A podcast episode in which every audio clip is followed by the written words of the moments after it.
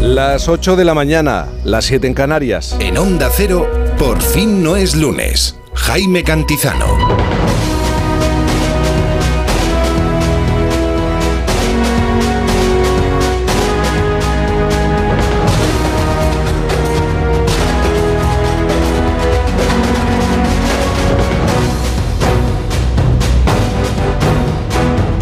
¿Qué tal? Buenos días, ¿cómo se encuentra? No puede ser, llegamos tarde a este sábado, ¿sabe qué es sábado? Bienvenido a este 11 de noviembre de 2023. Es el día de las librerías. En España hay casi 3.000 librerías independientes y se publican, para que se haga una idea, 90.000 libros al año. Si sale a la calle en esta jornada, ¿qué se va a encontrar? Básicamente cielos nubosos en casi todo el país. Precipitaciones en Galicia, Cantábrico y oeste de Pirineos que podrán ser localmente persistentes en Galicia, donde también tendrán fuerte viento en el litoral. Las temperaturas van a subir ligeramente. A esta hora de la mañana, ¿qué es lo que marcan los termómetros? Por ejemplo, en Illán de Vacas, Toledo, uno de los pueblos más pequeños del país, de España, 14 grados. En Pamplona, 10. Cáceres 14, A Coruña 17, Sevilla 14 grados, Valencia 18, buena temperatura, Zaragoza 12, Bilbao 13, León 12 grados, Palma 14 grados, Santa Cruz 20 grados, Barcelona 13 grados, Madrid 13 grados. Estas son las temperaturas y en este fin de semana hay mucho que celebrar, así que apúntese a el tradicional espectáculo del 8 o del 8 en la Catedral de Mallorca, la fiesta de los humanitarios en Moreda de ayer, Asturias, la Feria del Orujo en Potes, Cantabria. Ha comenzado el Festival de Cine Iberoamericano de Huelva o el Festival de Jazz de Zaragoza. Y tal día como hoy, pero de 1877, estaba para Isabel Lobo, se coloca la primera piedra de la Basílica de Covadonga. O en 1995 se inaugura el metro de Bilbao diseñado por Norman Foster.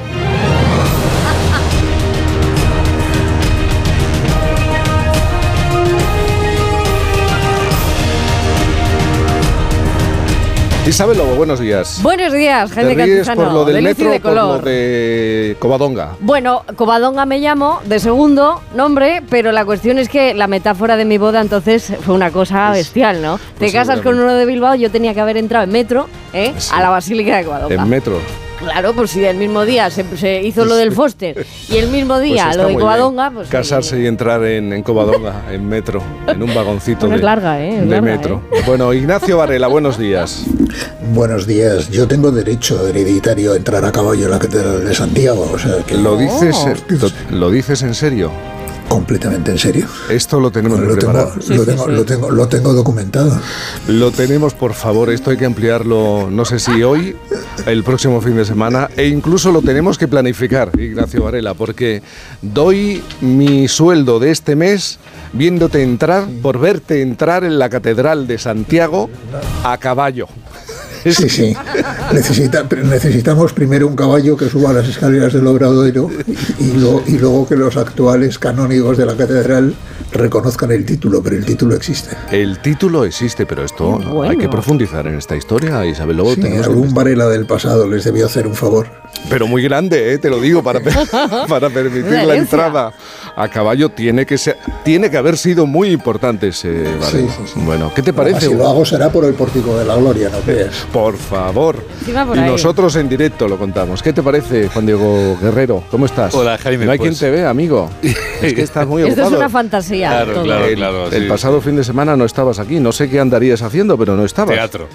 Teatro. La vida es puro teatro. Estabas, ¿En serio estabas Sí, haciendo teatro? Sí. Oye, que digo que el caballo de, de, de esto, de Ignacio será el caballo blanco de Santiago. Caballo Blanco de Santiago. Ya, pero no me respondes. ¿Estabas haciendo teatro? Sí, sí, sí. Sí. Mi, mi- mi vida es puro teatro, como tú ya sabes. Bueno, es buena práctica, sin duda. Vale. Te lo permito. Muchas te, lo, gracias, hombre. te lo permito. Es, la- es una práctica maravillosa. Vamos a conocer alguna de las claves de este Sí. sábado, si te parece, tres al menos. Pues sí, mira, la primera es que estamos esperando a que Pedro Sánchez eh, clausure la reunión de los socialistas europeos que se está celebrando en Málaga. Anoche ya conseguí hacerse esa fotografía eh, con los otros 50 eh, dirigentes de los eh, diferentes partidos socialistas en Europa, mientras después, mejor dicho, de haber atado ya con el PNV y Coalición Canaria los dos últimos acuerdos que le faltaban para conseguir los 179 votos que va a tener la semana que viene en el Congreso de los Diputados y que le van a permitir sacar a la primera, no tendrá que haber un segundo intento, la investidura para volver a ser presidente del gobierno de la Estamos nación. hablando del miércoles y el jueves. ¿no? Exactamente. Sesión en el Congreso. El los PNV ha conseguido llevarse la seguridad social. El PNV, como hemos dicho antes en el informativo, es un partido que sigilosamente consigue muchas cosas sin armar ruido, pero va consiguiendo sus objetivos. Y así ha sido. Coalición Canaria ha dicho que le va a apoyar, eh, también previo, una, previo acuerdo de eh, otras concesiones, pero que no va a votar a favor de la ley de amnistía. Lo que pasa es que hemos vivido en las últimas horas un pasito adelante, otro hacia atrás, porque los tributos para Cataluña, de pronto desde eh, el colectivo de los inspectores de Hacienda se indica que no es posible, se llegará hasta donde se llegará. En el caso de la seguridad social se dice también lo mismo, un pasito adelante y otro hacia atrás. Sí, en el caso además del acuerdo con Puigdemont, esto mm, sinceramente mm, desde hoy ya he empezado a definirlo como la caja de bombones de Forrest Gump. Nunca sabes lo que te va a tocar. Eso será día a día, lo veremos día a día. Pero por una parte y por otra. Gota a gota. Exactamente, gota a gota, porque los dos han reconocido Gota que ninguno se fía del otro. Es curioso, un acuerdo en el que tú dejas por escrito que no confías en la persona a la que eh, le haces esas concesiones. La segunda es Jaime, que naturalmente el Partido Popular hoy sigue engrasando la maquinaria para esa eh, multitud de manifestaciones, de concentraciones, mejor dicho, que va a celebrar mañana en las 52 capitales de provincia españolas eh, por la igualdad de los españoles en contra de la amnistía. Esa- esas eh, concentraciones que veremos mañana se van a llevar a cabo en toda España y el Partido Popular, Alberto Núñez Feijóo, pretende hacer esa demostración de fuerza democrática, pacífica, después de que anoche, te recuerdo, hubiera Sí. una nueva manifestación en la, frente a la calle Ferraz, en la que no hubo cargas policiales, hubo eh, un detenido y dos heridos leves. Uno de ellos es un operador de cámara de la Sexta, un compañero de este grupo de tres media, al que deseamos, por supuesto, una pronta recuperación. El otro es un policía, los dos están afortunadamente con heridas leves, no ha sido eh, grave. Y lo eh, tercero que te voy a plantear es que hoy eh, siguen, por supuesto, las pausas humanitarias, como se han llamado ya, en eh, el territorio de Gaza.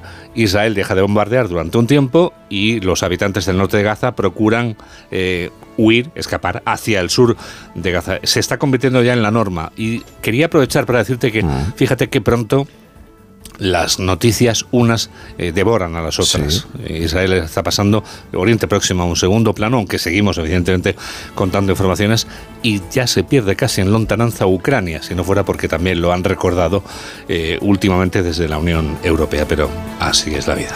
Estas y otras noticias en Noticias Fin de Semana, en la sintonía de Onda Cero, pero siempre te pido en esta temporada esa noticia que te gustaría dar.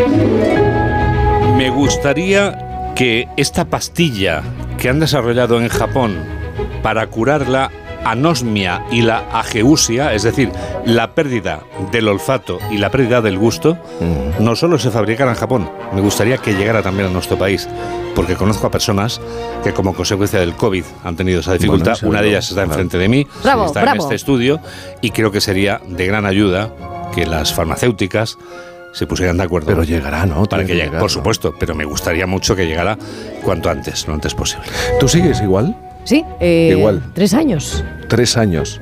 Pero, digo nada, cosa, nada, nada, nada, nada, nada. Pero os digo una cosa, eh, es cierto esto de que unos sentidos eh, se agudizan cuando Sí. otros se pierden. Eh, yo es- escucho por el oído, pero también huelo por el oído. Yo escucho, por ejemplo, el sonido de una cafetera, ¿no? Sí. A estas horas. Yo sé que realmente no estoy oliendo a café, pero me huele a café. A través del oído huelo a café. ¿Ves? Este sonido. Pues me huele a café. ¿Alguien está haciendo café ahora A mismo en el estudio? difícil, Nadie. ¿eh? Se me hace difícil. Bueno. El cerebro aprende y reaprende. Ojalá, ojalá llegue esa noticia. Y ojalá sea un buen regalo el que deja sobre la mesa, porque es fin de semana, porque tenemos que llevarnos bien, porque mañana hay derby sevillano también. ¿no? Señor, También. mañana el Sevilla Betis. Bueno, te preguntaré mañana por, por, por el derby, Muy bien. si te parece. ¿El regalo lo vas a dejar o, Por me vas a...? No, no, no te voy a dejar a con el medias. lazo. Me dices que, que- que no ha estado. Es que yo también te he echado de menos. Es que al final realmente no hay nada como volver. Este amor apasionado anda todo alborotado. Es Enrique Urquijo con los secretos. Inolvidable, irrepetible Urquijo. Volver, volver. La. Esa canción mexicana del año 72, escrita por Fernando Maldonado y popularizada por Vicente Fernández en la voz de Urquijo y los secretos. Nos dejamos hace tiempo, pero se llegó el momento de perder. Tú tenías mucha razón, le hago caso al corazón y me muero por volver. Y volver, volver, volver. Oye, pero no me vas a contar qué obra de teatro, no me vas a hablar de- del teatro. Sí, hombre, siempre te hablo del teatro, claro, Sí. por, su- por supuesto, claro, claro. Juicio y muerte de Sócrates, ¿qué te parece? ¿Pero estás en los ensayos o en la representación? No, estamos eh, allá donde nos llaman, vamos a representarla. Sí. Sí, el no año quieres hablar te- mucho del tema, me doy cuenta. Te no conté, no, sí, te conté que estuvimos Sí. durante dos veranos consecutivos Enorme éxito, además. en el Festival de Teatro Clásico de Sagunto. Sí. Sí, afortunadamente con La gente te hacía la ola, además, me han contado. Nos hacían la ola a todos los integrantes del elenco, porque yo tengo la suerte de trabajar con compañeros que hacen que mi trabajo sea mejor y yo procuro que el de ellos Mm. sea mejor sobre las tablas. Bueno, te escuchamos a las 2 de la tarde, Gracias, Juan Diego Jaime. Guerrero. Muchas gracias. Con mucho cariño. Isabel Lobo, vamos a ver, es día 11 del mes 11 del año 2023. ¿Esto qué significa? Pues que Eh, suerte, hay que ser supersticiosos. ¿Qué, qué es lo que representa esto? Depende, depende. ¿eh? Vamos a ver con las orejas, que esto también se puede hacer mucho a través de la radio. Depende porque hoy has dicho la fecha, pero cuando se convierte en hora, pues todo es una conspiración perfecta. Las 11.11. Si hoy, además de ser el 11 del mes 11, a las 11 de la mañana veis las 11 horas y 11 minutos en el reloj, ya es para creerse todas las coincidencias del mundo mundial, ¿no? Bueno, date con la numerología. Este es el, el asunto, que viene a ser como una especie de horóscopo, pero con números en vez de con signos. Y esa combinación tiene un significado poderosísima. Un, significado poderosísimo. La cuestión aquí es que si ves siempre o con frecuencia a la misma hora y el mismo minuto, independientemente de que sea el 11 eh, a, las 11.11, 11, ¿eh? ¿eso qué quiere decir? Bueno, pues que resulta que tienes una sincronicidad un poco más aumentada de lo normal. Hay semanas en las que alguno de vosotros está más sensible que otras o más perceptivo que otras. O, to- o todas las semanas. O todas las semanas. Bu- Bueno, pues esto es otro tipo de autosugestión, la verdad que bastante eh, simpática, lo único que cuando se repite con bastante frecuencia, pues a uno le da por pensar que algo le está pasando en la cabeza. No, ni mucho menos. Existen muchos ejemplos de las horas espejo ¿eh? y sucede en distintos intervalos y etapas eh, sin una mm, explicación concreta. En mi caso, para que tengáis el enredo, es mayor. En mi dormitorio no entran dispositivos electrónicos, jamás. Solamente tengo un despertador analógico y es un despertador de toda la vida. ¿Bien? Bueno, pues yo he llegado a ver la hora más extraña de todas las extrañas del mundo mundial. Yo he llegado a ver las 63 y 32. Vale la dislexia, vale la zurdera. A veces cojo el despertador al revés y en vez de leer las Y a veces tienes 23.39 sueño y estás medio leo las dormida. 63 y 32 y creo que me voy a perder el programa al día siguiente. Bueno, tener un día de más de 60 horas es que no quiero. No, por favor. no? ¿A porque que las no? ocupamos. Nada. Y no nos conviene. Las memorias de una nariz que conquistó miles de horas de metraje en Hollywood van a dar para, yo creo que otra película. Sí, ¿no? las Esa- memorias de ella. And when two lovers woo. Barbara Streisand, alrededor de mil páginas donde cuenta, confiesa mucho, hasta las presiones que sufrió precisamente por la forma de su nariz durante toda su trayectoria. Ahora tiene 81 años, parece mentira, es que no, no, no le caen 81, ¿verdad? Y se ha hecho muchísimo de rogar para contar anécdotas, cosas como que eh, su madre quería que fuera secretaria y ella le puso remedio a esto enseguida, se dejó las uñas larguísimas, de tal forma que no podía asistir a las clases de mecanografía y para su vida jamás iba a ser secretaria, ¿no? Le dijo, quiero ser actriz, yo no me voy a acercar a una máquina de escribir si no es para producir películas. ¿eh? La leyenda del cine y de la música, Barbara Streisand. Sigo eh, estando muy convencida de que habría sido una gran profesora y diréis, ¿una gran profesora? ¿Profesora de qué? Hay una película, no sé si es de las más conocidas, ya sabéis que eh, los que pertenecemos a Generación Reposición, pues bueno, eh, llegamos a las películas de otros años de, de alguna manera extraña, pero hay una película en la que sí fue profesora, en la que fue la profesora Rose, profesora de literatura. Y en esa película trataba de demostrar esto que os va a interesar mucho. El amor cortés. En el amor tiene dos caras. El non plus ultra del amor romántico era... Mike. Em, ¿El sexo? Pero no siempre ha sido así. Hacia el siglo XII existía un concepto llamado amor cortés, donde el amor no tenía nada que ver con el matrimonio ni con el sexo. En muchos casos era definido como una relación apasionada entre un caballero y una dama de la corte que ya estaba desposada. Así que jamás podían consumar su amor. Por lo tanto, tenían que superar esa clase de amor cotidiano tipo, eh, vamos juntos al cuarto de baño, cariño, ¿comprendéis? Y perseguían algo más divino. Eliminaban el sexo de la ecuación y les quedaba solamente la unión de las almas. Pensadlo. El sexo fue siempre la fatídica poción amorosa. Ved la literatura de la época. Lanzarote y Ginebra, Tristana y Solda, la consumación solo llevaba a la locura, la desesperación o la muerte. Y el amor romántico no es más que una mentira, una ilusión, un mito moderno, una manipulación desalmada. ¿Estáis de acuerdo? Bueno, Amor habrá un término medio, ¿no? Ah, eh, eso se descubre, pero vamos, yo... No convivencia, no sexo, Ah. un término medio. Sí, reviento la peli. Vamos, que no lo consiguió, pero el experimento Ah, estaba claro. muy bien. Pues- Y yo querría más clases de esta señora solo por darle vueltas. Bueno, todos los seres vivos pueden reconocerse en un espejo. Qué curioso, ¿eh? Es verdad que, que los que tenemos eh, hijos, sobrinos o, o primos pequeños, incluso hermanos chiquititos, nos damos cuenta de esa primera vez o primeras veces que, que ven su reflejo. ¿Lo habéis pensado alguna vez por la mañana, incluso al levantaros de la cama? Que Yo no me re- reconozco. Ajá, ¿eh? No me reconozco en el espejo. Esto, ¿somos nosotros los únicos eh, con la suficiente autoconsciencia, que de eso va, como para reconocer nuestro reflejo? ¿O acaso hay otros animales como nosotros? Bueno, pues me he metido en Live Science y los científicos han probado reconocimiento de espejos en una amplia gama de especies. Desde 1970 se viene estudiando esto. Desde luego, todos los que son derivados de nuestros ancestros eh, animales. Desde luego que algo de autoconciencia sí que tienen, pero ¿os habéis planteado si una mantarraya se reconoce? ¿Si un delfín se reconoce? ¿Si una hormiga se reconoce? No es posible una. una La respuesta es que sí.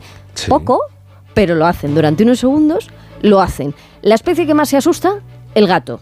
El gato se asusta de sí mismo siempre, a saber por qué. Y la única especie en la que nos hemos visto reconocidos, pero mirándoles en vez de al espejo, a los ojos, esa especie la contó Julio Cortázar. Fue el ajolote. De las cosas más divertidas que he vivido yo en mi casa es descubrir a Duna mirándose en el reflejo del frigorífico ¡Ay! y asustarse y desconfiar del reflejo que tenía frente a sí. Pues eso es muy Duna es mi inteligente. ¿eh? perra. ¿Eh? Si tú crees que es Sí, inteligente. desconfiar de uno mismo a veces es prudente Eh, incluso. bueno, y agotador también, ¿eh? agotador. 8.18, 7.18 en Canarias.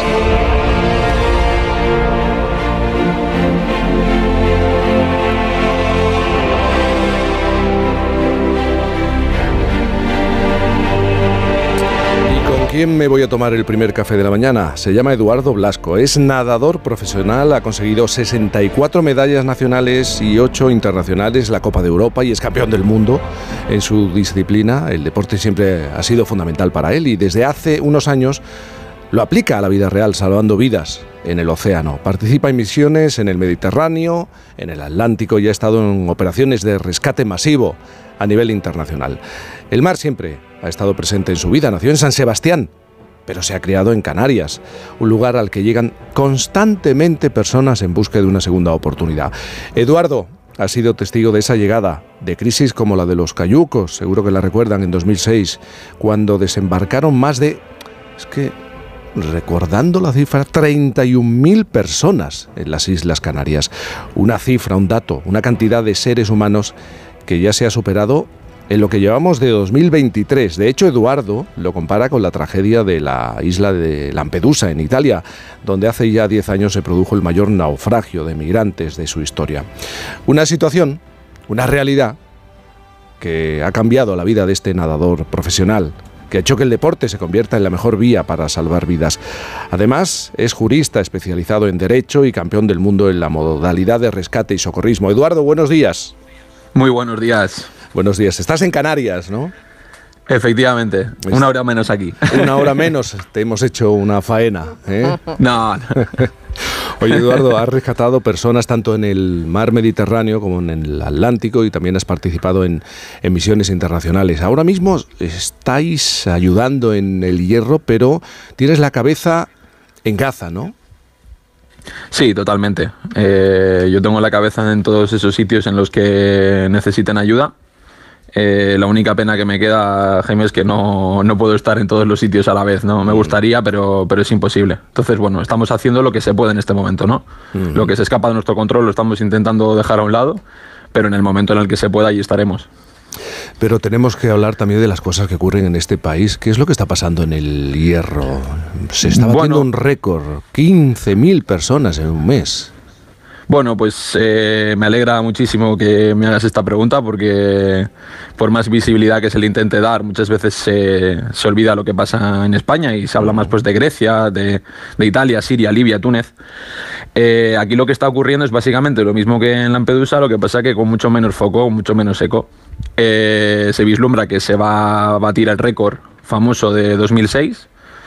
Eh, entre otras cosas porque en solo un mes llevamos ya eh, 15.400 llegadas. Entonces lo más probable es que se bata sin problema antes de que llegue diciembre. ¿Qué significa esto?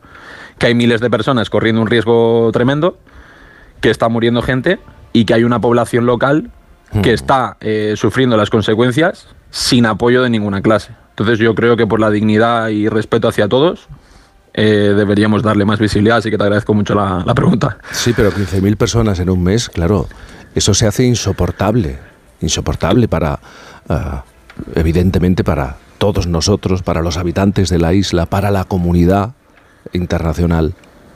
Totalmente. O sea, yo creo que vivimos eh, tiempos convulsos, con más de 50 conflictos en el mundo.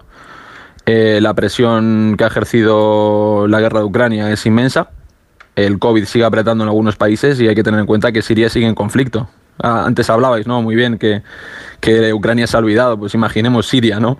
Eh, o sea, yo creo que, que hay que poner el foco en este tipo de asuntos porque luego las consecuencias van a llegar. O sea, nosotros podemos intentar echar una manta por encima, pero no, no vamos a poder solucionar el problema mirando hacia otro lado. Entonces, evidentemente es insoportable, es insostenible. La situación de Canarias creo que se ha denunciado por parte de, de todos los lados, de todos los bandos políticos, y yo creo que desde Madrid debe haber una respuesta inmediata, entre otras cosas porque la gente no está en condiciones de, de seguridad, de- me refiero a los que llegan sobre todo, no, no están en, no, están en condiciones, no, no se están defendiendo los derechos humanos precisamente con, con ese hacinamiento constante ¿no? que tienen que sufrir. Entonces, bueno, considero que lo que decía, ¿no? que tanto para la población local como para las personas que están llegando, huyendo de la guerra o buscando un futuro mejor, hay que buscar una solución de inmediato. Tú eres un campeón, un deportista, eh, con reconocimiento, eh, con diferentes títulos. Tu pasión por nadar viene de, de uno de tus abuelos, un, un hombre eh, deportista y, y que se acercó a diferentes especialidades, ¿no? Sí, sí, mi, el Aitón Eduardo, ¿no? El, el padre de mi madre fue, fue un gran deportista y desde muy chiquitín ya, ya me tenía a mí nadando. O sea, la culpa, toda la culpa es suya, desde luego, que echársela a él.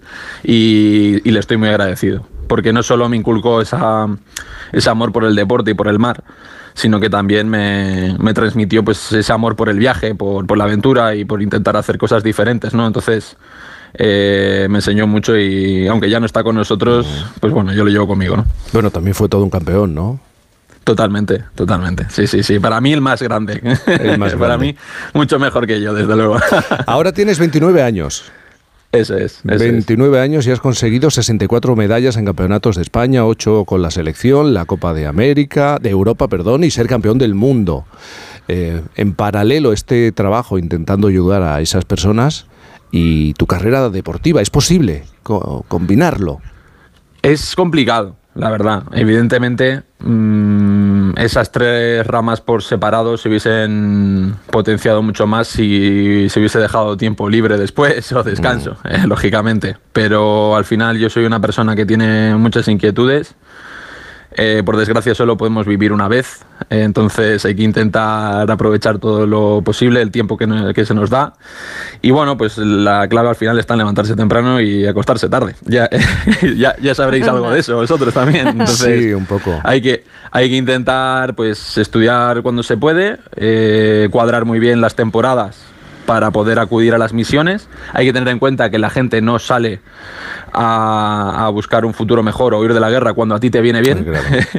Entonces tienes, tienes muchas veces que renunciar a, a tener quizá un mejor rendimiento en algunos campeonatos y de hecho lo- así lo he sentido. Ha habido veces en las que quizá estaba eh, para ganar un campeonato de Europa, por ejemplo, Sí. y he llegado a unas condiciones un poco peores porque al final los réditos negativos de, de estar embarcado muchos días pues son evidentes. Entonces, bueno, es un coste de oportunidad que, que había que asumir.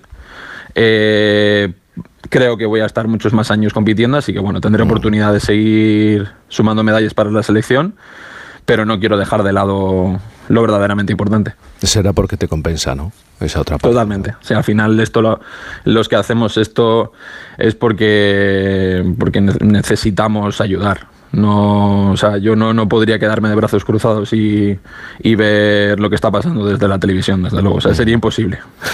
Cuando consigues el campeonato del mundo en 2022, tú ya estabas en contacto con una ONG, ¿no? Y, y estabas muy relacionado con la defensa de los derechos humanos. Y es cuando, eh, en una conversación con un capitán de, de esa organización, decides lanzarte al mar. Sí, ese fue el punto de inflexión, claramente. ¿Qué es lo que te contó? ¿Perdón? ¿Qué es lo que te contó? ¿Cómo fue esa conversación? ¿Qué hizo que cambiara y dieras ese paso? Sí, bueno, tuvimos una conversación bastante larga. Yo, yo venía de, pues de eso, de una situación deportiva positiva y había muchas dudas, Jaime, evidentemente. Al final sabes que vas a perder muchas cosas, sabes que también puede haber presiones. O sea, no es, no es, no es tan sencillo. O sea, al final eh, tienes muchas presiones por, bueno, por muchos lados y, y tienes que intentar, pues, pensar bien lo que estás haciendo, no calcular el riesgo. Y bueno, básicamente, pues él eh, me está, lógicamente me estaba tratando de convencer y me dijo, me dijo una frase que, pues bueno, lo logró. Me dijo básicamente que, que si, que si iba yo, pues se iba a garantizar la supervivencia de un mayor número de personas y que quería contar conmigo. Entonces, evidentemente, yo ya venía con una ética bastante firme, que quería intentar ayudar de todas las maneras posibles. Y pues ese fue el punto de inflexión. No, no tenía alternativa. O sea, me, me dejó sin alternativa con una frase. Sin respuesta, ¿no? Negativa. Totalmente. ¿Y, y cómo recuerdas esa primera vez que te lanzas al, al agua? No para competir, no para ganar una medalla ni para ser el mejor, sino para ayudar a, a una o varias personas. Bueno, pues yo creo, yo creo que la, la palabra que define esa diferencia es eh, responsabilidad. Em, no quiero decir que no la tenga, ¿no? Cuando me tiro con la selección, pero es, es un objetivo quizá más egoísta. Es un objetivo quizá más es de otra índole, ¿no?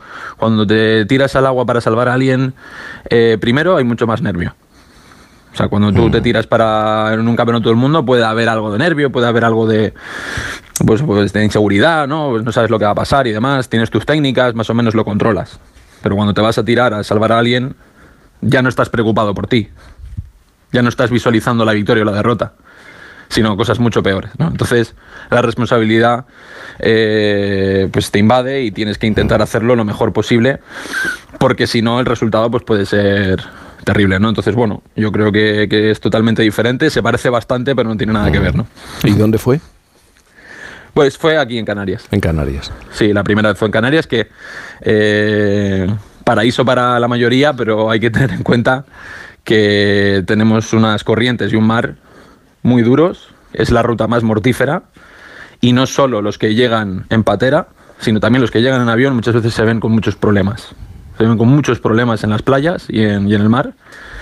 Y precisamente fue una, una persona que, pues, que provenía de Europa, ¿no? La que yo tuve que rescatar por primera vez. Entonces, pues bueno, eh, son situaciones complicadas, pero por suerte en ese momento estaba y supe hacer las cosas bien y no hubo que lamentar ninguna tragedia. Claro, tú naciste en el norte, pero eh, te criaste en, en Canarias y los canarios tenéis un, una visión totalmente distinta sobre el movimiento migratorio, ¿no? Porque lo vivís a diario, has puesto el ejemplo, nos has recordado la cifra, en un mes 15.000 personas han llegado a, a la isla del Hierro, por ejemplo. Sí, sí, aquí hay una, una visión muy diferente. Estamos en contacto, al final eh, son islas de aluvión, eh, tenemos muchísimas nacionalidades con nosotros y evidentemente, igual que en el continente, pues la, la- la división de opiniones es, es evidente, ¿no? Y eh, ya sabéis, no hace falta que lo explique. Yo creo que el que nos esté escuchando sabe de lo que estoy hablando, ¿no? Hay gente pues, que piensa una cosa y gente que piensa otra. Pero yo creo que la gran parte de la población, eh, por suerte, en nuestro país, la gran parte de la población, diría 9 de cada 10, eh, está a favor de que se defienda la vida, que eso es lo importante. Entonces, aunque es una situación muy complicada, hay que tener en cuenta que nosotros tenemos islas con mucha población y muy grandes, pero también muy pequeñas y con poca población. Es decir, Gran Canaria o Tenerife pues pueden ser más o menos pues, más grandes que Cantabria y tienen un millón de habitantes aproximadamente. Pero el Hierro es una isla muy pequeña. Es una isla muy pequeña, no solo de tamaño, sino también pues, con muy poca población y que tiene que soportar muchísima presión. Entonces yo creo que, que aunque estamos todos de acuerdo en que lo primero que hay que hacer es defender la vida y protegerles, proteger a cualquier ser humano, porque nos puede pasar a nosotros, porque nos ha pasado a nosotros, también hay que poner el foco sobre las dificultades que estamos teniendo para poder sostener esta situación. Lo que hablábamos al principio, ¿no? Entonces eh, hay que intentar pues, hacer esa, esa llamada de atención sobre, eh, sobre el gobierno central. Yo estoy intentando, eh, con la visibilidad que me dan pues, los medios de comunicación y vosotros hoy, que estoy súper agradecido por ello, eh, explicar esta situación. Y de hecho el otro día estuve en el CSD, me felicitaron y demás desde, desde el Consejo Superior de Deportes y también pude ¿no? denunciar la situación y, y ya están con ello también para intentar echarme una mano en ese sentido. Entonces, bueno, vamos a ver si entre todos podemos empujar y podemos lograr, pues primero, desahogar el hierro y segundo, pues que estas personas estén en condiciones de dignidad, ¿no? que es lo que se merece cualquier persona. Oye, Eduardo, volviendo a hablar de ti, de, de- tu vida, eh, estudias, eh, compites, salvas vidas, eh, y yo pensaba que, que estaba ocupado esta temporada, que estaba muy, muy ocupado. Es que además estás haciendo humanidades, puede ser. Sí, eso es. Eres jurista especializado en derecho deportivo Eso es. y estás haciendo también hu- humanidades. Sí, tiene una explicación eh, rápida. No es que se me haya ido la cabeza, sino yo, bueno, eh, yo quiero hacer una tesis doctoral sobre fronteras sur derechos humanos. Y no sé si sabéis, pero bueno, hace falta 300 créditos para ello. Alguien lo sabe por ahí, ¿no? Alguien le está diciendo algo. Te acompaño en la abrazada. Eh, sí. Eso es. Que no en el sentimiento. ¿no? Sí, entonces, tenía, tenía la opción de hacer un máster, que es lo que suele hacer la gente, Sí. o de hacer una carrera, pues, que igual, pues en vez de cuatro, terminarla en tres años. Y, y, bueno, pues estar un poco más de tiempo estudiando, pero adquiriendo unos conocimientos pues que a mí me resultan muy atractivos y que me van a ayudar a entender mejor el mundo y me van a generar pues una, un bagaje cultural pues más vasto, ¿no? Entonces eh, decidí que quería también tocar otro tipo de estudios para poder sobre todo prepararme, ¿no? Para ese para esa tesis que va a ser una relación entre jurisprudencia y moral. Entonces pues quería tocar esa otra parte, ¿no? Para poder tener primero pues eso lo que digo más bagaje y también los 300 créditos, sin los cuales es imposible hacerlo, ¿no? Entonces, bueno, esa es, esa es la, la razón, vamos. Bueno, Eduardo, dedícate algo de tiempo a ti. ¿No? ¿Tienes, ¿tienes tiempo para ti? Eh, no, no mucho. No mucho. No mucho. Mira no, que la verdad es que... No, no mucho. Eh, quiero, hacer, quiero hacer esto bien, Jaime, quiero Mm. intentar... eh, pues eso, quiero intentar conseguir una medalla en Australia ahora en el Campeonato del Mundo. Además, ¿no? Eh, sí, una más. Eh, tengo 11 asignaturas y además parece que el mundo no, no nos da tregua, ¿no? Entonces tengo que estar en, en estas tres cosas y espero que haya tiempo para mí en algún momento. Me gusta mucho comprobar una cosa Mm. con, con las personas que sois anfibias, ¿eh? porque sois medio ya de- de- Mm, del sí. medio, ¿no?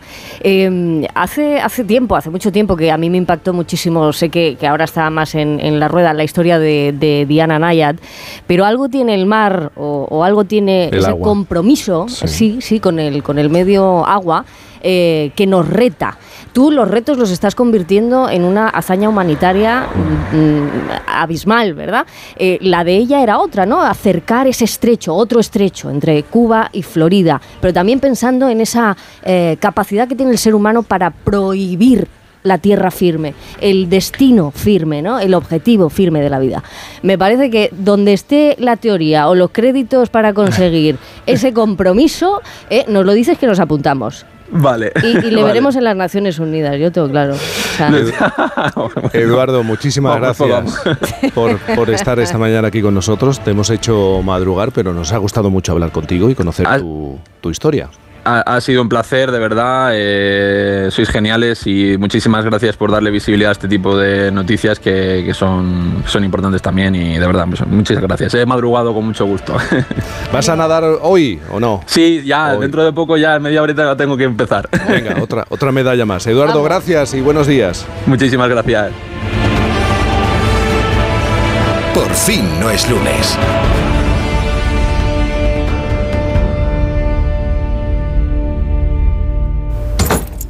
Hola, cariño. ¿Sabes qué hace la policía ahí abajo? Sí, han robado a los del segundo este fin de semana. ¿Este fin de semana? Pues no nos hemos enterado de nada. Ya, se han enterado ahora que acaban de llegar de pasar unos días fuera. Protege tu hogar frente a robos y ocupaciones con la alarma de Securitas Direct. Y este mes, al instalar tu alarma, te regalamos el servicio botón SOS en tu móvil para que toda tu familia esté protegida ante cualquier emergencia. Llama ahora al 900-272-272. Buenos días. El número premiado en el sorteo del cuponazo celebrado ayer ha sido 70.674. 7, 0, 6, 7, 4, serie 92. Puedes consultar el resto de los números premiados en juegos11.es. Hoy tienes una nueva oportunidad con el sueldazo del fin de semana. Recuerda que hoy sábado día 11 se celebra el sorteo 11 del 11 de la 11, con un premio de 11 millones de euros y 11 premios de un millón. Cómpralo ya. A todos los que jugáis a la 11, bien jugado.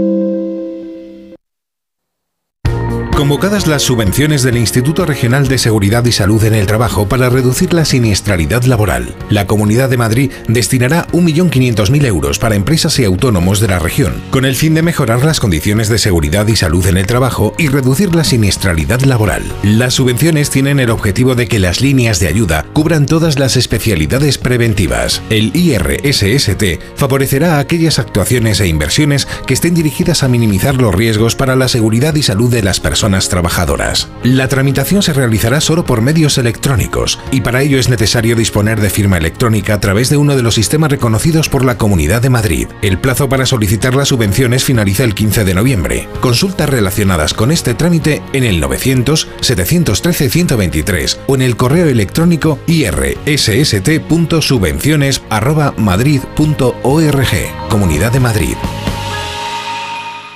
Los soportales y balconadas de la Plaza de Segovia de Navalcarnero, el majestuoso castillo de Manzanares el Real rodeado de enclaves naturales increíbles como la Pedriza, el castillo de la Coracera de San Martín de Valdeiglesias, sus playas en el pantano. Imposible contarte en tan poco tiempo todo lo que puedes descubrir en las villas de Madrid. El mejor estilo de vida del mundo. Comunidad de Madrid.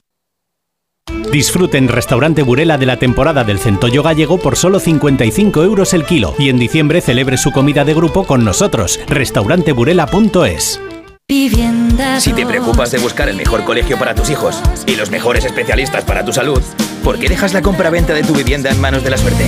Confía en Vivienda 2. Entra en vivienda2.com, la empresa inmobiliaria mejor valorada por los usuarios de Google. Con los ojos 2. El 2 con número. Operación Stock Fuera en Ocasión Plus. Más de 8.000 coches con descuento y ahorro de hasta 6.000 euros. Liquidación de stock a precios imbatibles. Solo dos semanas. Corre y aprovecha esta oportunidad única. Ocasión Plus. 15 centros en Madrid, nuevas tiendas en Fuenlabrada, Arganda y Torrejón. Localiza tu centro más cercano en ocasiónplus.com. Abierto sábados y domingos.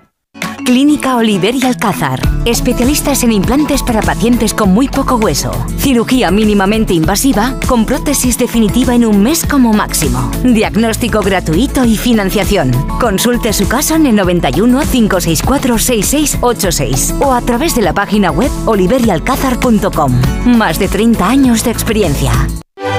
Comienza la temporada de ¿Por qué es especial en el Auditorio Nacional? Un concierto ideal tanto para los que saben como para quienes creen que no les gusta la música clásica. La Orquesta Camerata Musicalis es mucho más que un concierto. Este domingo a las once y media de la mañana en el Auditorio Nacional ¿Por qué es especial Mozart? Entradas a la venta en cameratamusicalis.com. Las vacas Angus y Wagyu del Ganadería Organic comen pastos naturales reforzados con una mezcla de higos secos y pasta de aceite de oliva virgen extra. Es una carne increíble. Y como queremos que la pruebes, te llevamos del campo a tu casa dos solomillacos de 300 gramos, un chuletón de un kilo y cuatro hamburguesas de 150 gramos por solo 89 euros. Todo Angus Eco de Organic. Haz tu pedido 910 2010 910 2010 o en carneorganic.com. Organic, la mejor carne del mundo. Si sufres de hemorroides, ponte en manos de Ibismed, la solución real y definitiva al problema de las hemorroides. Sin dolor y sin complicaciones, ya que no es necesario tocar la zona anal. Más info en ibismed.es y en el 91 088 29 43. Ibismed, más de 10 años y cientos de pacientes satisfechos nos avalan.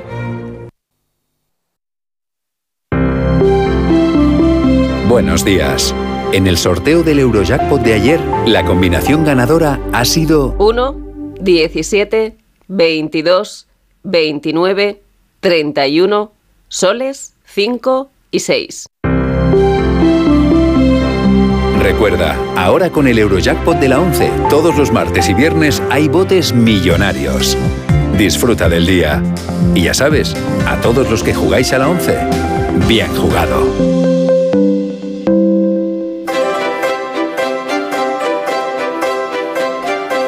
Un secreto que tiene que ver con nuestras conversaciones semanales y la preparación de Por fin no es lunes. A ver, ¿qué cuentas? Esta semana Ignacio Varela eh, me pidió un favor, pero rogando, ¿eh? Te ruego que este sábado no me hagas hablar de la investidura ni de Pucci, Puigdemont, como lo queramos llamar. No solo se lo concedí, también se lo agradecí. Ya conocen la filosofía de este programa, es fin de semana, esto intenta ser Suena, va a sonar cursi, una isla, una isla en medio de la semana, porque todos estamos ya casi en un punto de saturación o saturados. A cambio, Ignacio quiere proponernos, partiendo de su caso personal, un juego curioso. Porque algunas personas se equivocan con frecuencia cuando toman decisiones en sus vidas y, sin embargo, aciertan. Incluso les pagan cuando aconsejan a los demás, mientras a otros les sucede lo contrario. Son buenos para decidir, pero menos buenos para aconsejar.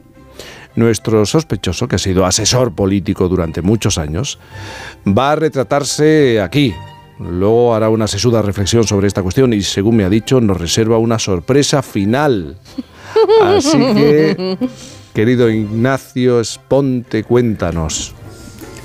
Sí, pero antes de hacerlo quiero dar, dar y darle a la gente una explicación de por qué te hice esa petición, que tiene que ver con la saturación, pero tiene que ver con otra cosa bastante más seria, y es que justamente en este fin de semana, donde va a haber mucha gente en la calle, uno tiene un dilema, ¿no? Entre dos cosas que desde mi punto de vista no, no casarían. Una es eh, decir lo que pienso, que es lo que se supone que se espera de, de una persona como yo, y otra es la obligación de no alimentar el incendio, que es lo que creo que debo hacer. Por eso, fundamentalmente, además del cansancio, es por lo que te pedí que justamente este fin de semana no quería hablar de estos temas, para no alimentar el incendio. Bueno, ya está, está aclarado el tema. Voy a proponeros un juego, pero lo voy a hacer con dos advertencias previas. Primera, el juego vale más para personas de cierta edad, pero por favor que los oyentes jóvenes no cambien de emisora porque les resultará entretenido en todo caso. Y además el juego tiene un truco que desvelaré al final. Bueno, empecemos con una confesión personal. Si fuera posible recapitular todas las decisiones que he tomado en mi vida y dividirlas en dos columnas, la columna de los errores sería mucho más larga que la de los aciertos. O sea, es decir, si hubiera una moviola vital y me dieran una segunda oportunidad, pues creo que rectificaría más cosas de las que mantendría. No lo creo, lo sé. Bueno, propongo a los oyentes que intenten reproducir mentalmente este mismo juego. No hace falta que se lo cuenten a nadie, pero si son sinceros, muchos llegarán a una conclusión parecida. Ahora bien, habrá otro grupo numeroso que pensará que no, que en su vida hay más decisiones buenas que malas. Y también será cierto. Y después te explicaré por qué, en mi opinión, hay personas mejor dotadas que otras para tomar decisiones correctas sobre sí mismas. Pero si en vez de hacer ese juego recapitulo no las decisiones, sino los consejos que he dado a otros, tengo el resultado contrario. Es decir, el balance de mi vida a estas alturas es que he cometido personalmente más equivocaciones que aciertos, pero he dado más buenos que malos consejos. Y por ese motivo, las personas que mejor me conocen, que ya me he ocupado yo de que sean pocas, tienden a criticar mis decisiones y a la vez suelen buscar mis observaciones y consejos. Y la experiencia demuestra que en ambos casos hacen bien. De hecho, y ya dejo de hablar de mí, tengo un amigo con el que he hecho un pacto. Ninguno de los dos tomó una decisión importante sin consultar al otro. ¿Por qué? Porque ambos desconfiamos de nuestras decisiones, pero nos reconocemos como buenos consejeros. Eh, mira, se supone que nadie como cada uno dispone de más cantidad de información sobre sí mismo y sus circunstancias. Sin embargo, nos equivocamos al decidir. Y con mucha menos información acertamos al observar a otros o aconsejarles. Para hacer el juego más complejo, otro amigo me sugirió que añadiese esta pregunta. ¿Cuántas decisiones tomas con plena conciencia de que son erróneas? En mi caso muchas, desde luego. Y no sucede lo mismo con los consejos. ¿Por qué? Porque en la vida cotidiana es frecuente hacer cosas sabiendo que no deberías. Pero hay que ser muy mala persona para dar un mal consejo aposta. Pero esto no me desvía del punto central de mi argumento, que es este. Hay personas más dotadas para tomar buenas decisiones y otras que son bastante cegatas para sí mismas, pero clarividentes para, las, para los demás. Este es el punto que vamos a hablar hoy. Y la cuestión es, ¿por qué sucede esto? Anoche construí una lista de las posibles causas de este fenómeno. Me salieron 26. No os asustéis, no las voy a leer. Pero la pauta es clara. 20 de esas 26 causas tienen que ver con un manejo defectuoso de las emociones. Las decisiones propias, las que te afectan personalmente, poseen una mayor carga emocional y esa carga nubla la visión. Es decir, la información que disponible para tomar una decisión personal es mucha, pero no es buena, está contaminada. Por ejemplo, nos anima a seleccionar unos recuerdos y descartar otros, o nos prohíbe considerar circunstancias que están ahí, pero que nos incomoda aceptar. Sin embargo, cuando se trata de, eh, de otros, la emocionalidad adosada es menor y eso permite una visión más objetiva y más clara. Y añado dos causas adicionales muy interesantes. Una la podríamos llamar la responsabilidad no compartida. Al aconsejar, es verdad que ayudas a decidir, pero la responsabilidad y las consecuencias de la decisión recaen sobre aquel que recibe el consejo.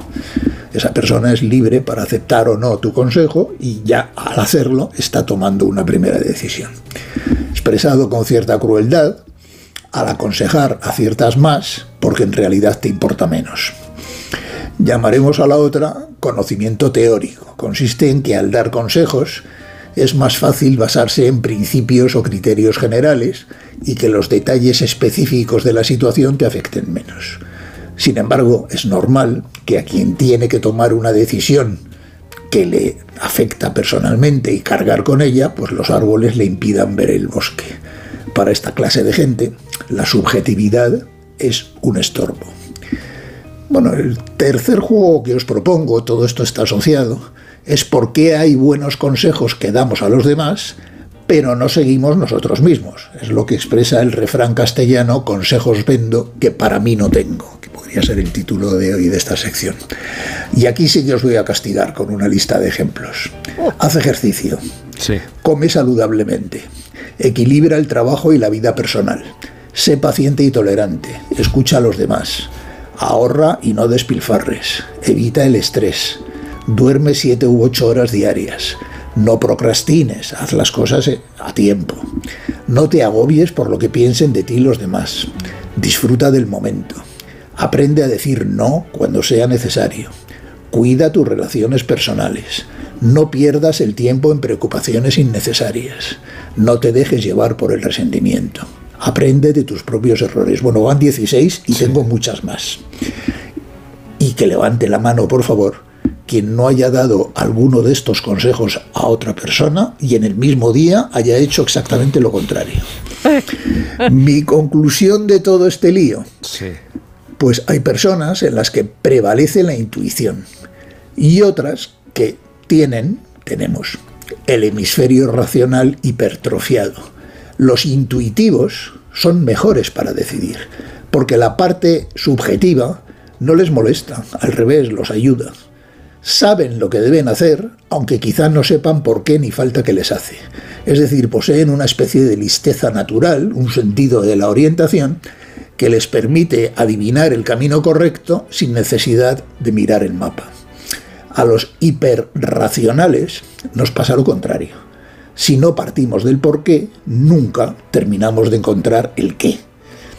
Vemos más claro el problema cuando nos alejamos de él y por eso solemos ser buenos consejeros. Pero cuando el problema lo llevamos dentro, pues sufrimos interferencias emocionales y la consecuencia es que nos volvemos idiotas. Esa diferencia se ve muy claramente en la política, que es lo que yo he hecho toda mi vida. Si quieres dos ejemplos conocidos. Sí. Eh, ante un gran problema, yo siempre contrataría a Felipe González para decidir, porque es un- una persona que posee una intuición muy poderosa. Y elegiría a Mariano Rajoy para aconsejar, porque es una persona reflexiva que sabe leer un mapa eh, y que conoce bien, digamos, pues la, la hoja de ruta. ¿no? Por eso mismo, antes he dicho que he tenido en mi vida muchos más errores que aciertos, y lo repito, pero uno de mis escasos aciertos es haber sido siempre profesionalmente un razonable observador y asesor. ¿Por qué? Porque tenía la seguridad de que habría sido un pésimo ejecutor. Y llegó el momento de desvelar el truco de esta charla, ¿no? que mucha gente dirá que significa toda esta eh, toda, toda esta de digresión que está soltando este señor. Esta maravilla. Bueno, pues resulta que salvo el principio, que es muy- fue muy personal, y el final, esta conclusión de los intuitivos y los racionales, todo lo demás que os he contado, las listas, los ejemplos, en fin, los, todo eso, no lo he parido yo. Lo he plagiado. Me lo suministró anoche a las 11 de la noche un programa de inteligencia artificial al que simplemente le pedí que me diera mo- motivos y ejemplos concretos de por qué algunas personas aciertan más dando consejos que tomando sus propias decisiones y viceversa. Y eh, me largó un documento de cuatro páginas, que lo tengo delante, que es exactamente lo que os he contado, las listas, las no sé qué, las causas, todo eso, tal como os las he contado. ¿Impresiona o no impresiona? Pero tú te sientes Ya te digo. ¿no? Buah. ¿Perdón? Te sientes identificado, ¿no? No, no, me siento identificado y sobre todo me siento admirado y asombrado de que sencillamente a un programa de inteligencia artificial le formulas una pregunta como esta y te larga cuatro folios que mm, Con listas y listas. con, li- con lista incluida. Dame, porque le hice dos preguntas. Primero, dame mm, eh, por motivos por los que pasa esto, por los que unas personas eh, sirven mejor, o sea, se equivocan al decidir y aciertan al aconsejar. Y a continuación le dije, bueno, y ahora dame ejemplos de tal. Y me soltó una lista de 30 ejemplos, de los que solo he leído 16. Nos parecía imposible Eh, esto, ¿eh? Nos parecía imposible. Sí, sí, sí. Entonces, esta intervención la tengo que, vamos, la tengo que facturar a medias con este programa de inteligencia. Con, con- con esta máquina. Sí, vamos a hacer una pausa, anda. Por fin, La vida es como un libro y cada capítulo es una nueva oportunidad de empezar de cero y vivir algo que nunca hubieras imaginado. Sea cual sea tu próximo capítulo, lo importante es que lo hagas realidad. Porque dentro de una vida hay muchas vidas y en Cofidis llevamos 30 años ayudándote a vivirlas todas. Entra en cofidis.es y cuenta con nosotros. En Onda Cero y Vitis nos preocupamos siempre por tu salud bucal.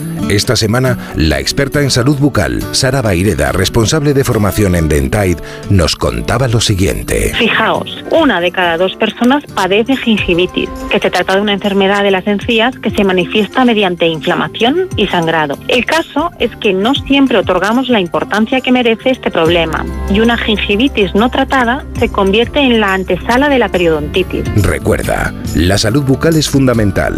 Por eso protege y cuida la salud de tus encías con la gama específicamente diseñada y formulada de cepillo, pasta y colutorio de Vitis Encías. Porque Vitis es prevención. Vitis, más que una boca, es salud. Aquí 532, otro móvil olvidado en la Que el 30% de las personas no revise sus cosas al bajar del taxi no nos gusta. Tener hasta el 80% de descuento para renovar tus dispositivos, eso sí nos gusta. Black Friday de Vodafone, hasta un 80% en todo eso que quieres. Ven a la web a tu tienda o llama al 1444. Vodafone, Together We Can. Niños y niñas ya están pensando en los juguetes. Y seguro que Papá Noel y los Reyes Magos también. Por eso hasta el 19 de noviembre todos los juguetes tienen un 25% de regalo en el corte inglés. Para ahorrar en más juguetes del 21 de diciembre al 2 de enero. ¡Hakuna Matata! Ahorra y sé feliz. Hasta el día 19, 25% de regalo en todos los juguetes. En el corte inglés, en tienda web y app. Noche de tos. Respira. Toma Herbetón Respir. Herbetón jarabe con extractos de pino y eucalipto es expectorante natural y antiinflamatorio pulmonar. Herbetón Respir. Consulte a su farmacéutico o dietista. En cofidis.es puedes solicitar financiación 100% online y sin cambiar de banco. O llámanos al 900 84 12 15. Cofidis, cuenta con nosotros. Sé qué pensar, no sé si estoy hablando con una máquina, Ignacio, el Ignacio de hoy es una máquina o no, la Isabel de hoy es una máquina o no. Ignacio V.3. Sí, y a esta hora cada sábado Isabel o la máquina nos va a hacer tirar de un hilo sin H, porque la H muda la va a utilizar ella para contar eso que no se cuenta tan a menudo sobre piezas musicales, partituras, escalas o historias de voces perdidas en el tiempo. Habla máquina, habla. Un hilo muy humano que tira del sonido del sinsentido acordado y discordante con todos ustedes. Voy a tratar a putaracha, Vale. a putaracha, a te falta, o te... P- Porque no tiene la putaracha como este hilo las tres patitas de atrás, pero sí versiones hay para liarse de corrido español. Siempre Luis. Y así, así, de esto que estamos que no nos entendemos. Pero en la música eso significa estilo. Lady Gaga y Mick Jagger, ¿qué dirán? No lo sé. ¿Lo perciben? Igual me ocurre con ellos dos.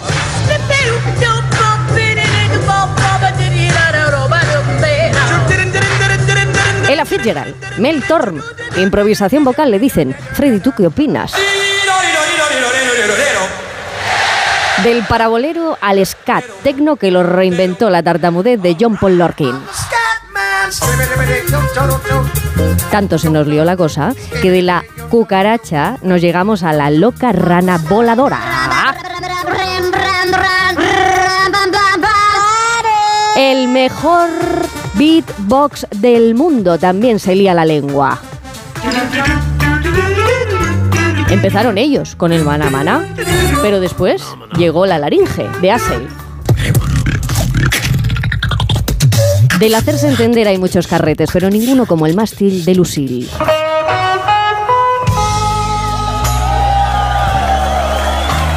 Si se pierde uno el hilo de alguna conversación actual, voy a recordar a James Morrison soplando sin parar su trompeta y de esta manera conseguir la misión imposible de la ovación. ¡Que me lío! ¡Que cojo aire! ¡Que me pierdo! Así estuvo 40 segundos, soplando, Entenderse es cuestión de aire y dejo ya de tirar y estiro de lo verdaderamente imposible. Si la inteligencia artificial está corrompiendo a algún que otro sospechoso, pero también los patrones de nuestra imaginación, que no es verdad, pero es posible que hay un Frank Sinatra que ha hecho la mejor versión de Creep de Radiohead. When you were here before, couldn't look you in the eye. You're just like an angel.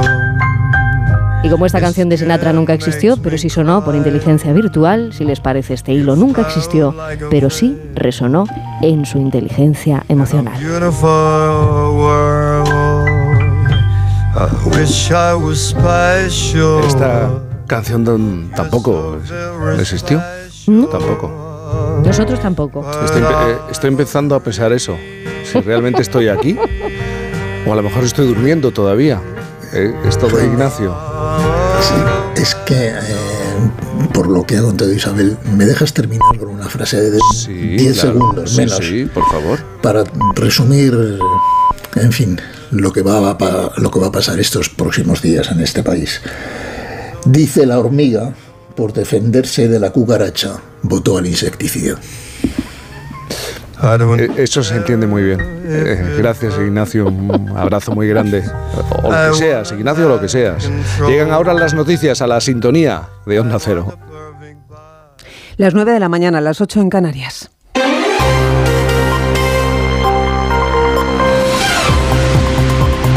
Noticias en Onda Cero. Buenos días. Arranca el sábado con los ecos de las protestas contra las sedes del PSOE por la ley de amnistía. El presidente en funciones, Pedro Sánchez, se enfrentaba también en las últimas horas a los abucheos de medio millar de personas en Málaga en el marco de su reunión ayer viernes con el canciller alemán Olaf Scholz, que asiste este fin de semana al Congreso de los Socialistas Europeos en la capital malagueña, Blanca Lara. Pedro Sánchez mantenía una reunión allí con el primer ministro alemán, Olaf Scholz. Se vivieron momentos de tensión a las puertas de la subdelegación entre aquellos manifestantes más radicales con aquellos más pacíficos. Más de 500 personas gritaban consignas contra Pedro Sánchez.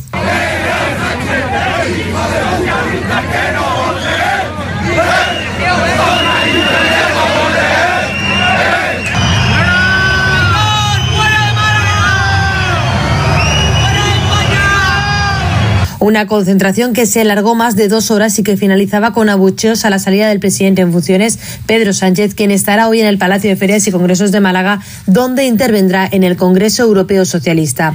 A las puertas del FIGMA también se ha convocado una manifestación contra el pacto entre el PSOE, Junts y PNV. En Madrid, por octava noche consecutiva, se repetía la concentración de miles de personas en los alrededores de la sede socialista de Ferraz para escenificar el rechazo a las cesiones al independentismo para amarrar la investidura de Sánchez.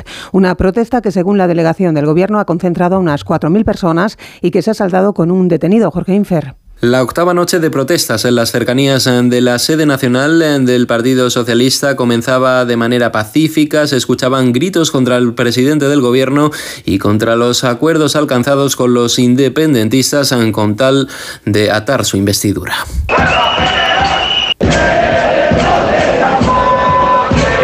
La protesta fue radicalizándose, cada vez eran más las personas encapuchadas que iban accediendo a la primera fila de la concentración, lanzando todo tipo de objetos, bengalas, petardos e incluso botellas de cristal contra la prensa y también contra una policía en la que, por cierto, se mantuvo el mismo cordón policial que en jornadas anteriores. La lluvia también ha sido la protagonista de una noche, provocando que muchos de los asistentes abandonaran la concentración apenas entrada la madrugada. En las filas socialistas, el presidente castellano manchego, Emiliano García Paje, ha vuelto a desmarcarse de la línea oficial del partido para proclamar que no va a tolerar que Cataluña tenga privilegios fiscales y financieros y para anunciar que dará la batalla, descartando, eso sí, el voto en contra en la investidura de los diputados socialistas. Si hay que ejercer recurso, lo haré. Si hay que plantear batalla, lo haremos. Pero no vamos a pasar porque, sinceramente, se haga una relectura de la Constitución española. La secretaria general del Partido Popular, Cuca Gamarra, pide a Paje y a otros socialistas que comparten su desacuerdo con la amnistía que pasen de las palabras a los hechos y de verdad den la batalla. Que se deje de palabras huecas y que pase a los hechos. Porque esto es ahora, mañana será tarde. Y mañana será tarde y el que no haya plantado batalla ahora pudiéndolo hacer, será tan responsable como Pedro Sánchez. Ni más ni menos. Y por tanto, A todos aquellos que en privado lo dicen o que en público emiten estos testimonios, les decimos que den un paso al frente, en la agenda de este sábado, cita para la militancia del partido de Puigdemont, de Junts, que vota desde este mediodía y hasta la tarde del domingo el acuerdo firmado con los socialistas. También Podemos celebra hoy y el próximo martes una consulta entre su militancia para acordar su postura en la sesión de investidura del líder del PSOE, que se va a celebrar previsiblemente la próxima semana. La líder de la formación morana, morada, Ione Belarra, anima a votar sí a la investidura tras cargar contra los socialistas al señalar que la gente les votó para hacer algo más que amnistías. Y mañana domingo el PP convoca manifestaciones contra el pacto con los independentistas y la amnistía en todas las capitales de provincia de nuestro país, a las que Vox ha confirmado su asistencia. El número 3 del PP, Elías Bendodo, puntualiza que no habrá foto conjunta con la formación de Abascal, remarcando la firmeza y la moderación del Partido Popular.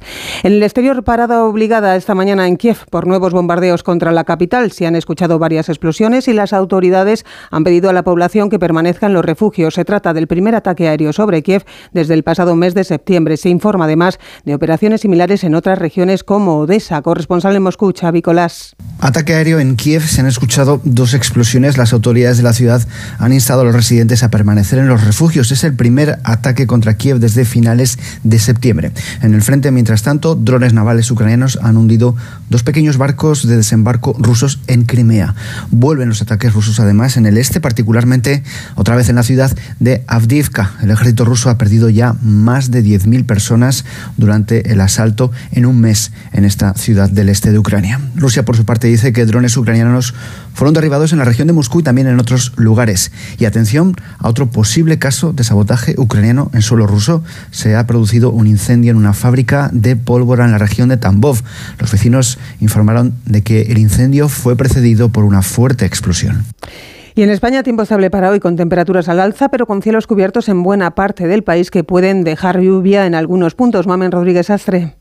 Hoy es San Martín, comienza el veranillo que dura tres días y fin. Esto es lo que dice el refranero español. Y dicho esto, está claro lo que nos espera. Hoy tiempo estable y temperaturas templadas. Seguirán viendo frentes en el norte, sobre todo en Galicia, donde la lluvia va a ser abundante. El resto lo que vamos a ver es mucha nube y poca agua. El termómetro sube hasta los 25 y se superan en el Mediterráneo hasta casi 20 aquí en el interior y por encima en Andalucía. Más información a las 10, las 9 en Canarias. Noticias actualizadas también en nuestra web ondacero.es. Siguen escuchando a Cantizano en Por fin no es lunes. ¿Sabes qué alimentos que comemos habitualmente son tóxicos para nuestras mascotas? ¿Por qué los perros comen césped? ¿Cuánto duermen los gatos? ¿Qué tienes que hacer si quieres viajar con tu mascota a otro país? Todas las respuestas en Como el perro y el gato con Carlos Rodríguez. Sábados a las 3, domingos a las 2 y media de la tarde y siempre que quieras en la app y en la web de Onda Cero. Patrocinado por Menforsan, los especialistas en cuidados, higiene y cosmética natural para las mascotas. Te mereces esta radio. Onda Cero, tu radio. En Onda Cero.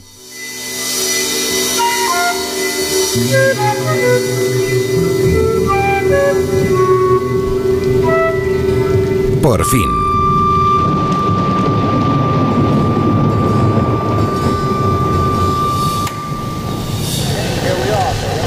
Cantizano.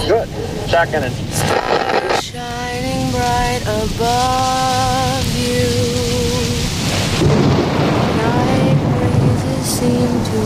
whisper, I love you.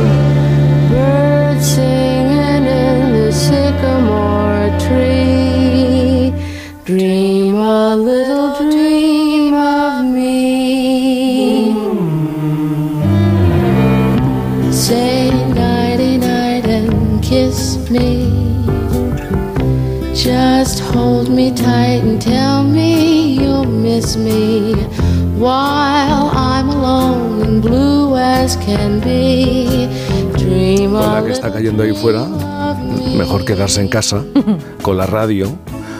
A lo mejor como máximo con la mantita hasta las orejas, a lo mejor como más. No se me vaya a dormir a las 9, 8, las 8 y 8 en Canarias, que, que no son horas. Hay que aprovechar el sábado. Fernando Eiras, buenos días. ¿Qué tal? Muy buenas. Tú ahora mismo, yo, yo, yo te pongo un plegatín y me pego. Aquí en el estudio. Y se me estira. pego una siesta hasta mañana. O sea, yo no soy de dormir mal. No, no, duermes Duermo, duermo como un fenomenal. ceporro, como pues un nada, esta noche no. Cuando me he dormido son al despertador para venir aquí. Pero con alegría, ¿eh? Sí, siempre, siempre con alegría. Con alegría, pero cuando llegue a mi casa, ¿sabes la, la siesta del asno? Sí, la del antes un carnero. cocido, que es día- Antes de un cocido madrileño me voy a pegar una siesta en el sofá. A vuestra salud, amigos. Eh, esto no le pasa, Chin, esto chin. no le pasa a Judith González. Buenos días, Judith. Buenos días, A ti estas cosas no te ocurren. Yo en general duermo bien. Pero porque tú vas como flotando por la vida. Bueno, no diría tanto, pero... Hoy quieres poner sobre la mesa algo, el discurso del rey. El discurso del rey, sí. ¿Por qué el discurso del rey? Porque tiene cosas muy curiosas y muy filológicas, detallinchis. Bueno, cualquier cosa encuentras en Ah, cualquier sitio. es que- Detallinchis. eh, detallinchis. Sí, señor. Bueno, ¿qué os parece si, claro, vosotros no sois padres eh, y no habéis tenido nunca ese sentimiento? Isabel am, tampoco creo que, que pase por su cabeza en algún momento esa idea de, eh, ay, mi hijo, es que mi hijo me cae mal.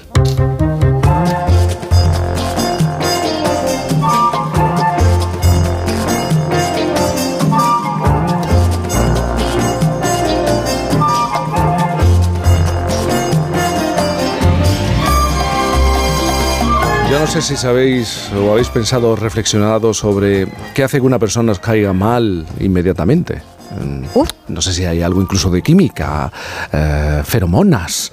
eh, tú no- Tiene que ser evolutivo. Yo Tiene que siempre lo he ser pensado, porque a mí, a mí eh, te puede caer mal aunque no lo tengas enfrente. Sí. Pero yo, en el gimnasio hay unas clases de, de cycling virtual y a mí hay una monitora grabada que me cae fatal. Que te cae fatal. Ahí ¿Por va. qué? Ya. yo pienso que eso tiene que ser algo psicología evolutiva, por alguna razón. ¿Tú lo crees, Judith, también? Puede ser, puede que vaya por ahí, sí, no sé. No sé. Puede ser. es verdad que no hay que juzgar a nadie por las primeras impresiones, pero también es verdad que hay acciones que nos sacan de quicio y que no somos capaces de soportarlas. Nos es bastante fácil identificar manías o acciones que hacen que, que otra persona no sea de nuestro agrado. Pero, ¿qué pasa si esas cosas las vemos en nuestros propios hijos? Ah, la cosa cambia, ¿eh? Nuestro hijo, independientemente de lo que haga, nos tiene que caer bien, Bueno, ¿o no? bueno. ¿O no? Sara Tarrés es psicóloga infanto-juvenil. Tiene otra teoría. Porque sí, nuestro hijo nos puede caer mal. Nuestro hijo es una persona igual que los demás y puede hacer cosas que nos desagraden y que hagan que nos caiga mal. Ya. La teoría es fácil. Pero entonces, ¿por qué nos cuesta tanto aceptar que nuestro hijo nos puede caer mal en algún momento de nuestra vida? Sara Tarrés, buenos días. Hola, buenos días, Jaime, ¿qué tal? Buenos días. Mi hijo me cae mal. Eh, yo no sé si es una declaración muy dura de hacer porque, claro, es que cuesta mucho hacer este tipo de declaración. Es, es muy doloroso, es muy doloroso y cuesta mucho.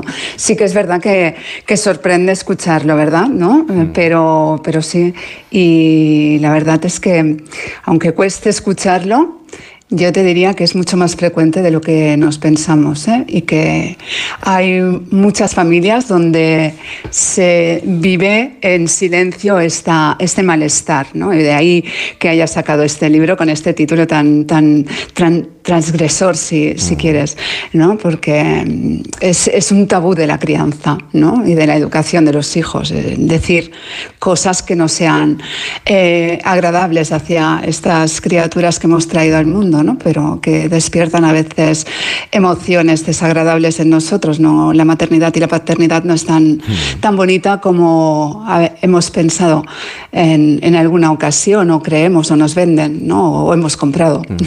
Porque eh, que tu hijo te caiga mal no significa que no lo quieras. Simplemente estás observando cómo se desenvuelve una persona que está creciendo y que no deja de ser independiente y que crecerá aún más y será más independiente todavía.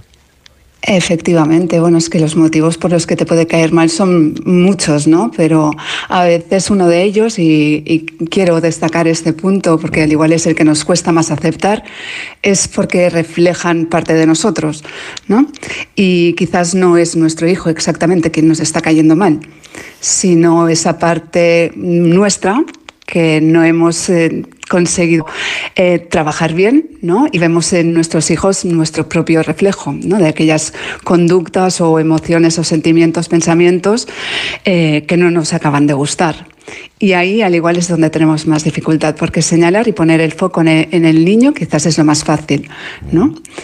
Eh, en cambio, quizás lo que tenemos que hacer es vernos también a nosotros mismos, reflexionar, hacer un, un ejercicio de introspección y eso es lo que yo propongo en Mi hijo me cae mal. Eh, mirarnos hacia adentro y realizar pues toda una serie de ejercicios que nos van a permitir ver cuáles son estas pequeñas cosas que podemos modificar, pequeñas o grandes, ¿no? Si son grandes, el, el libro solo va a ser la puerta que nos lleve hacia otro lugar, que quizás es la terapia familiar. Pero, eh, ¿tú crees que nos educan para pensar que nuestros hijos son maravillosos o realmente son, eh, nuestra visión de cómo son nuestros hijos es la visión de alguien que ama a ese ser que está creciendo y que forma parte de la familia? A ver, yo creo que el se nos... eh, es una idea que, que, viene casi inculcada de, de- de tiempos a- a- atrás, ¿no? desde la historia. ¿no? Si te fijas, por ejemplo, en, en la historia, vemos las imágenes de, de madres abnegadas con sus, con sus bebés eh, en brazos. ¿no? Siempre nos muestran una idea de, más bien plácida, amorosa, ¿no? de la maternidad. Y, y en tiempos más recientes, desde la publicidad, de las películas, y ahora ya no te digo nada con, con las redes sociales, donde las madres exponen todas esas fotografías maravillosas, dándoles de comer a sus hijos pues platos de, de verduras que se las comen súper bien, eh, niños pues contentos, felices. Luego pasamos a los grandes libros de crianza, manuales, ¿no? Como eh, eh, la crianza con apego, crianza respetuosa. Em- empezamos a, a- a- consumir, a consumir todo este tipo de información y todo esto va dejando un pozo en, nuestro cerebro, ¿no? Y, y creamos estas idealizaciones de madres y de hijos maravillosos y al final eh, esta idealización y la, eh, la miras con, con la realidad y, y ves que, que no tiene nada que ver. Y en esta distancia se va colando pues todo este tipo de, de emociones, ¿no? De la frustración sobre todo, ¿no? Y la rabia, la tristeza, la culpa por no poder llegar a ser. ¿no? El miedo a equivocarte como padre Bueno, como madre. esto, esto está en el sustrato de casi toda casi todos los padres, ¿no? Sea cual sea el estilo educativo que, que estén llevando a cabo, ¿eh? desde el más autoritario al más permisivo. En todos ellos hay- yo identifico miedo, ¿no? El autoritario eh, tiene miedo a perder el control a perder esa autoridad. El permisivo tiene miedo a que si le ponen algún tipo de normas o límites, le coarte la libertad a sus hijos y que eh, vas a, tener algún tipo de trauma en, la vida adulta. En el sobreprotector el miedo ya es atroz, ¿no? También eh, el miedo a que le pase algo a, tu hijo o incluso ese miedo a sufrir tú mismo, ¿no? Eh, por si le pasa algo. Eh, entonces vivimos, vivimos la maternidad y la paternidad con, con- con miedo. Con miedo. Es, es verdad que es algo que eh, no, no- no sabemos cómo hacer, ¿no? Y cualquier cosa que te supone un reto genera este, este miedo, ¿no? Pero cuando vivimos con tanto miedo no podemos ah, actuar mm, bien, ¿no? Al final no, no, no tenemos unas buenas habilidades, ¿no? Perdemos la, la habilidad de, de ejercer de forma óptima como, como padres y madres, ¿no? Es, es un poco eliminar este- estos miedos, ¿no? Y, y- y relajarnos un poco más, ¿no? Tenemos mucho miedo. ¿Qué Sí. hace que nos caiga mal nuestro hijo? Yo, yo estoy pensando en hijos y permanentemente estoy pensando en adolescentes. A lo mejor me estoy Sí. equivocando, o preadolescentes. Sí, sí, sí. A ver, ne- eh, es cierto que, bueno, todo el mundo me- me- mm, cuando me preguntan, ¿no? Tenemos la, tendencia a focalizar a, a esa etapa de la vida, ¿no? A la adolescencia, ¿no? Que es la, la- la etapa de la vida quizás en la que nos ponen nuestros hijos un poco más en, en crisis, ¿no? Porque, bueno, eh, están eh, buscando su sitio en, en la vida, ¿no? Es un momento en el que se tienen que ir desvinculando e in- individualizándose, ¿no? Y para ello, bueno, pues sus cerebros les invitan a correr riesgos, ¿no? A, a buscar fuera de casa pues eh, otra, otro tipo de información y es quizás el momento en el que como padres eh, sentimos pues que nos caen peor, ¿no? pero eh, nos pueden caer mal o sentir estas emociones de rechazo antes, ¿no? Antes. Pero, pero esta época, la adolescencia, sí que es cierto que es también la que quizás nos atrevemos más a, a decir, "Mm, es que mi hijo me cae mal, ¿no? Porque no entendemos qué, qué es lo que le está pasando, porque no, no conseguimos reconectar con él, ¿no? Y ahí es donde sus, eh, bueno, sus intereses eh, se van diferenciando más de los nuestros y ¿No será que no mm, aceptamos empezamos- que se hacen independientes y que son Ahí está, ahí y que está el tema. Van camino de la madurez y de ser adultos. Ahí, ahí está el tema y gracias por, por reconducirme. Eh, sí, porque estamos haciendo un proceso de duelo, ¿no? Y entonces tenemos que acabar aceptando que ese hijo, bueno, pues se va a ir también, ¿no? Y en este proceso de duelo quizás nos estamos quedando enganchados en la, negación, ¿no? No queremos que crezcan, ¿no? Entonces eh, evitamos a toda costa eh, darles la, libertad de poder hacer cosas eh, solos. Nos podemos quedar enganchados en la tristeza por perder a ese niño pequeño al que cuidábamos, ¿no? Y que ahora ya no necesita tanto cuidado. Nos podemos quedar enganchados en la rabia, porque nos da rabia que, que- crezca, que no nos obedezca, que mm, viva por su cuenta, ¿no?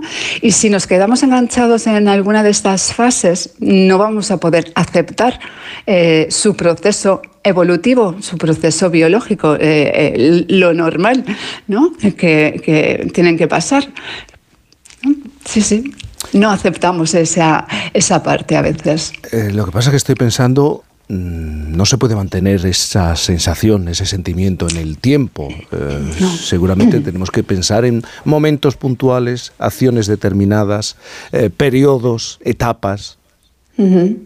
Sí, sí. A ver, eh, tenemos que, darnos cuenta que como, como, como padres, ¿no? A veces esto es, es, es un- una perspectiva que, que perdemos, ¿no? Nuestra función como padres es ah, que nuestros hijos puedan eh, salir de casa con un montón de habilidades para poder vivir de forma independiente y autónoma, ¿no? Y no podemos mm, mantenerlos siempre como, como bebés, ni como niños pequeños, ni siquiera como adolescentes permanentes, ¿no? Eh, porque eso tampoco es saludable, permanecernos estancados en cualquiera de estas etapas, ¿no? Tenemos que ir proporcionándoles eh, la- las herramientas adecuadas para que puedan ir superando cada una de estas etapas. Última es la de irse de casa sin miedo. ¿no? Y nosotros también aceptar eh, que se vayan, ¿no? porque aquí viene otro de los grandes duelos y del que se habla ah, como la etapa del nido vacío, ¿no? y a veces no, no la percibimos como una oportunidad ni siquiera para nosotros mismos como padres, ni, ni, ni siquiera para ellos, ¿no? y lo vivimos también como uno de los grandes duelos. ¿no? Y, y hay padres y madres que lo pasan francamente mal y hijos que nunca acaban de despegar de los nidos ¿no? y se quedan aferrados en casa por miedo a decepcionar a- también a sus padres, ¿no? porque tampoco les han permitido pues, eh, adquirir estas herramientas básicas como para poder irse. Y luego no, no quiero entrar en, en- en el tema socioeconómico, ¿no? que este, este es otro gran, gran tema por los cuales los hijos no se pueden ir de casa, ¿eh? pero eh, hablo más a, a nivel eh, familiar, ¿no? que no les, da, no, no les permiten en algunas familias, eh, hablo, no todas afortunadamente, ¿no?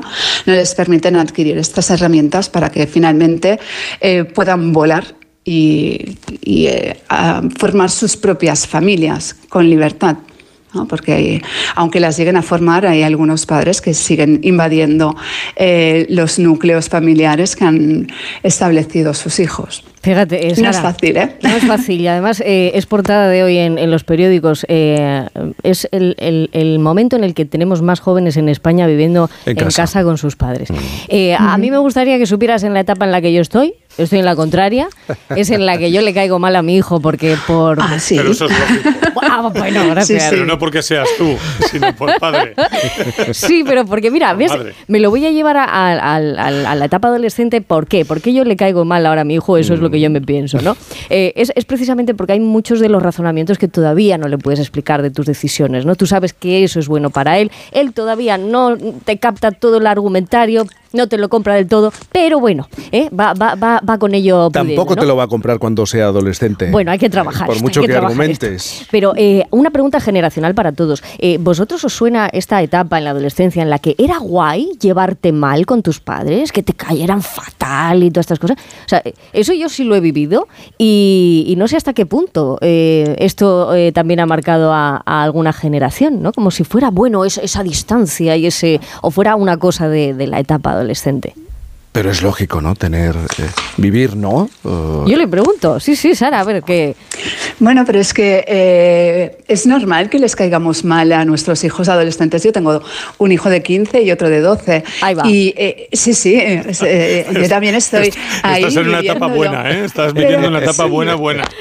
Sí, sí, pero es, es sí, sí, pero es, es normal que, eh, a ver, pues surjan estos conflictos y que ellos, pues, eh, como, como os decía, ¿no? Pues su, su cerebro les impele a buscar eh, fuera de casa y a correr riesgos y además, bueno, todavía, pues, eh, su cerebro prefrontal está eh, en plena formación, no, no pueden inhibir algunas conductas, no- todavía no pueden entender, como bien decías, algunos de los argumentos por los cuales nosotros intentamos, bueno, pues de limitarles, ¿no?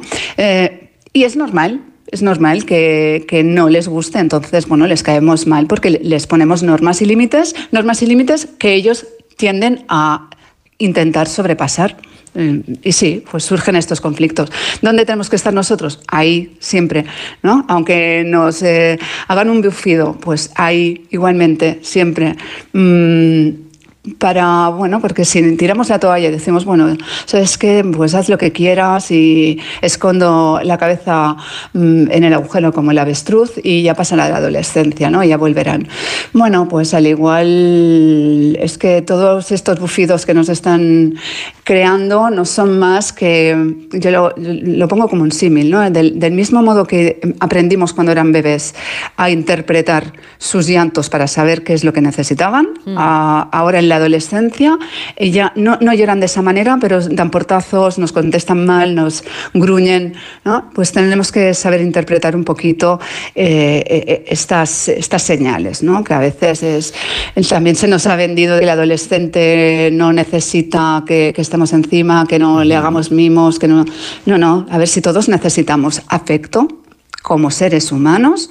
¿Quién nos ha hecho creer que en esa etapa no necesitan afecto, ni cariño, ni, ni miradas agradables, ni, ni elogios? No lo sé.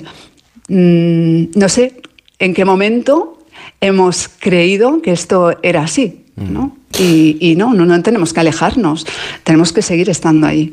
Muy bien, Sara Tarrés, muchísimas gracias por acompañarnos en esta mañana. A lo mejor podríamos decir, mi hijo me cae mal a ratos o un ratito. A ratos, a ratos. o en a un ratos, momento sí. determinado, en un momento determinado. Muchísimas gracias, buenos días. A vosotros, buenos días.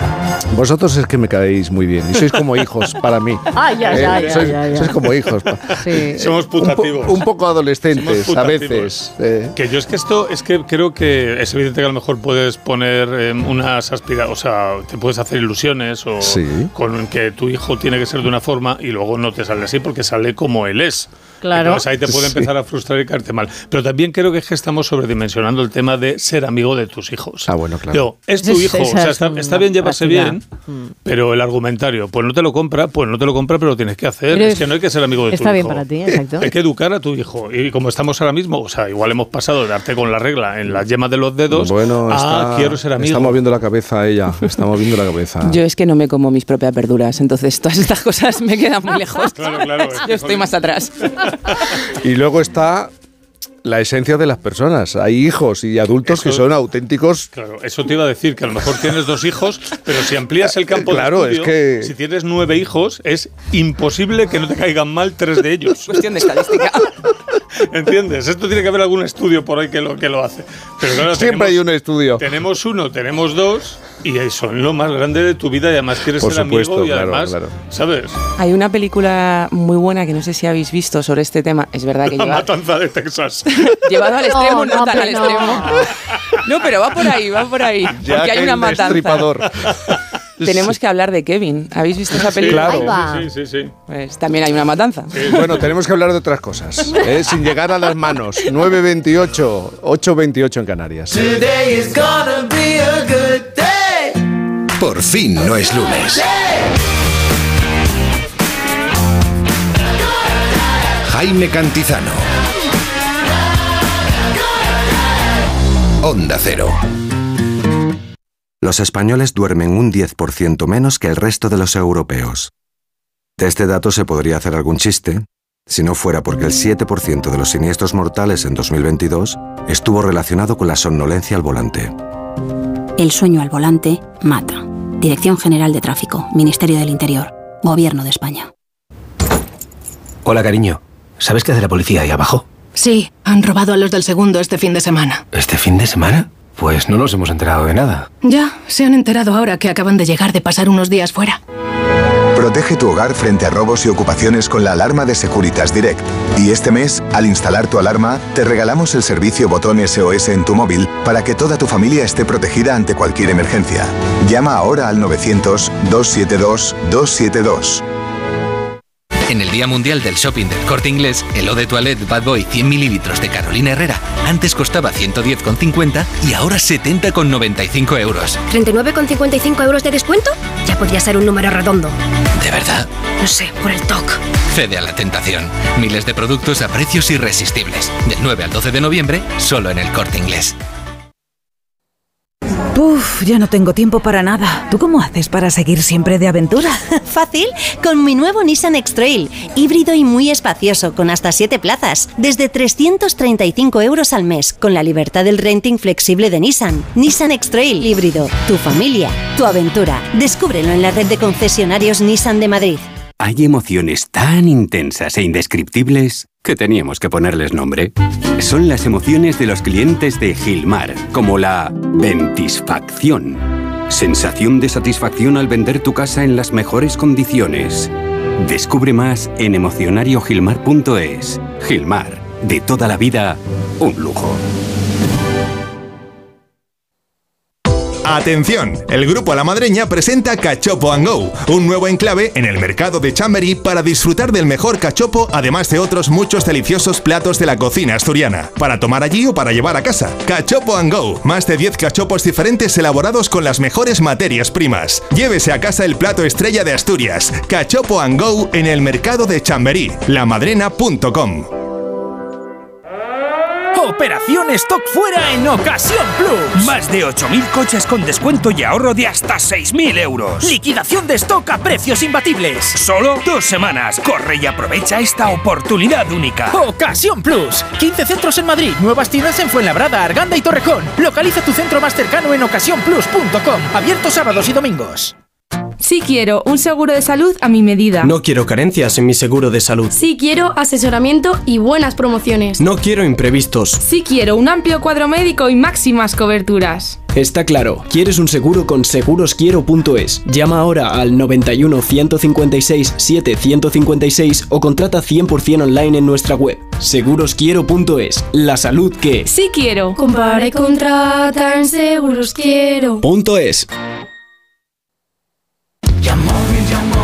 Este Black Friday no te gastes el dinero, gánalo, porque es Black Friday. Yamóvil es el concesionario que más paga por tu coche si está bien cuidado y corremos con todos los gastos. Empieza a ganar dinero con Yamóvil, más de 50 años haciendo lo que más nos gusta, comprar tu coche. Las vacas Angus y Wagyu de la ganadería Organic comen pastos naturales reforzados con una mezcla de higos secos y pasta de aceite de oliva virgen extra. Es una carne increíble. Y como queremos que la pruebes, te llevamos del campo a tu casa dos solomillacos de 300 gramos, un chuletón de un kilo y cuatro hamburguesas de 150 gramos por solo 89 euros. Todo Angus Eco de Organic. Haz tu pedido 910 2010 910 2010 o en carneorganic.com. Organic, la mejor carne del mundo.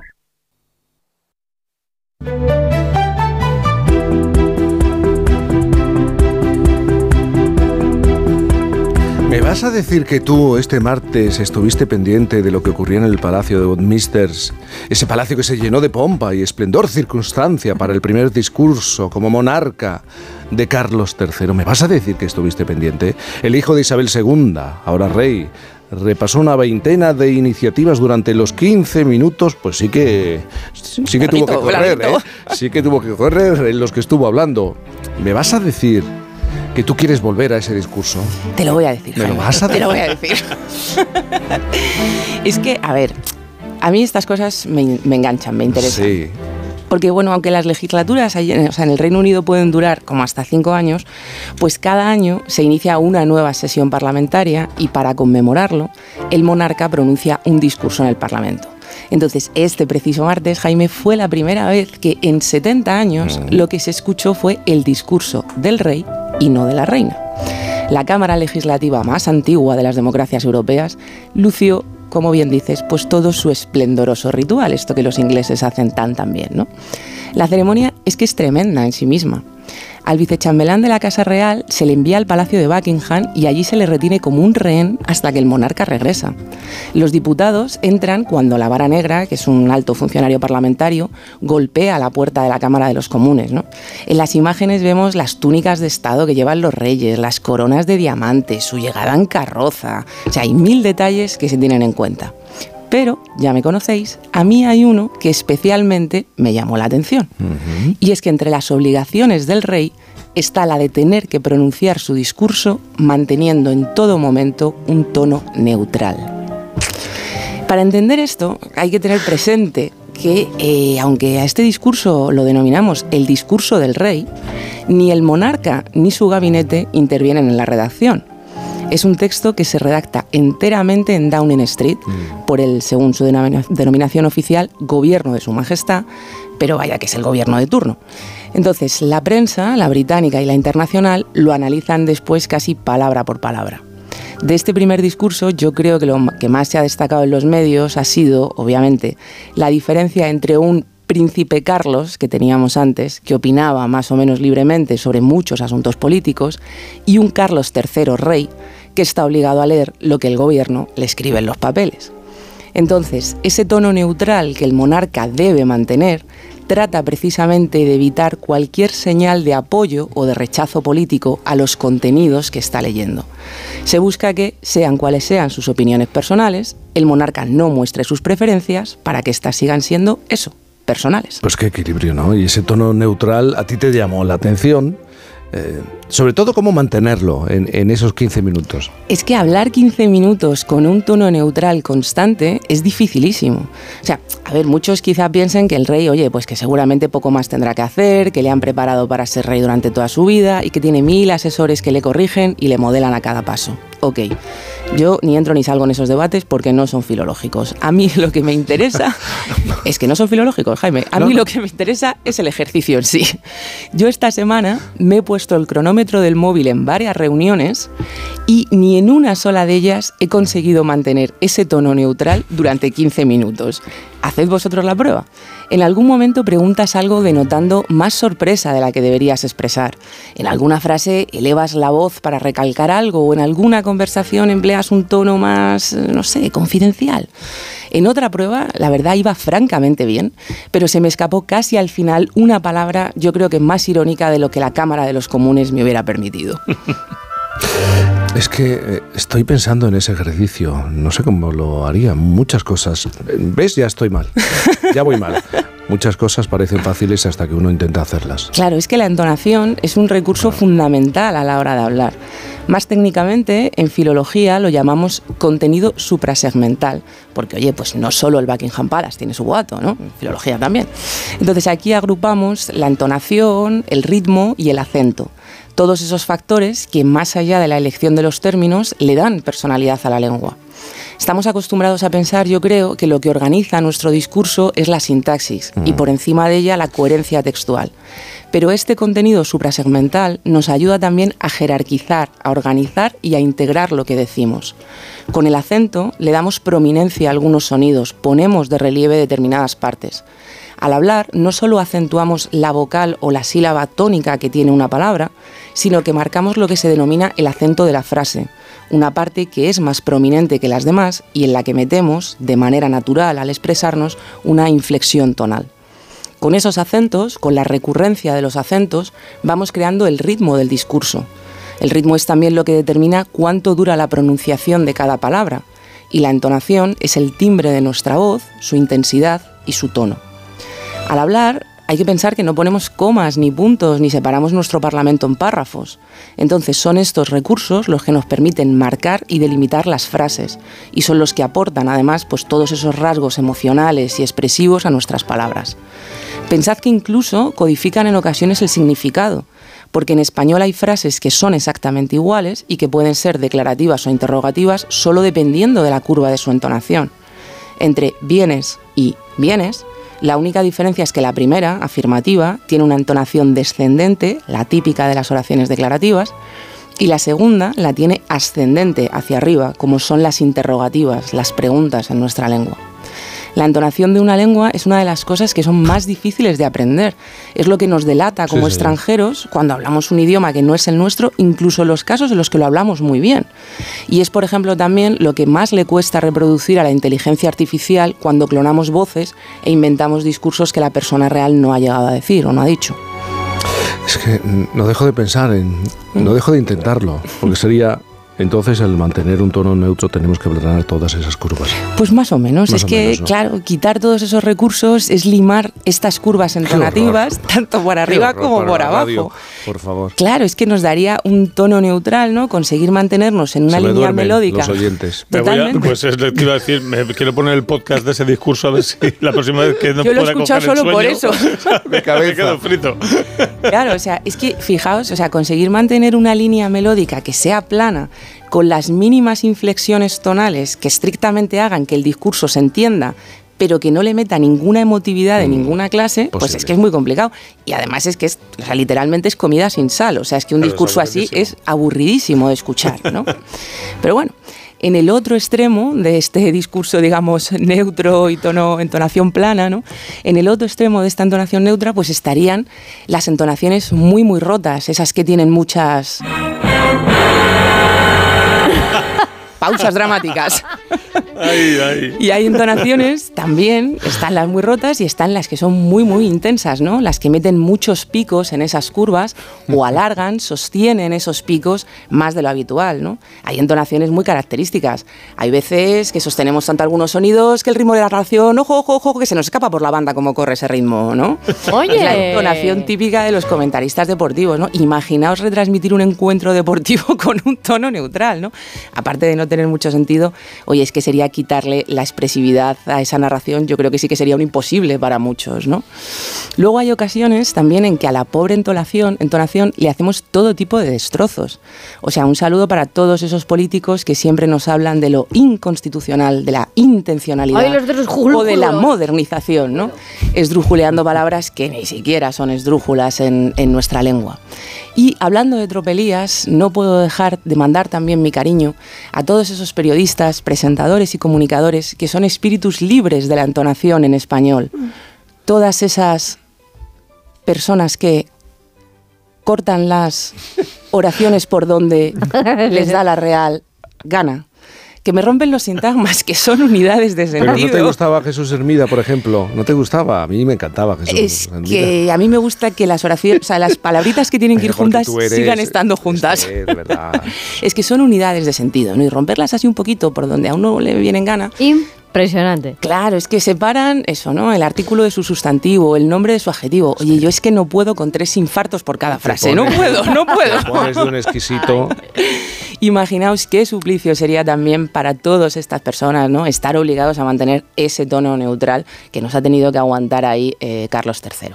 Pero es que, bueno, en fin, este es también el peso de la corona. Jaime, una carga que también es filológica. ¿Quién nos lo iba a decir? ¿Y para cuándo un episodio de The Crown sobre esta dura problemática?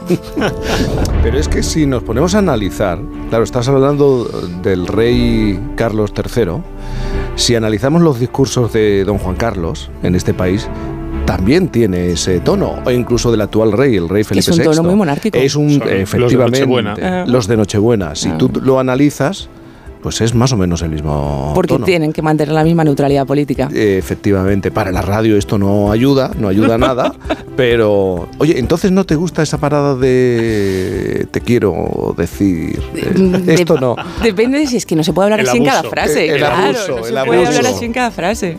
Eh, Bueno, pero y si llevas mucho tiempo hablando, a lo mejor pues es una manera de respirar. No, que no te voy a convencer. De verdad, Ay. no, no te voy a convencer. Esto vamos a hacer una una pausa, si te parece. Fernando Eiras entra entra calienta que entras. Aquí estoy por la banda Venga, ahora. Si te parece, tenemos que hacer una pausa. Enseguida la extra actualidad. ¿Hablas de monarcas? Eh, ¿De no. reyes? No. Pero se va a Podría, coronar. pero podría. Pero podría, Son perfectamente. todos, son todos plebeyísimos. Por fin, no es lunes. Lleva tu negocio a otro nivel con Vodafone Business. Con negocio a medida disfrutarás de fibra y móvil con soporte informático 24/7. Escoge entre ciberseguridad, presencia digital o reparación y sustitución de dispositivos. Infórmate en vodafone.es o llamando al 1443. Vodafone Business. Together we can. En Renfe nos hemos dado cuenta de que compartimos el mismo viaje contigo.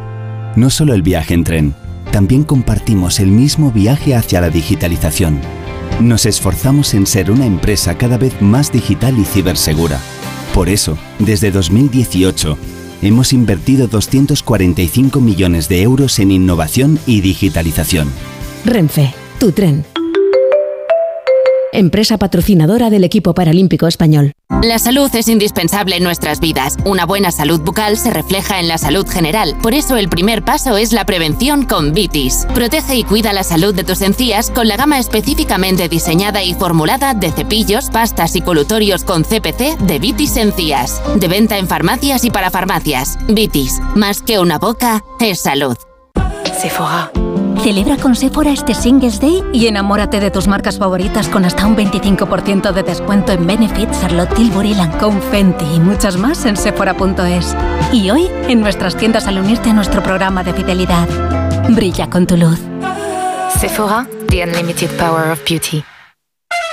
Córdoba, ciudad universal y patrimonio de la humanidad. Sus monumentos, sus patios, su gastronomía, su legado histórico. Córdoba es más de lo que te imaginas. Compruébalo este sábado con gente viajera, que se hará en directo desde la Sala Oribe, en los jardines del Palacio de Oribe, uno de los edificios más singulares del casco histórico. Con el patrocinio del Ayuntamiento de Córdoba. Este sábado a partir de las 12 del mediodía, gente viajera desde Córdoba, con Carlas Lamelo. Te mereces esta radio. Onda Cero, tu radio.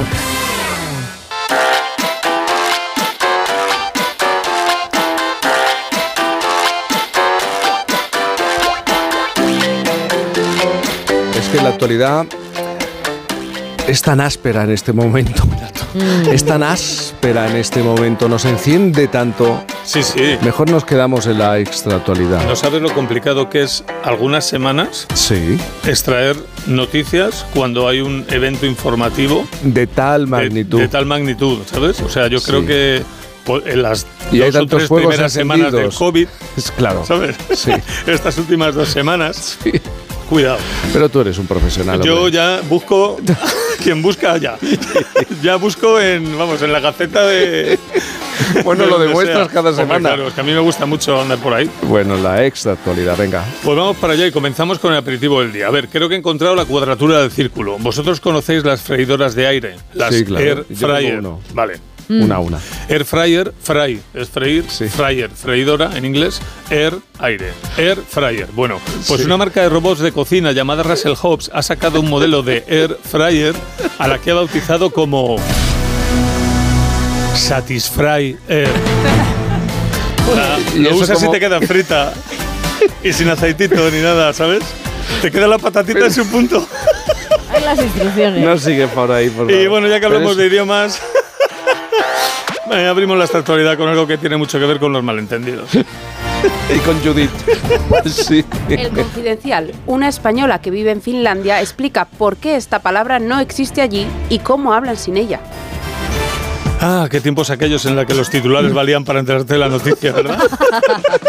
bueno, pues esta española dice que le preguntó a unos niños finlandeses cómo se decía por favor y le dijeron que no existe esa expresión. Claro, lo primero que he hecho yo al leer la noticia es buscar un traductor y creo que le han vacilado un poquito, porque he encontrado dos maneras de decir por favor, una culta y otra informal. Entonces, chica. Y si bicheas en el traductor de Google, por favor, en finlandés el informal se dice así. Kiltti.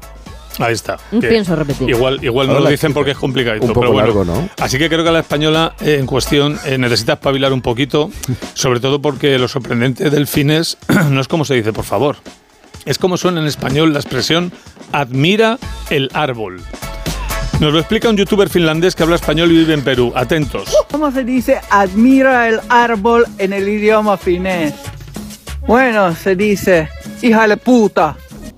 Pero esto es... Es así. Y Lo he buscado, como lo compruebo todo, repito. Me he metido en el traductor, he escrito admira el árbol, le he dado a- al sonido y el resultado es este. Ihale puta. Pero Con tono, tiene tono. Donde- claro, ahora voy a explicar donde intenciones. híjale es admira y puta es el árbol. Puta con dos U's, es árbol con recochineo. Cambiamos de tema. No sé si os acordáis que la semana pasada sacamos aquí a colación a Karina Jelinek, una mocatriz argentina. Sí, hombre, que- sí. Vale, vale. De la que comentamos esta frase. Fui a España y me aprendí enseguida el idioma. Si me hablaban muy despacio, podía entenderlo. Bueno, pues he dicho, vamos a presentar a esta mujer en sociedad. Como debe ser. Y es que me he encontrado una noticia.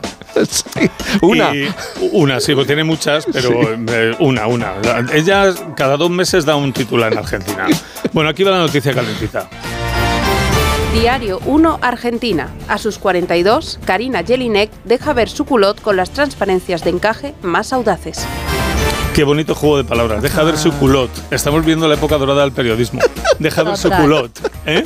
Festival del humor. En este titular sí hay información. Festival, claro, Te cuenta. De más, igual, ¿Eh? ¿sabes? De más. Bueno, quien quiera conocer a esta fuerza de la naturaleza llamada Karina Jelinek, no tiene más que buscar sus fotos, aunque a mí personalmente se ha tocado los labios y se los ha, están más hinchados que el Euribor, es decir. Eh, por lo demás, está, está cañón. Bueno, y, y si ya la estáis viendo en el móvil, la gente que está desayunando, Karina Jelinek, os propongo ahora conocer la personalidad de Karina Jelinek, con declaraciones como esta. Mi nombre es Karina Jelinek, pero mi nombre artístico es Karina Jelinek.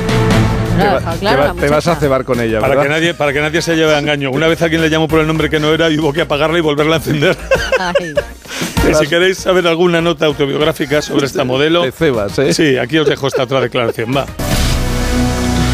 Mi novio se dedica a ser empresario que tiene su propia empresa. y no como otros que te dicen que son empresarios y van a lo que van. Oye, que tú dices sube ir arriba, seguro, Eh, algún sí, día. sí. ¿ves? Pues. Eh, y pasamos ahora a hablar de sucesos. Déjala, déjala. De la El pobre. día de Segovia. Roban varios móviles tras arrancarlos de los expositores. ¿Os creíais que Segovia era una ciudad tranquila, amigos? Pues no. Los ladrones, es que mola porque los vídeos, los vídeos son para verlos. Los ladrones iban ocultos con mascarillas COVID. Entraron, entraron en dos establecimientos mientras aún estaban abiertos y arrasaron con todos los móviles que ¿y qué pudieron. ¿Y qué hago con estas ahora? Que pudieron arrancar. O sea, mientras que lo arrancas, pues hombre, alguien de allí podía haber intervenido. Nada, pues no. Hay ladrones con glamour, como los de la casa de papel, y luego están estos con mascarillas COVID que piensan que glamour es una revista. Aunque hay otro tipo de ladrón, como el que dejó un cartel en una calle que se ha hecho viral. Es una hoja de cuadros que en el centro lleva algo pegado y escrita a mano se lee.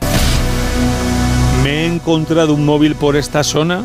El móvil me lo quedo, pero la tarjeta sin con los contactos, aquí la dejo. Es para.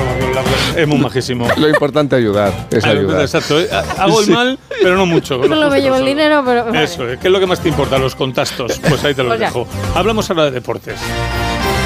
Diari de Tarragona. El Real Club Deportivo Español hace oficial el fichaje de Luis Miguel Ramis. El entrenador tarraconense ha sido elegido por la dirección blanquiazul porque echaron al anterior, Luis García, le destituyeron. No iba bien el equipo y lo han defenestrado, pero me extraña que el español fuera tan mal con Luis García teniendo las ideas tan claras como las tenía su equipo de entrenadores. A lo mejor algunos habéis escuchado esta declaración. Tenemos claro que la génesis de su buen rendimiento eh, pasa por un muy buen momento con, con balón. Eh, meten mucha gente interior, tienen dobles ubicaciones en las cuartas alturas, además de tener mucha acumulación, son asimétricos porque la segunda y la cuarta son ubicaciones tendentes más al perfil izquierdo, pero la tercera tendente al perfil derecho, lo que les lleva a progresar con mucha facilidad por los dos perfiles, son capaces de progresar Pero, pero este trabajo es para Judith. Judith, por favor. Es importancia. Pero- ¿De qué estamos hablando? De... Ya sabéis, tienen gente como Arbilla que te puede buscar las diagonales y encontrar o el profundo del lado o el profundo del lado contrario fácilmente. Claro, claro. Eh, el A ver, Fernando, aclárate. a lo si mejor- no se saben expresar, que no se saben no, no, expresar. se está y este utiliza Se palabras está y... expresando estupendamente. A lo mejor el problema es que los jugadores no lo entendían. Claro, claro. Porque es- ves aquellos palos y, Y- y no pelota adentro, tira. ¿Sabes? Pero bueno, yo creo que los mensajes tienen que ser claros y comprensibles, como este que soltó una vez el comentarista Poli Rincón. Hay que jugar por las bandas, sobre todo por la izquierda y por la derecha. Principalmente, principalmente. Y vamos acabando con una noticia del mundo de la música que nos viene de México.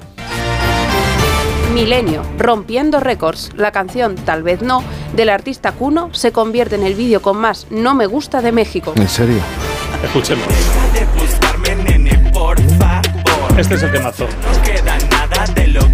Uno es un TikToker mexicano y el 31 de octubre esta canción llevaba, cuidado, 2 millones de no me gusta. Se está haciendo más popular por chungo que por TikToker. Hasta el punto de que un oyente llamado Juanma Vallejo me envía un comentario a esta canción en redes que dice así. Gran canción.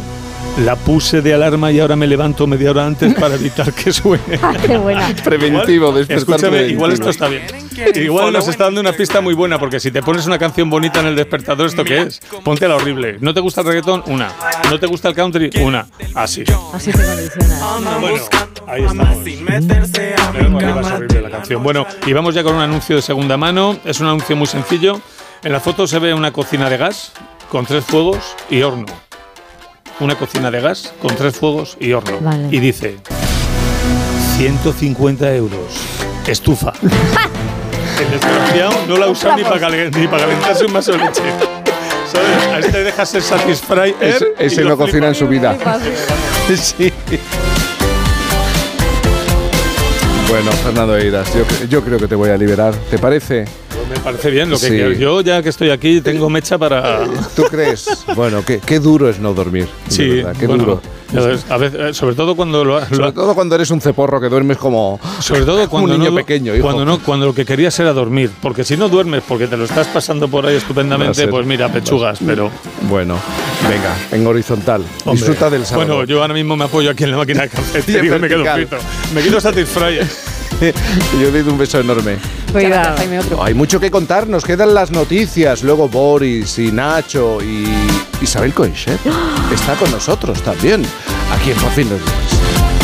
Por fin, no es lunes. El Servicio 012 de Información y Atención al Ciudadano de la Comunidad de Madrid ofrece servicios como el 012 Apoyo a la Maternidad, que presta ayuda a mujeres embarazadas y familias, el 012 a tu lado, de apoyo psicológico ante momento de soledad o crisis, y el 012 Mujer, dirigido a mujeres víctimas de violencia. Servicio 012, un número para todo y para todos. Comunidad de Madrid. Ven y vive la experiencia. Del 11 al 19 de noviembre llega Feriarte, Feria de Antigüedades y Galerías de Arte. Descubre la decoración más exquisita, joyas especiales, arqueología, pintura antigua y arte contemporáneo. Entra en ifema.es y compra tu entrada. IFEMA Madrid. Siente la inspiración. Chinchón, con su icónica plaza, escenario de grandes películas de la historia, el túnel de Zacatín bajo la singular Plaza Mayor de Colmenar de Oreja, el Museo de Cine de Villarejo de Salvanés, el impresionante Palacio de Goyeneche de Nuevo Baztán, primer proyecto urbanístico. Imposible contarte en tan poco tiempo todo lo que puedes descubrir en las villas de Madrid. El mejor estilo de vida del mundo. Comunidad de Madrid. ¿Dices que en los Super Days de Mobility Centro habrá más de 350 vehículos Mercedes-Benz con descuentos de hasta 15.000 euros? Así es. Habrá turismos, furgonetas, diésel, híbridos, gasolina y todos con entrega inmediata. Solo del 15 al 18 de noviembre en Isla de Java 5 y 7. ¡Me apunto! Pide cita en las redes sociales de Mobility Centro y allí nos vemos. Silencio en la sala. Ha llegado a nuestros oídos que Ahorramás ha bajado el precio en más de 700 productos. Sí, señoría, porque llega la bajada de precios de Ahorramás. Y es que en Ahorramás bajamos los precios en más de 700 productos. Como el salmón por medios o enteros por 10,99 euros el kilo. Disfruta de la bajada de precios de Ahorramás. Un día descubres que tienes humedades en techos, paredes, están por todas partes. ¿Qué puedes hacer? Llama a Murprotec. Llama al 930 1130 o entra en murprotec.es. Si con las humedades te las tienes que ver, ¿qué puedes hacer? Llama a Murprotec. 930 1130. Murprotec. Cuidando tu hogar, cuidamos de ti. Sí quiero un seguro de salud a mi medida. No quiero carencias en mi seguro de salud. Sí quiero asesoramiento y buenas promociones. No quiero imprevistos. Sí quiero un amplio cuadro médico y máximas coberturas. Está claro, quieres un seguro con segurosquiero.es. Llama ahora al 91 156 7156 o contrata 100% online en nuestra web. Segurosquiero.es. La salud que Sí quiero. Compare, contrata en Seguros Quiero. Punto es. Hola, ¿qué tal? Soy Isabel de Cuerpo Libre. Has intentado adelgazar muchas veces y no lo has conseguido. Es que no has venido a Cuerpo Libre. Tratamientos naturales, localizados, personalizados. Te esperamos con una sonrisa. Vas a adelgazar y no lo vas a recuperar. 91 192 32 32. 40% de descuento. 91 192 32 32. Muebles Adama. Renovar sus muebles es renovar su vida. Venga a conocernos y le sorprenderá todo lo que podemos hacer por usted. La más amplia variedad de muebles de calidad y diseño a un precio increíble. Muebles Adama. Ver a la calle General Ricardo 190 o entra en mueblesadama.com. ¿Qué haces? Eh, ¿Tirar la basura? ¿En la acera? El truco para mantener la ciudad limpia es depositar los residuos siempre dentro de su contenedor. Y si tienes muebles o enseres, basta con llamar al 010 y el ayuntamiento te lo recoge. Pues sí que es un truco fácil. ¡Claro! ¡Haz tu magia! Ayuntamiento de Madrid. Clínica Oliver y Alcázar. Especialistas en implantes para pacientes con muy poco hueso. Cirugía mínimamente invasiva con prótesis definitiva en un mes como máximo. Diagnóstico gratuito y financiación. Consulte su caso en el 91 564 6686 o a través de la página web oliverialcázar.com. Más de 30 años de experiencia.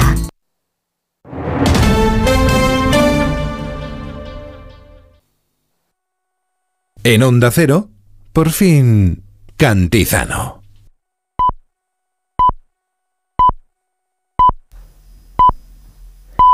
Las 10, las 9 en Canarias.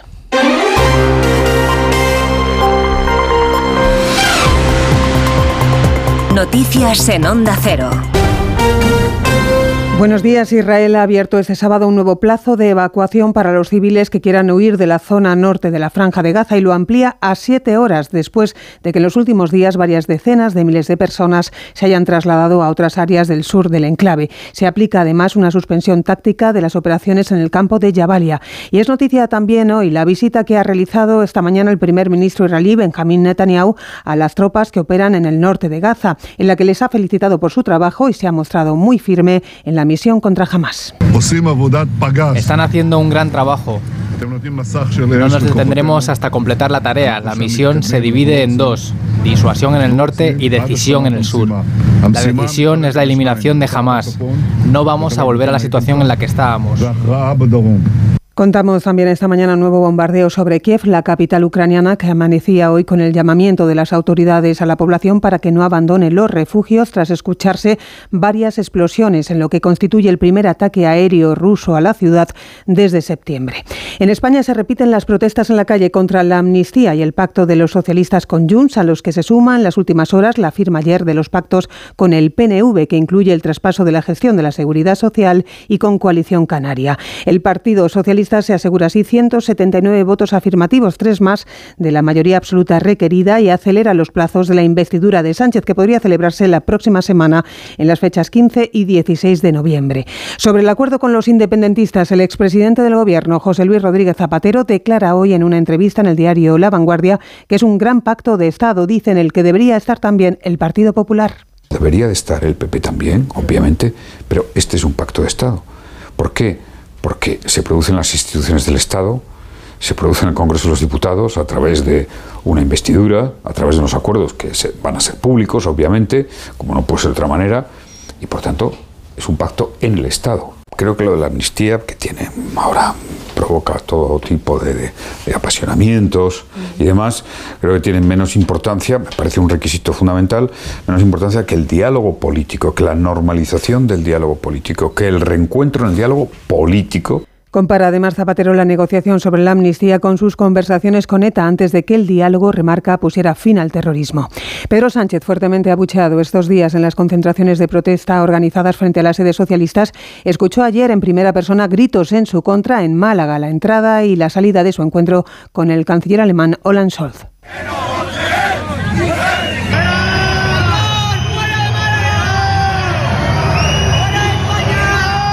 Sánchez participa hoy en la capital malagueña en el Congreso de los Socialistas Europeos, marcado por la dimisión del primer ministro portugués Antonio Costa por un escándalo de presunta corrupción relacionada con negocios energéticos. En el Partido Popular siguen, entre tanto, las llamadas a los socialistas contrarios a la amnistía, como el presidente Manchego, para que pongan pie en pared y frenen la deriva de los pactos con los independentistas, votando no en la investidura de Sánchez. José Ramón Arias. A esos socialistas, o al menos a ese socialista, léase Emiliano García Paje, que puede hacer algo para frenar la degradación del Estado de Derecho es al que los populares se dirigen para que haga efectiva la batalla que quiere dar frente a la amnistía y que lo haga ya y de verdad, porque mañana, como afirma la número 2 del PP, Cuca Gamarra, será demasiado tarde. Hemos escuchado declaraciones de dirigentes socialistas que dicen que si hay que dar la batalla la darán. Lo que decimos a ese presidente socialista a un presidente autonómico es que este es el momento de dar esta batalla. Este es el momento. Los populares hacen un llamamiento para que esos españoles indignados por la situación acudan a las concentraciones cívicas convocadas para mañana domingo en toda España. En Génova mantienen vivo el acuerdo con Coalición Canaria en las islas, aunque les recuerdan a sus dirigentes que el apoyo a la investidura lleva implícito el apoyo a la amnistía. Vamos con los deportes, David Camps. El Athletic de Bilbao gana 4-3 al Celta de Vigo en el partido adelantado a la decimotercera jornada de Liga en Primera División. Partido con polémica arbitral, con dos goles anulados y el tanto de la victoria roja y blanca de penalti en el minuto 98. Queda un punto de la Champions el Athletic. En descenso el equipo vigués, los entrenadores Valverde y Benítez. Muy contento, mucho. Todavía no se me ha pasado el susto, eso es verdad, pero esto es lo que hay. Hemos sido un equipo insistente y hemos conseguido la victoria. Ellos han demostrado ser un gran equipo y así, así ha caído. Hemos tenido también situaciones para haber resuelto, pero ellos han hecho un buen partido también. Estoy muy orgulloso de, de la actitud, del trabajo, del juego. Triste porque es un partido que puedes ganar y terminas perdiendo con un penalti en el último minuto. Lo triste es que se nos repite eh, una semana tras otra y las dos últimas semanas ha sido más claro, pero bueno, ya está. El líder, el Girona, juega a las 2 en Vallecas ante el Rayo. Tiene dos puntos de ventaja sobre el Real Madrid, que juega a las 9 ante el Valencia, mientras celebra esta hora la Asamblea de Compromisarios. Almería, Real Sociedad, Osasuna, Las Palmas y Granada, Getafe completan la jornada de hoy. Ha sido destituido Pacheta como entrenador del Villarreal, que negocia con Marcelino para que se haga cargo del equipo. En segunda división, el Leganés gana al Levante 2-1 y se consolida como líder de la categoría. Y al margen del fútbol, Gran Premio de Malasia de Motociclismo, enviado especial de la revista Motociclismo de Onda Cero, Chechu Lázaro. Victoria al sprint de Alex Márquez en el circuito de Sepán después de una remontada desde la cuarta posición en parrilla y tras adelantar en pista a los dos contendientes por el título, a Jorge Martín y a Peco Bañaya, que le han acompañado y en el podio. Con este resultado, el madrileño le recorta otros dos puntos más y se sitúa a solo 11 en la general del líder. Mañana una nueva oportunidad en la carrera larga, donde el italiano partirá desde la pole por delante del propio Martín. En modo 3 la pole ha sido para el líder Jaume Masia y en moto 2 para Fermín Aldeguer con Pedro Acosta sexto que mañana depende de sí mismo para certificar el título de la categoría intermedia. En la séptima jornada de la Euroliga de baloncesto, sexta victoria del Barcelona al imponerse 86-81 al Estrella Roja. Más información a las 11, las 10 en Canarias y noticias actualizadas también en onda 0.es. Siguen con Cantizano en Por fin los lunes. Este sábado hay liga en Radio Estadio. Con la primera plaza de la liga en juego, el Real Madrid recibe al Valencia y el sorprendente Girona visita al Rayo. En la zona de peligro llegan las urgencias para los equipos locales. Almería Real Sociedad y Granada Getafe. Completa la jornada del sábado desde el Sadar Osasuna Las Palmas. Con las paradas habituales en los estadios de Segunda División, la Liga ACB de baloncesto y desde Sevilla las semifinales de la Copa Federación de Tenis. Este sábado desde las 3 y media de la tarde, todo el deporte te espera en Radio Estadio con Edu García. Te mereces esta radio. Onda Cero, tu radio.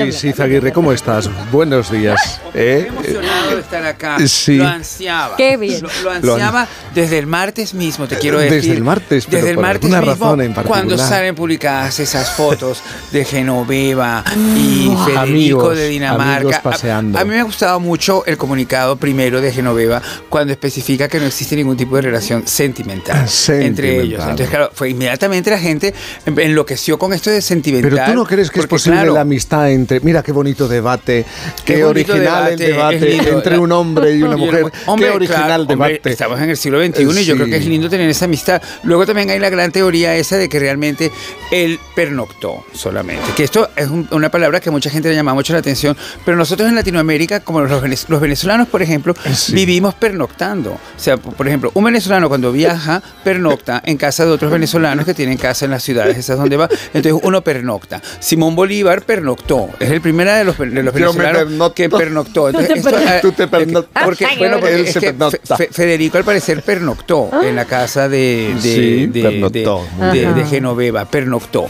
Y luego yo, eh, aparte de este tema pernoctar, que me parece muy interesante, lo que quiero hablar es en realidad que yo creo que deberíamos iniciar el proceso de canonización de, Genoveva Casanova, que ya tiene nombre de santa, Santa Ay, mi Genoveva. Genevieve, y Genoveva yo creo que pasaría a convertirse en la santa Genoveva de los príncipes herederos desamparados. Que yo creo que ella tiene, ella tiene un currículum en eso muy importante, porque empezó con Cayetano, que Cayetano es un heredero complicado, todos sabemos, gente, porque Ca- Cayetano ha sido un heredero difícil, ¿entiendes? Un heredero en realidad es una persona difícil de carácter, porque no es fácil entender de ti Me gusta la heredero. flexibilidad de tu concepto complicado. Complicado, sí que es para Porque todo. es- complicado me lo enseñó Cristina Macaya. Cuando de repente no puedes ir a un sitio, llamas y dices, perdona, se me ha complicado. Entonces la vida es, Es muy complicada. flexible La- tu la, concepto la vida es complicada, muy sí. flexible. Y un heredero no es fácil. Y, y- y una, y una persona que tiene ese conocimiento sobre el heredero debería de aplicarlo aplicar públicamente mucho más. Y por eso yo quiero la canonización de Genoveva en este aspecto. Y es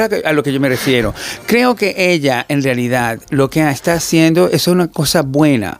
Muy pocas personas hacen cosas buenas todos los días, pero Genoveva, en cambio, está haciendo algo bueno, que es recuperar a una persona, ¿Qué a la pasa? sociedad, a su propio entorno, a, que, a- a que libere Este- él señor. es muy rebelde. Eh, Sí, Fe- Fe- Federico es un chico muy rebelde que ha puesto en, en varias se la ocasiones, pasa sí. poniendo en peligro. Luego hay esta otra gran duda de si realmente vino completamente solo en este viaje privado, ¿entiendes? Porque él es él, él va a llevar la jefatura de Sí, Estado de Dinamarca, nada más y nada menos. Y entonces resulta que probablemente andaba aquí sin guardaespaldas y sin seguridad, ¿entiendes? O sea que eso, este Oye, tema que es el más complicado de toda la situación. Sí, espérate, es vamos a saludar a. Nacho, Nacho Gay. Oye, Nacho, buenos días. Dime ¿Qué que tal? Buenos días, ¿cómo buenos, estáis? Buenos días, muy bien, pero entonces vino solo, vino acompañado, vino con... eh, Vino, vino con dos escoltas nada más, Menos- lo, con lo dos cual escoltas ya, nada más, ya. implica un fallo eh, claramente de seguridad de la Casa Real danesa, porque Sí. evidentemente dos, solos, dos escoltas solo para proteger a un príncipe heredero, además deambuló. Eh, según narra la revista Lecturas, que es quien llevaba la exclusiva, a lo largo de varios minutos por las calles de Madrid a las ocho y media de la mañana porque no encontraba el coche de la embajada danesa que le tenía que llevar al aeropuerto. Y luego esos escoltas ni siquiera se dieron cuenta de que había tres fotógrafos a lo largo de toda una jornada eh, detrás de ellos haciéndoles fotografías. Eh, vamos, que estos escoltas están ya a la cola del paro de Copenhague, eso ya te lo digo yo. Porque No es mal sitio para estar. En la que cola del sigan- paro.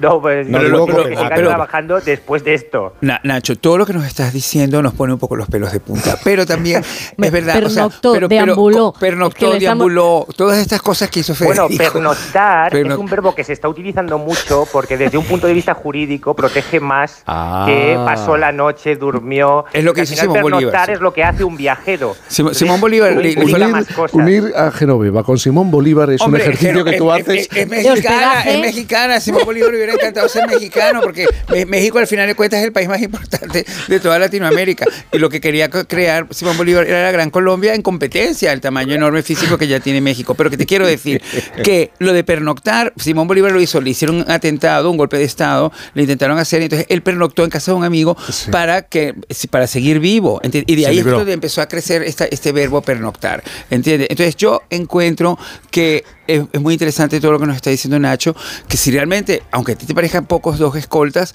dos escoltas de la Casa Real, eh, en la Casa Real sabían de este viaje, entonces, ¿no? Esta Obvio, pregunta- obvio. Obvio. Es decir, como sabían siempre de los viajes que hacía el rey Juan Carlos, que le protegían los escoltas, que le protegía incluso eh, el servicio de inteligencia, ¿no? Eh, en ese sentido, la Casa Real sabe perfectamente, solo hay que ver el comunicado que han mandado, que es un poco sospechoso. Respetamos la vida privada. No, no era el mejor texto, respetamos la vida Pero. ¿no os parece raro que una casa real emita un comunicado sobre una cuestión, sobre la esta presión, cuestión? La presión ha ¿Pero sido muy grande. ¿Pero La qué presión. Hombre, tienen que, a- a- algo tienen que decir. ¿Tú crees que una casa real tiene que Aquí entrar? todo es raro. Aquí Es- todo es ¿Te raro. parece raro, Nacho? Es todo raro, desde el comunicado que efe- efectivamente normalmente las casas Las reales, casas reales van- no desmienten ni confirman este, tema, este tipo de temas personales y mucho menos con ese tipo de textos que podrían ser interpretados de una manera muy negativa. Es ¿Y y quién pudo haber redactado? del heredero. Bueno, el Pero- heredero pero- pero tiene ¿crees que- hijos, está casado. Está no sé casado si con puede Mary Donaldson, pero ¿crees, vida que- íntima ¿crees que Mary Donaldson o la oficina de Mary Donaldson hayan tenido algo que ver con la redacción de ese texto? No, evidentemente no. Mary Donaldson estará flipando porque además eh, se, eh, se ha narrado la historia de que se conocen desde hace mucho, de que se conocieron en una cacería. Ya. Eh, ya nos dijo Berlanga que las cacerías tenían muchísimo peligro. Desde luego. Y que a partir de ahí han estado viéndose en varias ocasiones al año. Pero aquí la pregunta es, porque si tú tienes una amiga, una relación sana con una amiga, ¿por qué tu mujer no participa de esa relación con esa amiga? ¿no? Los, los- tus amigos van, con- conocen a tus parejas, ¿no? Esto es un poco lo extraño. Y que él aprovechase un viaje oficial de Mary de Dinamarca a Estados Unidos para venirse a España y pernoctar en la casa de Genoveva Casanova, que es Pero a lo que mejor- nadie puede llegar a comprender que un príncipe heredero, independientemente del grado de relación que tenga con Genoveva, se meta en su casa y duerma allí. Es que A no lo- tiene ningún Hombre, tipo de es que te da todo el rollo del mundo. O sea, un príncipe heredero, todas las cosas son, al final terminan siendo po- poco hogareñas. Un palacio no es un hogar, por más que te lo intenten vender, es, Es muy imposible. frío el mármol, tanto eh, mármol tanto, mármol, que- tanta habitación, tanta prosopopeya, tanta historia. Entonces, de repente, hay un momento tanto determinado, brocado hay un momento que un, que un Cuco, que, que- que un cuco eh, piso en Jerónimos, eh, con Genoveva cerca, el pelo de Genoveva, el olor de Genoveva, que es una maravilla, ¿entiendes? Ya con ese nombre increíble. La hogaridad. De, de- de- si de repente digas, hombre, lo que me he perdido. Federico puede tener esa reflexión, ¿entiendes? Claramente. Y por eso. Una por eso reacción muy humana. Y, no, no, y, el, y el hecho mismo de pernoctar. O sea, una persona que es heredera, que es una presión tremenda. O sea, vas a heredar esto. Este palacio enorme lo vas a heredar sin hacer nada. Todo esto te lo tienes que aguantar. De repente te dicen, pues mira, pernocta. Entonces piensas, hombre. Y te dejas llevar. De lo, de lo que me estoy perdiendo y te dejas llevar. Quiero solo pernoctar. A partir de ahora solo quiero pernoctar. Yo ya no quiero heredar porque ya heredé. Quiero pernoctar. Mira, vamos a cambiar de tema porque esto ya es un desvarío. Esto hay que entender. A ver, vamos a ver, Nacho, ya sé que quieres hablar de la caída de la casa Asher, que yo la he visto ya ¿La has visto? Sí, sí, sí. sí, ¿Y, sí. y te ha gustado o no? A mí me ha gustado. Ya, eh, pero- a mí- pero antes, por favor, otra casa, otro tipo de casa. Nuria, la viuda de Fefe, ¿qué quieres contarnos? Bueno, una casa muy parecida, por cierto, porque la casa también habla de una dinastía con mucho Sí. dinero que de repente se desmorona de manera completamente distinta, pero eh, también hay un enfrentamiento familiar. En el caso de los Tapias se complica la cosa porque ayer a las 3 de la tarde recibimos un comunicado de los hijos que querían dejar claras dos cosas. Primero, que la inhabilitación de su padre, de, de Tapias, que sabéis que tenía muchísimo dinero, eh, había sido una inhabilitación de carácter judicial por su estado cognitivo y en ningún caso, como se había vendido en muchas ocasiones, que no tenía ningún tipo de sentido, una inhabilitación voluntaria. Es que se había dicho que él mismo había propuesto al presidente del Real Madrid, Florentino Pérez, para que tutelase sus negocios, pero como sabéis, una inhabilitación no puede ser eh, propia, no la puedes proponer tú mismo porque va contra tus derechos fundamentales, nadie puede decidir por ti. Y también dicen los hijos en ese comunicado, que esto es lo más polémico, que no se les dejó ver a su padre en estos últimos 5, 6, 7 años. Y evidentemente, aunque no se cita en ese comunicado a ninguna persona, ellos se están refiriendo a su viuda, eh, a su esposa Nuria González. Así que hay dos versiones completamente encontradas. Los hijos que dicen que hay una señora llamada Nuria González que intentó apartar, aislar a un señor rico para que éste le beneficiase posteriormente en el testamento y una, eh, la de Nuria González y su entorno, que dicen que los hijos no querían a Fefe, que lo único que querían era su dinero y que han eh, maniobrado a lo largo de estos últimos años para conseguirlo. Dos citas nos esperan fundamentales en esta historia. La apertura del testamento, que Wow. se puede hacer a partir del día 17, Luego eh, hay que esperar unos días hasta que te lo dan, pero a final de este mes podríamos conocer ese testamento que probablemente, eh, y podremos quitar quizá incluso el probablemente, va a ser impugnado. Y luego también hay un juicio porque antes de morir Fernández Tapia se abrió un proceso judicial eh, frente a dos de sus hijos que llevaban sus, eh, sus empresas por desconfianza. Así que va a haber aquí un Falcon Cres Naviero para rato en esta historia. Hay que poner música. Más conflictos, más conflictos, no, queremos más conflictos, de verdad. Ya tenemos suficientes. Sí, ¿Tú crees que las manifestaciones vayan hasta Puerta de Hierro, por ejemplo? Puede pasar. ¿Cómo la Puerta de Hierro? No, de repente las manifestaciones se, confundan con esta historia. La gente defendiendo a los hijos de Nuria, la propia Nuria, a Fernández ah, que se amplíe la protesta con otro tipo de argumentos. Claro, puede pasar. Si ya han llegado a puede ser, Escúchame, ¿puede ser que yo te viera con Luis Miguel en algún momento? ¿Dónde fue que coincidiste con Luis Miguel? En, la boda de, en, París, en París. en París, sobre un batón mouche. Es verdad. Estuvimos 55 minutos conversando, que es algo increíble, porque parece que él no, no necesariamente habla con gente de la prensa tanto tiempo. Pero como dice Nacho Gay, la gente tiene esta cosa conmigo que de repente probablemente no me ven como miembro de la prensa. pero, pero claro, es que recuerdo, esto fue el año pasado. Esto fue en junio, ¿no? Este mismo año. En junio, este es mismo, verdad. Estás preocupado por la, por la, por, parece que el precio de las entradas en el Bernabéu. Si podías hablar con él para arreglarlo. Bueno, me encantaría, me encantaría, pero esto es en julio, esto es en julio, vamos a ver. Sí, Tranquilicémonos todas un poco. Es en julio del 2024. ¿No va a bajar de precio? Bueno, eh, yo, yo no sé si vayan a bajar de precio, pero estoy seguro que el precio lo vale. Ahora, también te quiero decir que yo también me empecé a quedar como un poquito mosca con los precios de Madonna y me quedé fuera de Madonna completamente. O sea que no quiero que pase esto con Luis Miguel, ni a la gente tampoco. O sea que hagan sus ahorros y ya está. Pero las dos horas y media. incluso es más barato. No, era más barata la entrada. Yo, creo que exageráis. Se, está hablando de los bi, porque claro, ahora la gente, como él tiene una novia española, pues ahora de repente sentimos que es completamente español. Pero Luis Miguel. Bueno, es, español, es muy español. Luis Miguel también tuvo un momento de, de con, con, Genoveva, que también está, en la lista de Genoveva. porque Genoveva, como te digo, como yo creo que hay que canonizarla la santa, ella es una mujer que ha venido a la vida a entender al hombre complicado.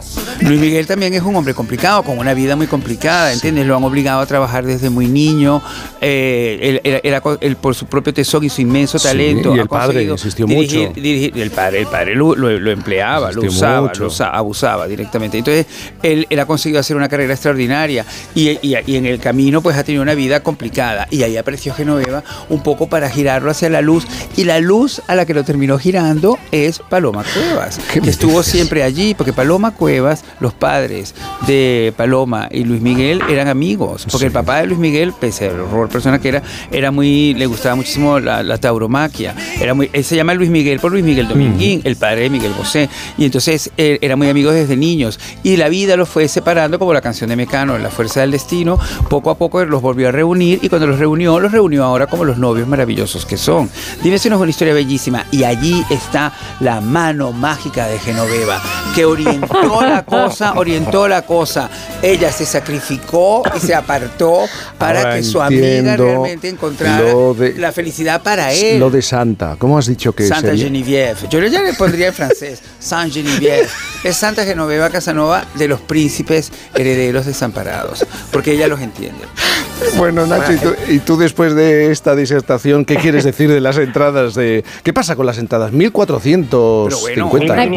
1.500. Es un poco yo, yo, no soy fan de Luis Miguel y menos mal, porque claro, no quería gastarme este dinero. Pero un amigo mío compró dos entradas, le costaron 500 ¿Y se ha hipotecado? Y de, sí, se ha hipotecado, efectivamente. Y de repente, cuando ve la entrada, que hay que leer siempre la letra pequeña, después de gastarse 500 euros, pone visibilidad reducida. 500 euros. Que probablemente solo ve el cogote de Luis Miguel o algo así.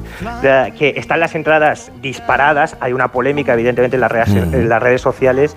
Dice la gente que vamos a pagar entre todos, entre todos los fans de Luis Miguel, la obra del nuevo Bernabéu, que es donde canta los días 6 y 7 de julio. Y bueno, yo lo que creo es que no le viene bien esto, porque al final tú, puedes ser un divo, tú puedes ser lo que tú quieras, y además desde que está con Paloma Cuevas, que lo decía muy bien Boris, hay una campaña para lavar la imagen de Luis Miguel. Yo creo que lo está haciendo la propia, guiando la propia Paloma Cuevas. Pero ¿cómo con una campaña? ¿Por qué? ¿Por qué lo necesita? Hombre, porque él, ha tenido momentos complicados, vamos a utilizar el gran verbo. Complicado, ha tenido momentos complicados eh, de pernoctancia en la, Todo nos lleva a lo mismo. En la hostilidad De, de- de- de pasearse por, un, por, el, por el lado más complicado de la- del trato con la gente y con la prensa, claramente un trato muy, muy, muy tremendo, porque es que él le molesta muchísimo la persecución sobre el final de la vida de su madre, que para él es uno de los grandes dramas de su vida, como lo sería para cualquier persona Sí. que pierda a su madre de esa manera, porque nunca se ha sabido exactamente qué es lo que pasó. Entonces, bueno, él tiene una versión, porque la da en la propia serie, ¿sabes? La da en la propia serie, es que él dice- Exacto, Él- no, con él- autorizado Con, con la su serie. beneplácito Sí. y él acusa a su padre. Sí, él acusa a su padre de la desaparición de su madre directamente. Pero no le gusta que esto se lo saque la prensa, ¿entiendes? Una cosa es que lo diga él. Es que, Sí, sí, sí. insisto, no aplicáis el concepto Genoveva, Casanova, para entender al varón complicado. Una cosa es que a ti te saquen en una entrevista cosas que tú no quieres decir y otra es que tú decidas contarlo en una, en una, en una- en una Pero serie claro sobre que hay tu una propia campaña. vida. No ¿entiendes? sé si os acordáis de lo de la boda de su hija Michelle Salas. Sí. Eh, Luis Miguel es un hombre que no ha reconocido a su hija hasta los 18 años, que con sus Sí. otros dos hijos, que son menores de edad, no tiene relación, hace que no les ve un montón de años y de repente su asistencia a la boda de Michelle Salas se vendió como si fuese el padre amantísimo que, que regresa Qué y demás, cosas. cuando Bueno, realmente Nacho, no se ha ocupado de ninguno de sus tres Voy a discrepar contigo, porque yo creo que allí, allí está también la mano de Paloma y detrás de la mano de Paloma el Espíritu Santo de Genoveva. Del ¿Cómo hay que espíritu, el sol de Que es- que es- México, que es un el poco- a ver si ha llegado a-. Hombre, que le, le- le han hecho ver, oye, tranquiliza un poco las pero tal cosas. como lo- la porque no puede- presentas a, la- a la no, no pobre, a la- pues solo falta que haya negociado con Puigdemont en Es que, Waterloo. totalmente, es que no, no, no, no, no te quepa un- un- duda de esto. No te- yo no puedo poner las manos sobre el fuego porque no se puede poner las manos sobre el fuego nunca. Quizás solo Genoveva puede poner las manos sobre el fuego y quedar perfecta, ¿entiendes? Pero, pero detrás de todo está Genoveva. Es lo que hay que pensar ahora. Es lo mejor a pensar. Bueno, vamos a hacer una. Anda, vamos a hacer una pausa. Vamos a hacer.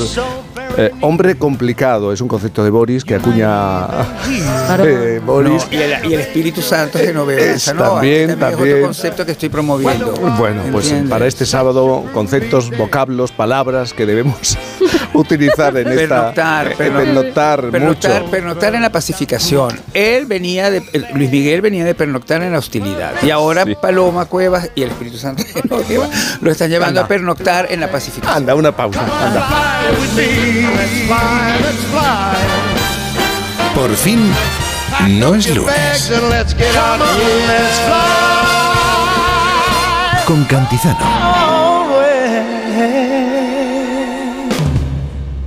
La salud es indispensable en nuestras vidas. Una buena salud bucal se refleja en la salud general. Por eso el primer paso es la prevención con Vitis. Protege y cuida la salud de tus encías con la gama específicamente diseñada y formulada de cepillos, pastas y colutorios con CPC de Vitis Encías. De venta en farmacias y para farmacias. Vitis, más que una boca, es salud. Hola, cariño. ¿Sabes qué hace la policía ahí abajo? Sí, han robado a los del segundo este fin de semana. ¿Este fin de semana? Pues no nos hemos enterado de nada. Ya, se han enterado ahora que acaban de llegar de pasar unos días fuera. Protege tu hogar frente a robos y ocupaciones con la alarma de Securitas Direct. Y este mes, al instalar tu alarma, te regalamos el servicio botón SOS en tu móvil para que toda tu familia esté protegida ante cualquier emergencia.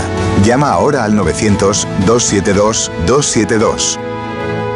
Piensa en un producto. Y ahora imagina que comprando dos te llevas tres. Bien, ¿verdad? ¿Era un detergente Ariel Oxy o un turrón el corte inglés? Y si no eran, no pasa nada. Porque por el aniversario de Supercore, Hipercore y el supermercado El Corte Inglés, tenemos más de 3.000 productos a 3x2. ¿Alguno será? Supercore, Hipercore y Supermercado El Corte Inglés. ¿Qué necesitas hoy? Y además 25% de regalo en miles de productos y un millón de euros en premios.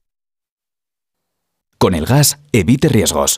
Vigile que la combustión sea correcta. Llama azul sí, llama amarilla no. No obstruya las rejillas de ventilación ni el tubo de salida de gases de calderas y calentadores. En instalaciones individuales, instale solo calderas y calentadores estancos. En instalaciones de butano propano, vigile el buen estado del regulador y del tubo flexible. Y recuerde que las instalaciones se deben controlar cada cinco años. Por favor, utilice el gas con responsabilidad y seguridad. Comunidad de Madrid. Uf, ya no tengo tiempo para nada. ¿Tú cómo haces para seguir siempre de aventura?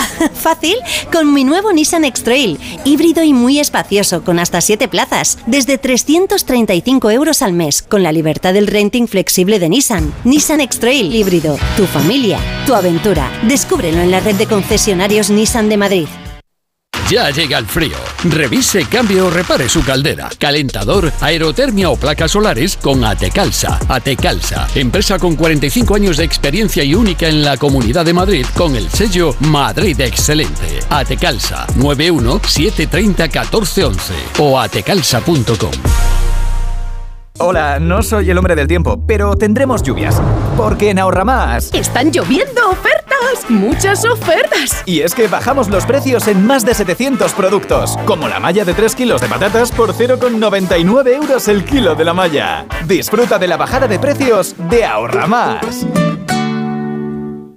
Muebles Adama. Renovar sus muebles es renovar su vida. Venga a conocernos y le sorprenderá todo lo que podemos hacer por usted. La más amplia variedad de muebles de calidad y diseño a un precio increíble. Muebles Adama. Ver a la calle General Ricardo 190 o entra en mueblesadama.com.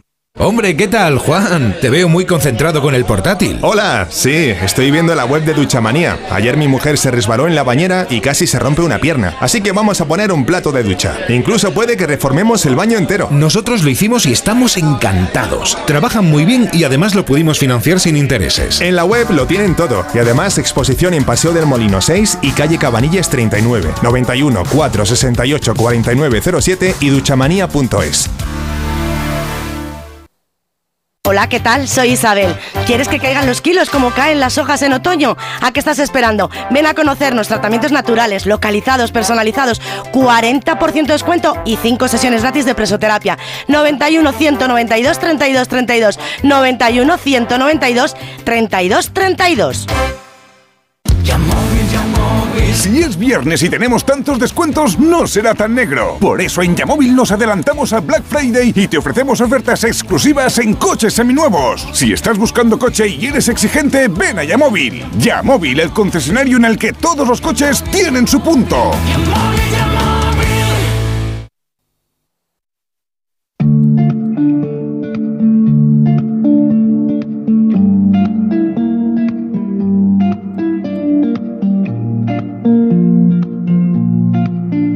Cantizano, por fin. Es wird wieder gut, auch wenn's nicht so aussieht.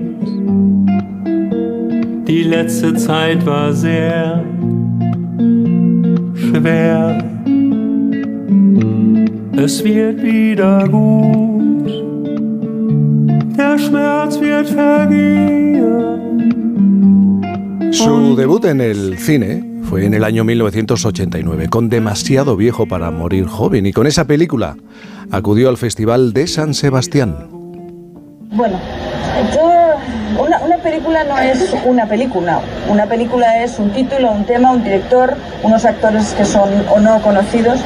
Entonces, para una película como la mía, en la cual no hay actores especialmente conocidos, bueno, hay algunos, y que, pues no sé, a mí no me conoce nadie, nadie sabe de dónde provengo, qué puedo ofrecer, está claro que la oportunidad de mostrar la película es, es muy importante, ¿no? Si no, ¿quién se iba a enterar que existía esta película? ¿Quién se iba a enterar que, que yo había hecho una película y a lo mejor, pues hombre, puede tener algo?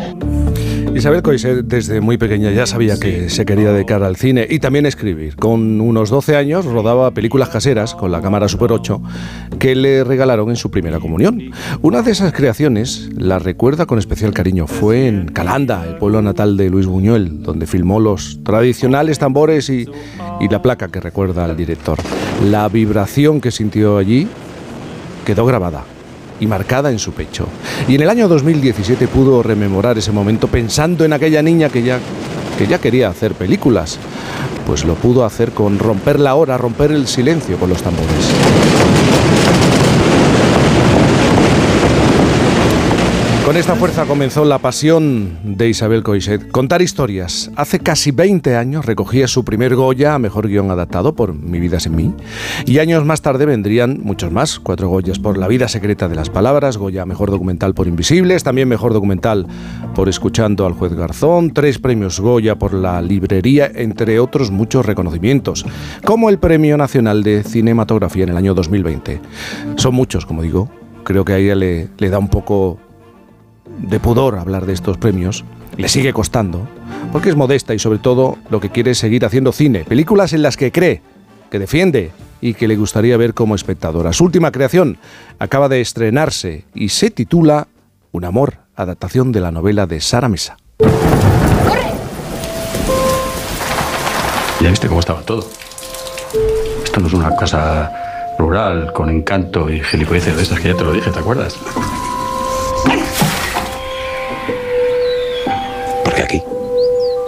Qué no? Ven, ven, ven, ven. Sí, eso, sí, eso, ven. Tú eres Andreas, ¿no? Y tú, Nat. Aquí todo el mundo sabe todo de todo el mundo. Yo soy Carlos. Pues eso, ¿no? Que somos vecinos. Se te volverá a inundar todo cada vez que llueva. No quiero que te enfades. Estás en tu derecho de enfadarte, es un riesgo que corro. Las loteras van a ir a más. Yo puedo arreglarte el tejado a cambio de que me dejes entrar en ti un rato. Una historia que tiene muchas capas, desde el retrato de la mezquindad humana a nuestra propia complejidad como seres, sobre todo imperfectos. Isabel Coiset, buenos días.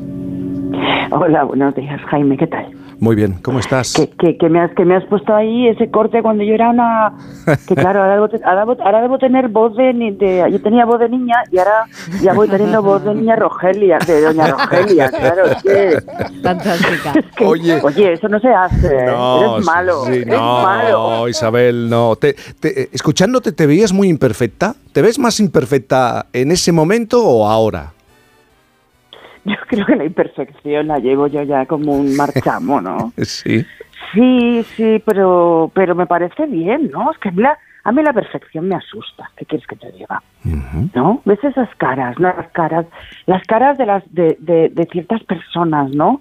Que la, la mandíbula eh, está súper dibujada, la nariz, todo, la frente, ni una arruga, ni un poro. Eso, eso a mí me da mucho miedo. ¿Qué quieres que te diga? Pero yo creo que te acercas a la perfección, ¿no? O al equilibrio cuando te pones a rodar. Que es porque vives como una Es especie que de, transformación, ¿no?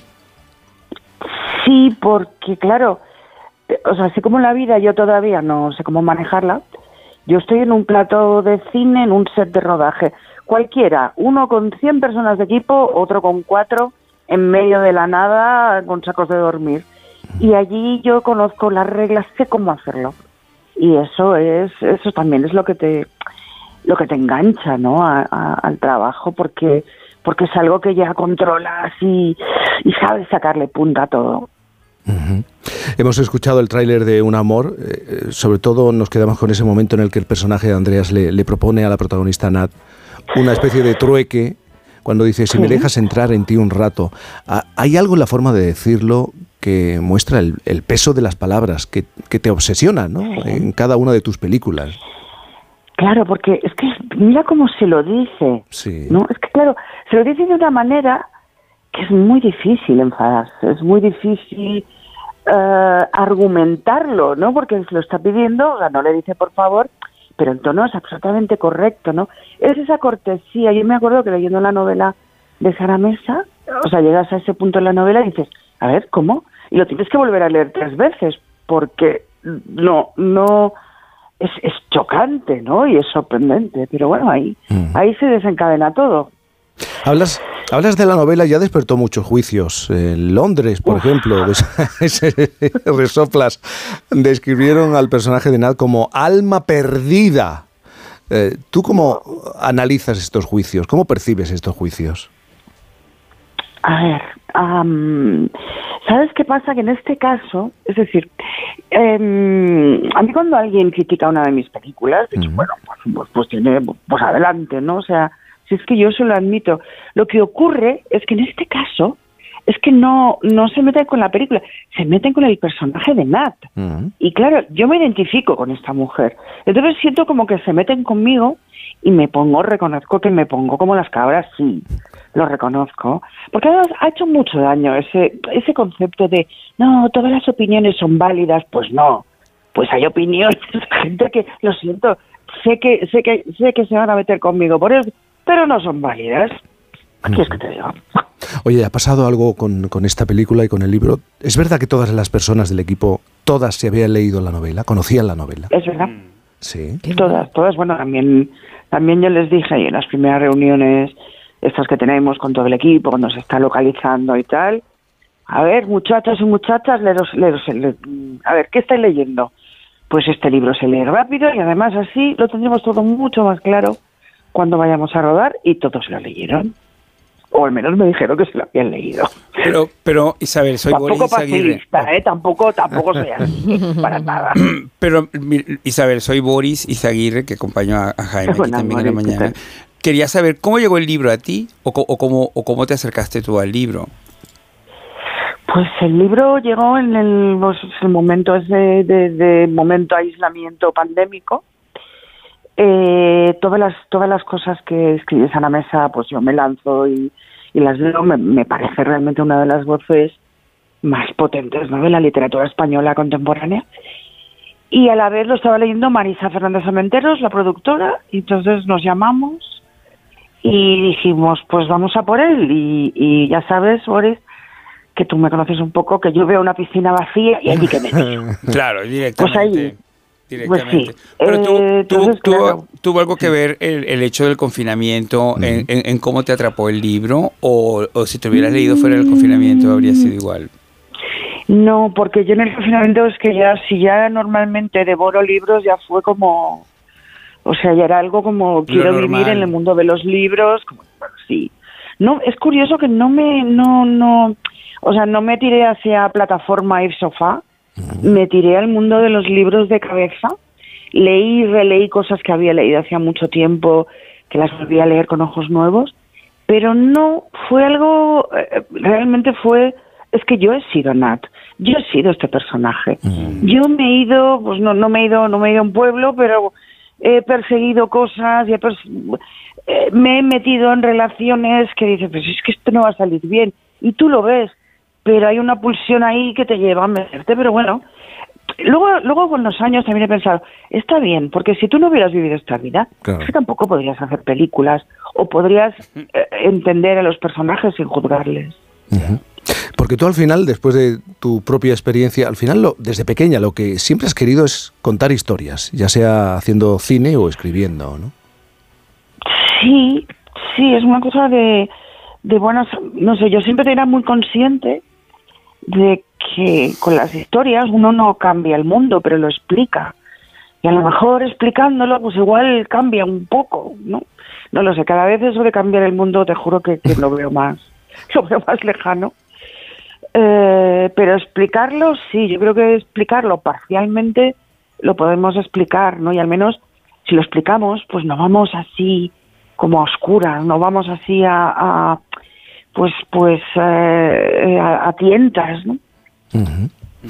Eh, con 12 años, antes oíamos los tambores, eh, esos tambores que grabaste en Calanda, los tradicionales tambores en, Sema- en Semana Santa. Con 12 años te pones a, a rodar. Sí, con 12 años porque mis padres, que siempre esto del cine, bueno, ellos eran muy cinéfilos. Entonces yo me acuerdo que había leído algo de, de, bueno, de Luis Buñuel, de cómo los tambores de Calanda pues le habían influenciado, como hay películas donde él utiliza ese sentido. Y entonces una Semana Santa les pedí a mis padres que en vez de que me llevaran, yo qué sé, pues, pues, a la playa o, o a un zoo o algo, yo qué sé, o a, un, o a hacer una gincama, pues que me llevaran a Calanda y allí nos fuimos. Y además piensa que en ese momento, todavía era ese momento donde en la, la, tú veías la gente con las manos despellejadas y la sangre en los tambores. O sea, no es como ahora que es más un poquito más, más, más, Sí. bueno, pues, yo qué sé, eh, menos sangriento, pero en ese momento era, no sé, a mí me impresionó muchísimo y desde luego, luego años después, cuando me pidieron que, que, que hiciera esto de romper, romper el, ¿cómo se llama? Romper la hora, ¿no? eh, es impresionante, ¿no? Que, o sea, es miles de personas en la plaza y tú con la maza y le das al tambor y de repente es, es, es, es realmente una experiencia que se la recomiendo a todo el mundo. De verdad, que se dejen de realidad virtual y de tonterías de que estas, que vayan a. Calanda.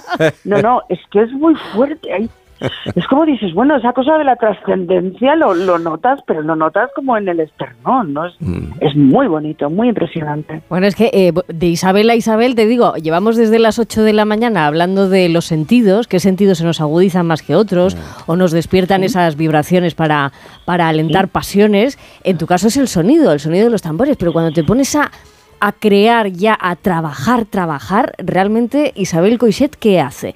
¿Recurre al silencio? A- al ruido blanco, al ruido verde, a, a qué clase de ruido recurres o, o- o- o tienes algo especial que, que No, te a haga mí me gusta- concentrarte? Mm, bueno, yo concentrarme... Eh... Tengo problemas para concentrarme, lo reconozco. Es de las mías. Pero Bien. es verdad... No, pero es verdad que... que que, que yo necesito, sea, la música para mí es, es algo que además, pues no sé, la canción, por ejemplo, que habéis puesto al principio, ¿no? Sí. Esa canción de Max Rabe, que yo la escuchaba constantemente cuando con Laura Ferrero escribíamos el guion. Vaya. Y, y de repente era una canción que digo, pero es que la hemos de poner en la película, tiene que estar en la película, y está, y está en la película, pero también te digo, o sea, yo escucho, pues no sé, es que escucho, yo qué sé, eh, ayer me preguntaban, ¿no? Como, recomienda una canción Mm. para nuestros oyentes, para, para empezar bien la mañana. Y claro, en vez de deciros una cosa como, eh, yo qué sé, pues pues decirles va con una cosa así como, porque era Radio 3. O sea, en vez de decirles una cosa como tal, les digo, pues para empezar la mañana no hay como una canción de una cantante que se llama La India y la canción se llama Estúpida. Y, y yo creo que es una, can- es una canción, es una Que canción te que yo escuché en. Colombia. Que te despierta. Sí. Yo escuché en un bar, en un bar así de, de transformistas en Colombia y, y es una canción que se me quedó grabada. Lógicamente. Porque, eh, no sé si la conocéis, pero pero es una canción que, que es que es épica, ¿no? Pero bueno, es que puedo escuchar esto, puedo escuchar, no sé, ahora estoy obsesionada con un grupo que hacía muchos años que no hacía un disco que es Jungle y han hecho un disco maravilloso que es para para levantarte también con muy buen humor, lo recomiendo mucho. Será ingenuidad. ¿Es esta canción, Isabel? esta, mira que rápida, Martínez. Pues, Tienes que esperar al subidón. Espera al subidón. a ver, eh, a ver el subidón. Si no sabes renunciar, hay amores tan inútiles y que hacen daño. Yo fui estúpida también. Nos debemos una sesión karaoke. Isabel Coixet con Por fin nos lunes. Ahora, ahora, mira, mira, mira. Ahora, ahora viene. Y más estúpida te ya sabes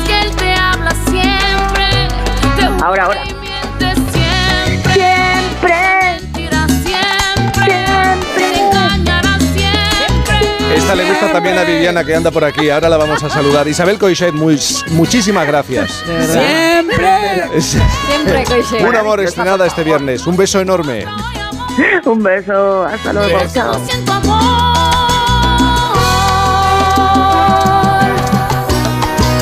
Bueno, Nacho se tiene que ir, pero antes me tienes que. La referencia au- audiovisual, que por eso estás aquí, Sí. sobre todo. Quieres, eh, quieres hablar de una, de una caída, de una saga, de una familia que cae, pero ¿de qué manera? Eh?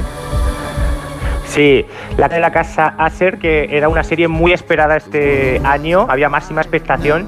Es cierto que se estrenó hace un mes, que la gente dirá, bueno, este va con un poquito de retraso, pero estaba entretenido viendo obras maestras como La Mesías, que sabéis que me ha encantado.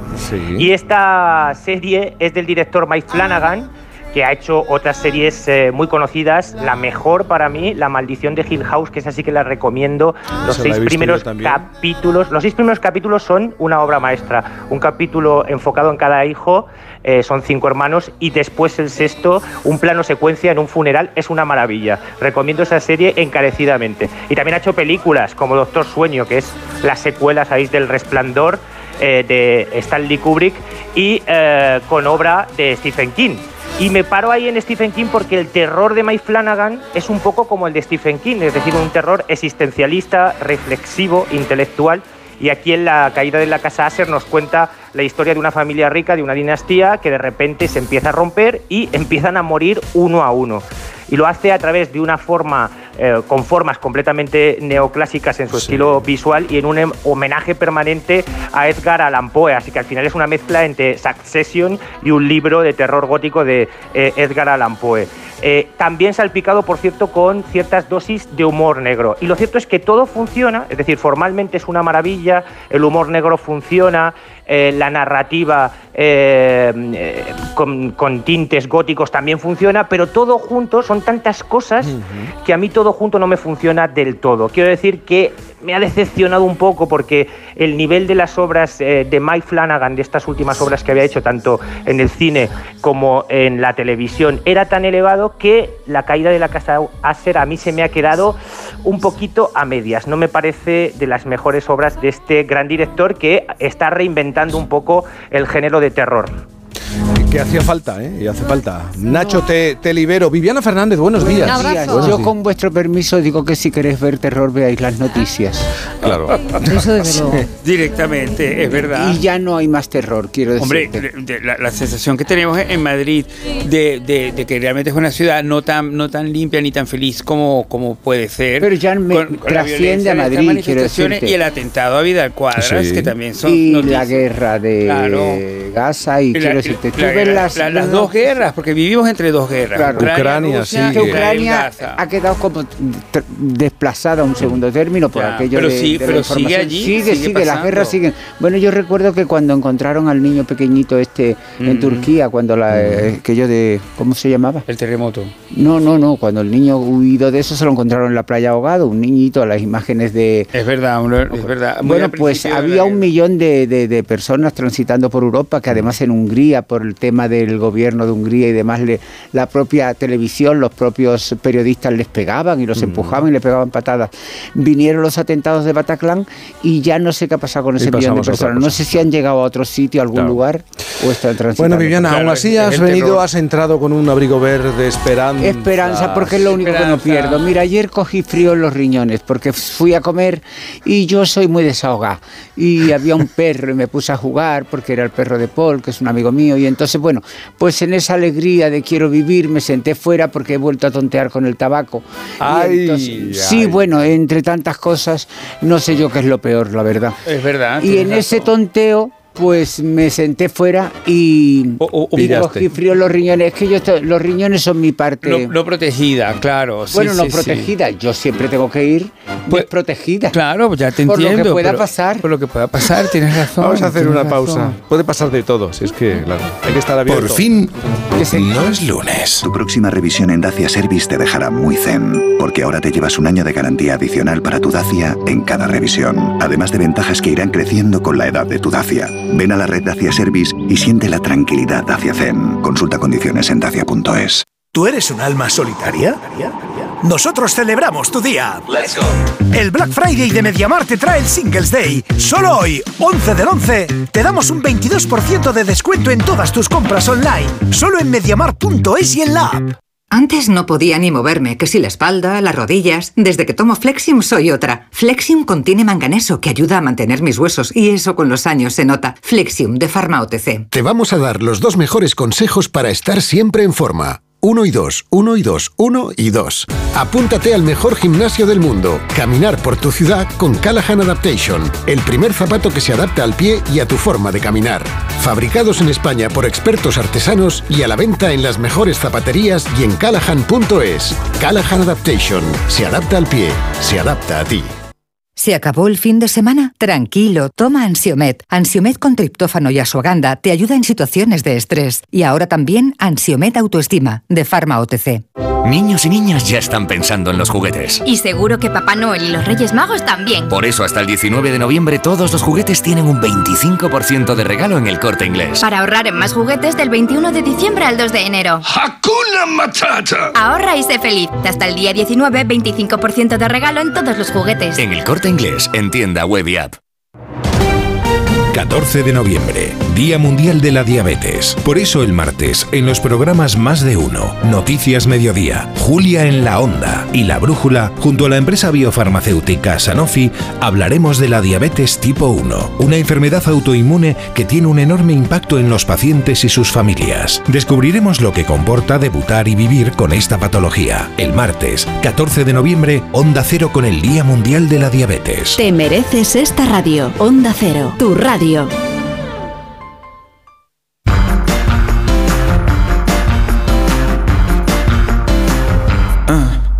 Perdóname, Viviana, es que Boris está con el tema, está con el tema. Genoviviciado. El pernocte, el ambule. Yo lo entiendo, el- porque yo fíjate, pienso que la reina. Leticia, que iba exquisitamente Sí. vestida y que había pensado el vestuario botón a botón. No, y, y- y- y repitió un Felipe Varela, ¿entiendes? Repitió el Felipe Varela, detalles- pero te llevaba Sí. un abrigo de Carolina Rosa maravilloso, llevaba un abrigo cuando llegó en tonos camel maravilloso, Pero- se vistió de lentejuelas, Y quiero se, decirte. y se intercambiaron las medallas estas extraordinarias. Es que yo creo que en Dinamarca no ha pasado una cosa así desde el Hamlet de Shakespeare. No te están- quiero decir. Ya dicen Desde- que a podrido. entretenidos desde Claro entonces. eh, eh, Ha- Hamlet comienza, algo huele mal en Dinamarca, no os olvidéis nunca de esa frase, que así es como comienza. Entonces, claro, desde, de- a- desde Shakespeare a Genoveva han pasado más de cinco siglos y ahora estamos en Está muy bien, Boris, que teorices, pero que ya sé que quieres evitar la pregunta que mañana le vamos a plantear a los oyentes a través del 620-621-991. 620-621-991. Pero te voy a hacer la, La pregunta. pregunta. Ah. ¿Eres de discutir? ¿Qué es eso que te hace discutir siempre? Hombre. ¿Qué hace que te pongas a discutir sin remedio, Boris? Hombre, hombre, eh, cada vez soy menos de discutir, porque creo muchísimo. ¿Te has rendido, quieres decir? Creo, creo muchísimo. Creo, creo que te- tengo un es- este espacio maravilloso al principio del programa.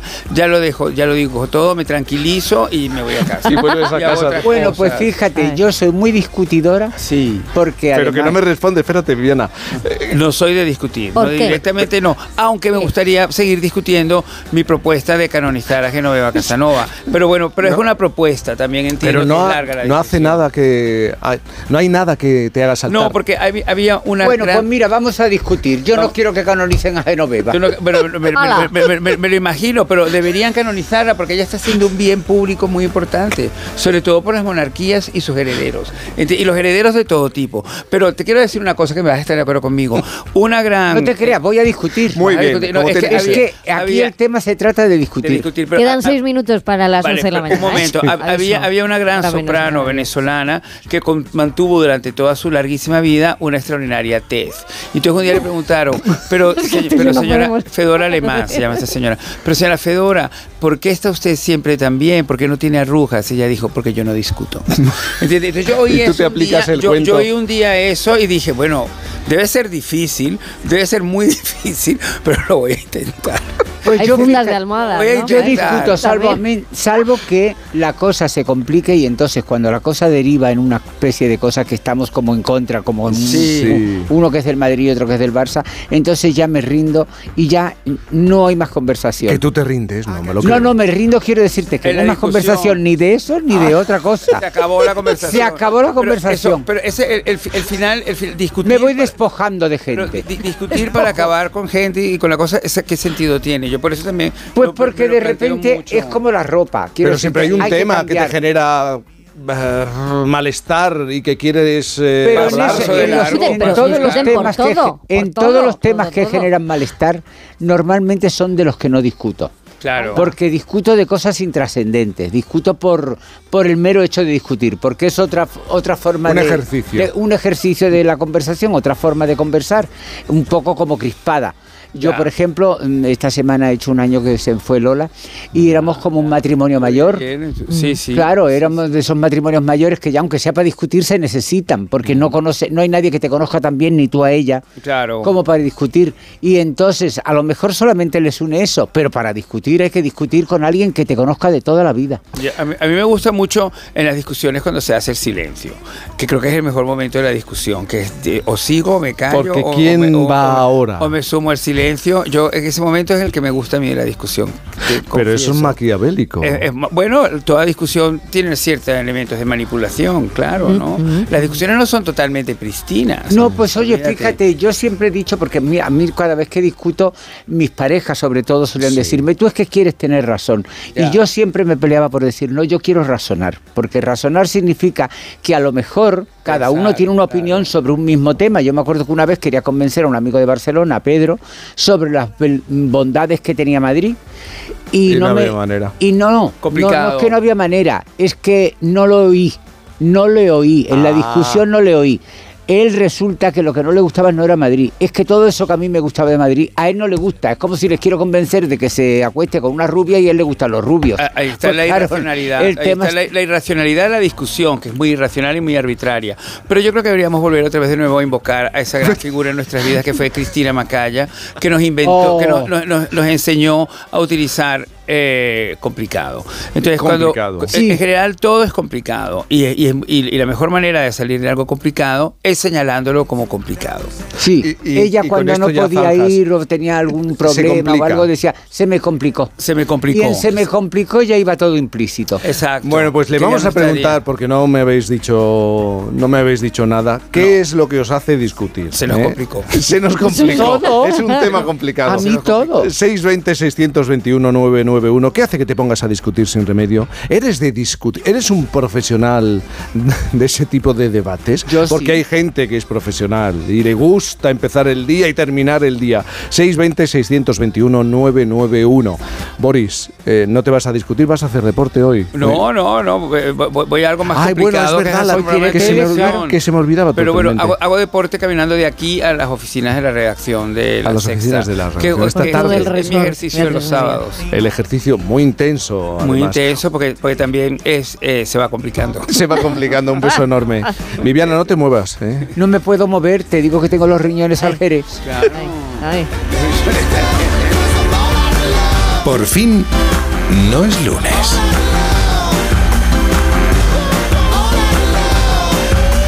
Con Cantizano.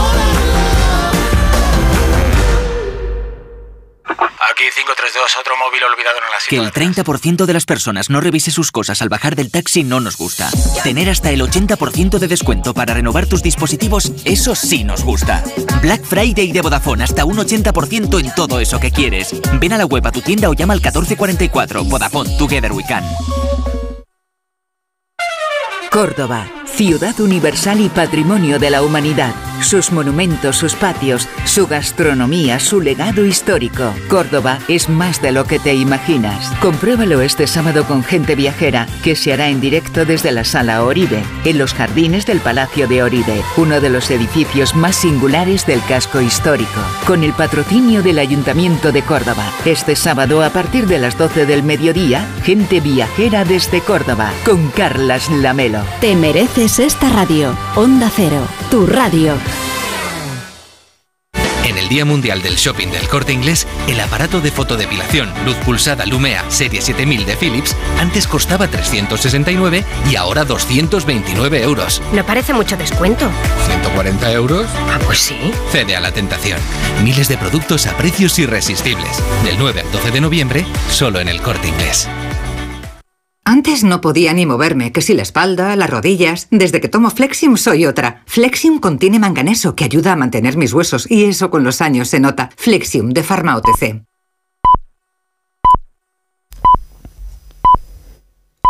Las 11, las 10 en Canarias.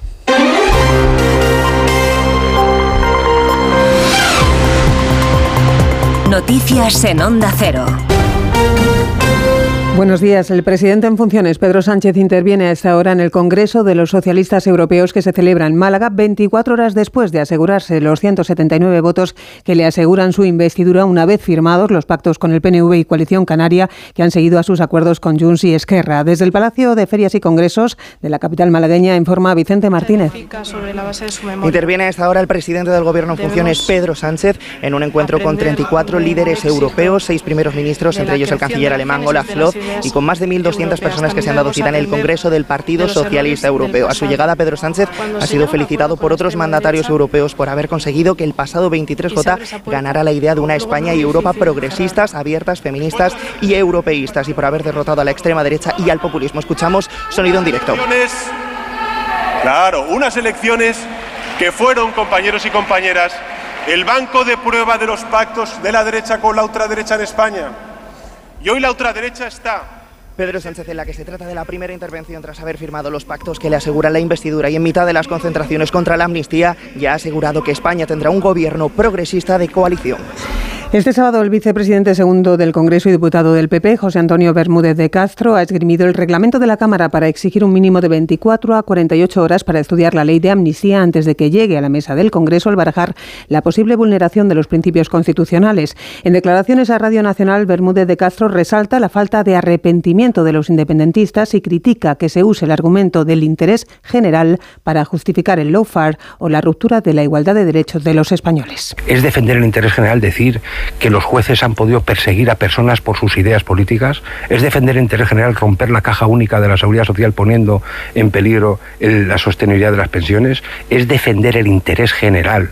Eh, privilegiar a unas comunidades autónomas sobre otras, rompiendo el principio de igualdad y solidaridad entre españoles y haciendo españoles de primera y de segunda? ¿Eso es justicia? ¿Eso es defender el interés general? ¿Eso es progresismo?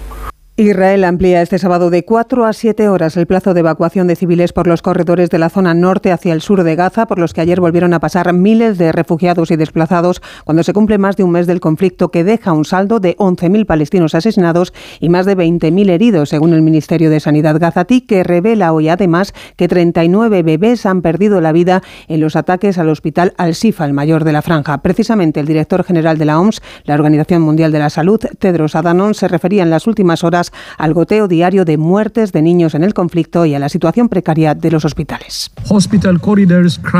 Pasillos de hospitales abarrotados de heridos, enfermos, moribundos, morgues desbordadas, cirugías sin anestesia.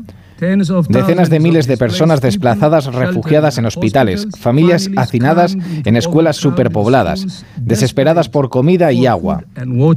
Más de 10.800 personas han sido asesinadas en Gaza, casi el 70% de ellos mujeres y niños.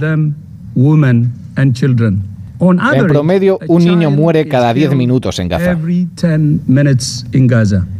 De vuelta a España contamos esta mañana la detención por la policía de 121 personas en una importante operación contra la pornografía infantil en nuestro país en la que se han llevado a cabo 125 registros y se han intervenido 946 dispositivos con 500 terabytes de contenido pornográfico protagonizado por menores. Y sumamos además una incidencia en carretera a esta hora, el incendio de un camión que ha obligado a cortar el tráfico esta mañana por la autovía A31 de Albacete en sentido Alicante.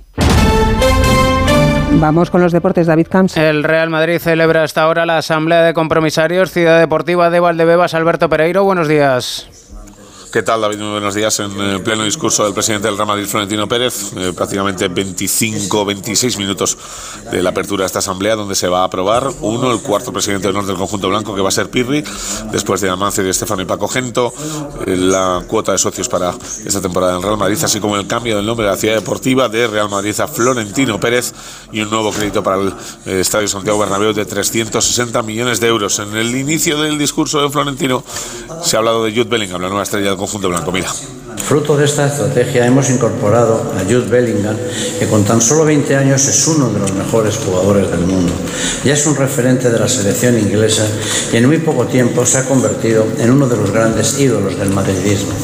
Lleva 13 goles en 14 partidos y en 8 de estos partidos ha sido elegido MVP. Bellingham está, por tanto, llamado a marcar una época y a ser una leyenda del Real Madrid. Ha reconocido que el conjunto blanco no se cansa de ganar, que Ancelotti es un ejemplo absoluto para eh, cualquier madridista que se precie. Veremos a ver si hay algún tipo de palo a la UEFA que pueda haber en el eh, discurso. Recordemos que el Madrid defiende eh, su posición de aspirante a ganar la liga hoy después del el tropezón de Rayo Vallecano de la semana pasada en el partido de las 9 de la noche frente al Valencia con todo vendido en el Santiago Bernabéu. Escuchamos a Florentino Pérez en plena asamblea. En la décima Copa de Europa se unió también la Supercopa de, de España al inicio de la pasada temporada. Dos títulos en un año de Victoria del. Athletic de Bilbao 4-3 ante el Celta de Vigo que le acerca a puestos de Liga de Campeones y deja al Celta en descenso. Además del mencionado Real Madrid-Valencia de las 9 de la noche, se juegan los encuentros Rayo Vallecano-Girona, Almería Real Sociedad, Osasuna Las Palmas y Granada Tenerife. En el Gran Premio de Malasia de motociclismo con victoria al sprint de Alex Márquez en MotoGP, Jorge Martín segundo, Bagnaya tercero, Jorge Martín se sitúa a 11 puntos del piloto italiano en la clasificación del Mundial. En Moto 2, Pedro Acosta saldrá mañana sexto, dependiendo de sí mismo, para certificar el título mundial en la categoría. Y en la Liga Andesa de Baloncesto, novena jornada con cuatro partidos hoy. Andorra Manresa, Breogán Juventud, Palencia Murcia y Girona Unicaja. Más noticias a mediodía a las 11 en Canarias. Información que actualizamos también en nuestra web onda0.es. Siguen ya escuchando a Cantizano en Por fin no es lunes. ¿Quieres sorprenderte? Vamos a hablar de las momias de los pantanos. ¿Qué son? Claro, estamos hablando de unos restos que ¿Te aparecen... gusta el misterio? Cualquier rosaventero, cuando vea las imágenes de estos aparatos, va a decir, esto no es de este planeta. La Rosa de los Vientos. Temas muy interesantes tratados con rigor. Sábados y domingos a la una de la madrugada. Y cuando quieras, en la web y en la app de Onda Cero. Con Bruno Cardeñosa. Te mereces esta radio. Onda Cero, tu radio.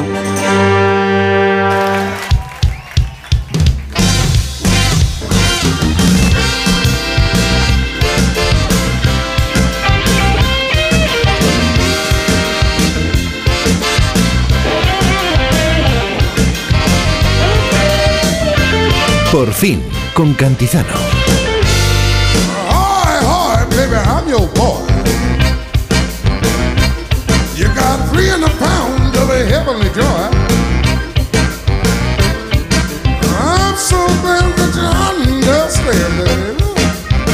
Que nos quedamos sin sábado, que se está acabando el sábado. Las 11.07, las Oye, por 10.07. favor, no me deja No te quiero estresar. No me estrese. Oye, hoy no tenemos a Reyán, que está en tránsito. Anoche tuvo función de teatro. Ya sabes cómo es la vida del teatro. que si la carretera, que si el tren. Pues no que te si un creas que no túnel. la echo de menos. ¿La ¿eh? echas de Muchos menos? besos. Sí, sí, la carretera me gusta y el teatro más. Pero como tienes hoy los, los lomos, los riñones. Bueno, imagínate, pero te- eh, no me importa los Se te lomos. olvida. No, lo- no es que se me olvide. Lo que pasa es que yo cuando viajábamos en la Nancy Furgo, que viajábamos toda la compañía, La en la, en la Nancy Furgo había una tabla detrás con una colchoneta y como yo iba con las tres perras, pues íbamos todas las perras tumbadas detrás, la manada, incluida yo. Y entonces, claro, yo me tomaba una pastilla subiéndome en la furgoneta y hacía puerta a puerta como Seur. Llegaba ya al otro lado y Ha me llegado bajaba. el paquete. Ha llegado el paquete, me bajaban en el otro lado y ya está. Bueno, un beso enorme para Miguel Reyán. Cada sábado está con nosotros. Hoy Sí. no, hoy no puede ser. Pero lo extrañamos. Es que Por es un gran actor. Es que él siempre dice, nos habéis extrañado. manos. Siempre que no está, lo extrañamos. Está muy solicitado. Hoy es el día de las librerías. En España hay casi 3.000 librerías. Se publican al año 90.000 libros. Yo creo que demasiados libros para, para nuestra capacidad de lectura. Que va, que va, Le- que va. ¿Tú crees? Pero no importa. ¿sabes lo que pasa? Siempre está bien. El otro día, Maxim Huerta pasó por Madrid y se Sí. quedó a dormir en casa. Y porque, claro, no nos vemos, porque él está en Muñoz, está con su madre. sí, claro. Y entonces, bueno, pues vino a hacer cosas con la editorial, con la gestoría, vamos, cosas que tenía que arreglar de Madrid, recoger cosas del trastero, etcétera, Gestiones, etcétera. yo lo llamo siempre gestiones. Gestiones, ¿De qué pero gestiones todo el día, porque cuando en medio de Esa esas es buena. gestiones, que hay unas gestiones que son menos agradecidas, como el tema de gestoría y demás, Y otras son muy pero la parte de la editorial es importante. Quiero decirte, es muy importante. Entonces, eh, hay una novela que se presenta en enero y entonces tiene una librería. Y tú sabes que la librería, yo de cuando la veo desde aquí, desde Madrid, estoy loca por escaparme a Buñol un fin de semana para estar con él. Y. y me parece que es como un lugar de reunión que se ha establecido en el pueblo, como si fuera el Claro. bar, pero no el bar. Y hay ese banquito de la puerta. El- ah, el banquito y, van escritores a firmar Sí, los señor. fines de semana. Entonces, Lo está haciendo muy bien. Me parece que sí, que, que las librerías son estupendas. Bueno, vamos a hablar del Día de las Librerías y, y enseguida nos acercaremos a un pueblo, Viviana, que nos va a sorprender porque ha recuperado joyas de nuestro imaginario colectivo que nos llevan a sitios emblemáticos y que han hecho que Olmeda de la Cuesta se convierta en lugar de visita casi obligado. Y con esa idea de recuperar, por cierto, ellos recuperan eh, mensajes publicitarios, publicidad que hemos visto en vallas, en azulejos, eh, en bueno, pues eh, paseando por las calles eh, de las ciudades y de los pueblos. Con esta idea, Viviana, mientras estás viendo, te están escribiendo, Viviana. ¿Qué, yo qué estás, estoy estás mirando? estoy buscando. Sí. Eh, a ver si me sale el nombre del pintor este que era muralista Sí. y que además después su hijo o su padre también tenía, pero ahora no me acuerdo, es que me, de- me- y entonces estoy buscando para decirte cómo se llamaba. Pero antes te voy a preguntar una cosa. Sí, ya dímelo. que vamos a hablar de cosas que se recuperan, ¿a, a ti qué te gustaría recuperar, Viviana? Bueno, de, a mí de me- otro tiempo de- de- del pasado, cosas que deberíamos recuperar. Pues a mí me gustaría recuperar la infancia. La infancia, yo creo infancia. que es la patria. Tu infancia. La mía sí, en particular la mía, porque es la que conozco, quiero decirte. Pero no por recuperar la infancia, sino ese tiempo de felicidad. Esas mañanas en la playa. Mi madre trabajaba en un balneario que había en, en Tánger que se llamaba Las Tres Calaveras. Entonces ella se iba a las 9 de la mañana porque estaba en la cocina y me llevaba a mí con ella. Claro, ella seguía en la cocina hasta las 5 de la tarde y yo a las 5 de la tarde estaba chicharrá, como un chicharrón, directamente. Entonces, no, no, achicharrada, o sea que me quemaban que me salían ampollas. Claro, una criatura de 6 años, de 7 o de 8, de los que tuviera, que no me acuerdo, todo el día tirar a la playa porque no iba a estar con mi madre en la cocina. Pues entonces me lo tiraba en la playa y, y me achicharraba. Entonces, pues a, Nica- a Ana Mari, a, a todos esos amigos con los que ibas, con Tano a la playa en una furgoneta que ibais de trastos cargados, con unos, unas gomas que entonces los salvavidas eran los neumáticos, las gomas de los neumáticos los negras, camiones, ¿no? de los camiones. Entonces, esa luz del mediodía de Tánger, Tánger tiene unas luces maravillosas. De hecho, muchos pintores que estuvieron en Cádiz, como Pérez Villalte, demás, se fueron a Tánger buscando la luz, porque es lo mismo, pero desde el otro lado. Sí, señor. Eh, ti- tiene algo de magia, porque además tiene algo de ensoñación también. Eh, ven las cosas más grandes. Tú cuando vuelves al colegio, te parece que el colegio, el patio aquello era una mierda. Uy, eso me suena. Sí. Te parece que era una mierda, pero este patio, este suena. patio, una iglesia, lo que fuera, todo lo veías muy grande. Yo me acuerdo cuando montaban el circo, me gustaba mucho ver, más que el circo, el espectáculo, el montaje. Yo pasaba por lo que era el Campito Romano, que ahora hicieron una mezquita. Y entonces, que había una gasolinera y lo otro eran los talleres de los autobuses de Tánger. Y en ese campito romano se montaba el circo. Y entonces, en cada paseo que tú hacías al colegio y volvías después a Lo comer. ibas viendo crecer, aparecer. No, iba viniendo primero unos coches, después Ah. unos animales, después iban clavando las cosas, después cuando salías por la tarde ya estaba... Arriba. Sin, sin las sillas, pero ya estaban los mástiles montados. Y entonces había como una cosa de magia en todo aquello, yo lo veía grandísimo. Qué bonito. Y esa sensación de inocencia tiene que ver más con la inocencia, igual que con la infancia, no lo sé, que todo lo veías grande, todo lo veías bonito. Entonces, esa es la inocencia. Querría Pues, recuperar la inocencia. Vamos a viajar inmediatamente a otros tiempos, otros momentos, también a través de los mensajes publicitarios y las figuras publicitarias. No lo he buscado, pero me ha salido. Ahora Rafael de Penagos. ahí. No lo he buscado, no, no me ha dado. ¿Te ha parecido? Me ha aparecido en la cabeza, no me ha dado tiempo. Pero si vemos los carteles y la obra de Rafael de Penagos, me gusta mucho, es contemporáneo de, de, de este otro de Julio Romero de Torres. Nos vamos. ¿Te parece que nos vayamos a pasear a Oye, de la Cuesta? me apetece mucho, en me un duele la momento. espalda. En un momento, pero yo te llevo, no te Tú preocupes. me acompañas. Por fin, no es lunes. Los españoles duermen un 10% menos que el resto de los europeos. De este dato se podría hacer algún chiste, si no fuera porque el 7% de los siniestros mortales en 2022 estuvo relacionado con la somnolencia al volante. El sueño al volante mata. Dirección General de Tráfico, Ministerio del Interior, Gobierno de España. Comprometidos con el cuidado de los animales, con el medio ambiente, con nuestros pueblos y sus gentes y muy especialmente comprometidos contigo. Cientos de miles de hombres y mujeres trabajan a diario para que disfrutes de la carne y productos porcinos con todas las garantías. Interpor, interprofesional del porcino de capa blanca. Piensa en un producto. Y ahora imagina que te damos de regalo el 25% de lo que pagas por él para una próxima compra. Bien, ¿verdad? Pues imagínate eso en más de 2.000 productos de Supercore, Hipercore y Supermercado El Corte Inglés. Por ejemplo, en todos los bombones, turrones, panetones y dulces de Navidad. Increíble, ¿no? Supercore, Hipercore y Supermercado El Corte Inglés. ¿Qué necesitas hoy? Y hay un millón de euros en premios. ¿Quieres trabajar? En la Feria de Empleo para Personas con Discapacidad de la Comunidad de Madrid buscamos tu talento. Encontrarás empresas con ofertas de trabajo, entrevistas rápidas y charlas de empleo. Regístrate en www.empleoydiscapacidad.com y ven el 15 y 16 de noviembre a IFEMA. Cofinanciado por el Ministerio de Trabajo y Economía Social, Comunidad de Madrid. Hola, ¿qué tal? ¿Quieres adelgazar? ¿Quieres perder esos kilos y no quieres recuperarlo? Pues te estamos esperando en Cuerpo Libre. Tratamientos localizados, personalizados, hombre, mujer, niño, todos podéis adelgazar. En el 91 192 32 32. Adelgaza con una sonrisa. 40% de descuento. 5 sesiones de presoterapia gratis. 91 192 32 32. Cuerpo Libre. El Barbero de Sevilla llega al Real Teatro de Retiro. Una divertida adaptación de la popular ópera de Rossini para toda la familia. Sábados y domingos por la mañana, desde el 11 de noviembre en el Real Teatro de Retiro, el escenario infantil del Teatro Real y el Ayuntamiento de Madrid. Compra tus entradas por 15 y 20 euros en realteatroderetiro.es. Mamá, no sé si comprarme un lavavajillas que dure mucho o uno que dure poco. Yo que te he dicho siempre, el lavavajillas que dure. Cuando descubres que están diseñados para durar 20 años. Miele, claro. Aprovecha el descuento de un 15% en Miele Premium Days hasta el 19 de noviembre.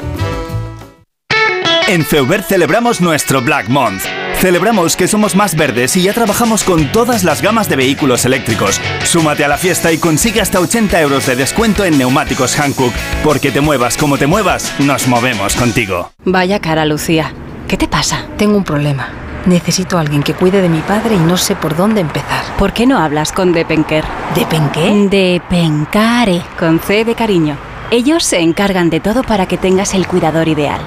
Llámales al 91 091 35 66.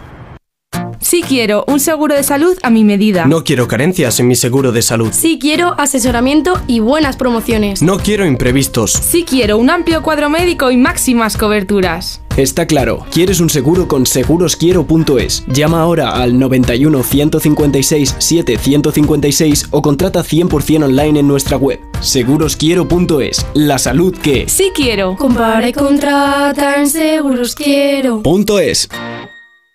Solucionesconhipoteca.com. Préstamos desde 10.000 hasta 3 millones de euros. ¿Necesita liquidez? ¿Necesita dinero hasta la venta de su casa? ¿Necesita un préstamo para cancelar deudas o un embargo? Solucionesconhipoteca.com. 91 639 9407. Préstamos desde 10.000 hasta 3 millones de euros. Solucionesconhipoteca.com. Grupos Eneas.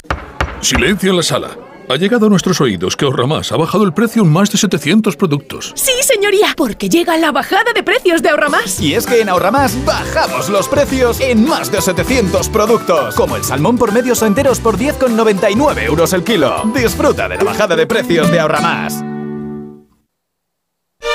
Si sufres de hemorroides, ponte en manos de Ibismed, la solución real y definitiva al problema de las hemorroides. Sin dolor y sin complicaciones, ya que no es necesario tocar la zona anal. Más info en ibismed.es y en el 91 088 29 43. Ibismed, más de 10 años y cientos de pacientes satisfechos nos avalan. Clínica Oliver y Alcázar. Especialistas en implantes para pacientes con muy poco hueso. Cirugía mínimamente invasiva con prótesis definitiva en un mes como máximo. Diagnóstico gratuito y financiación. Consulte su caso en el 91 564 6686 o a través de la página web oliverialcázar.com. Más de 30 años de experiencia.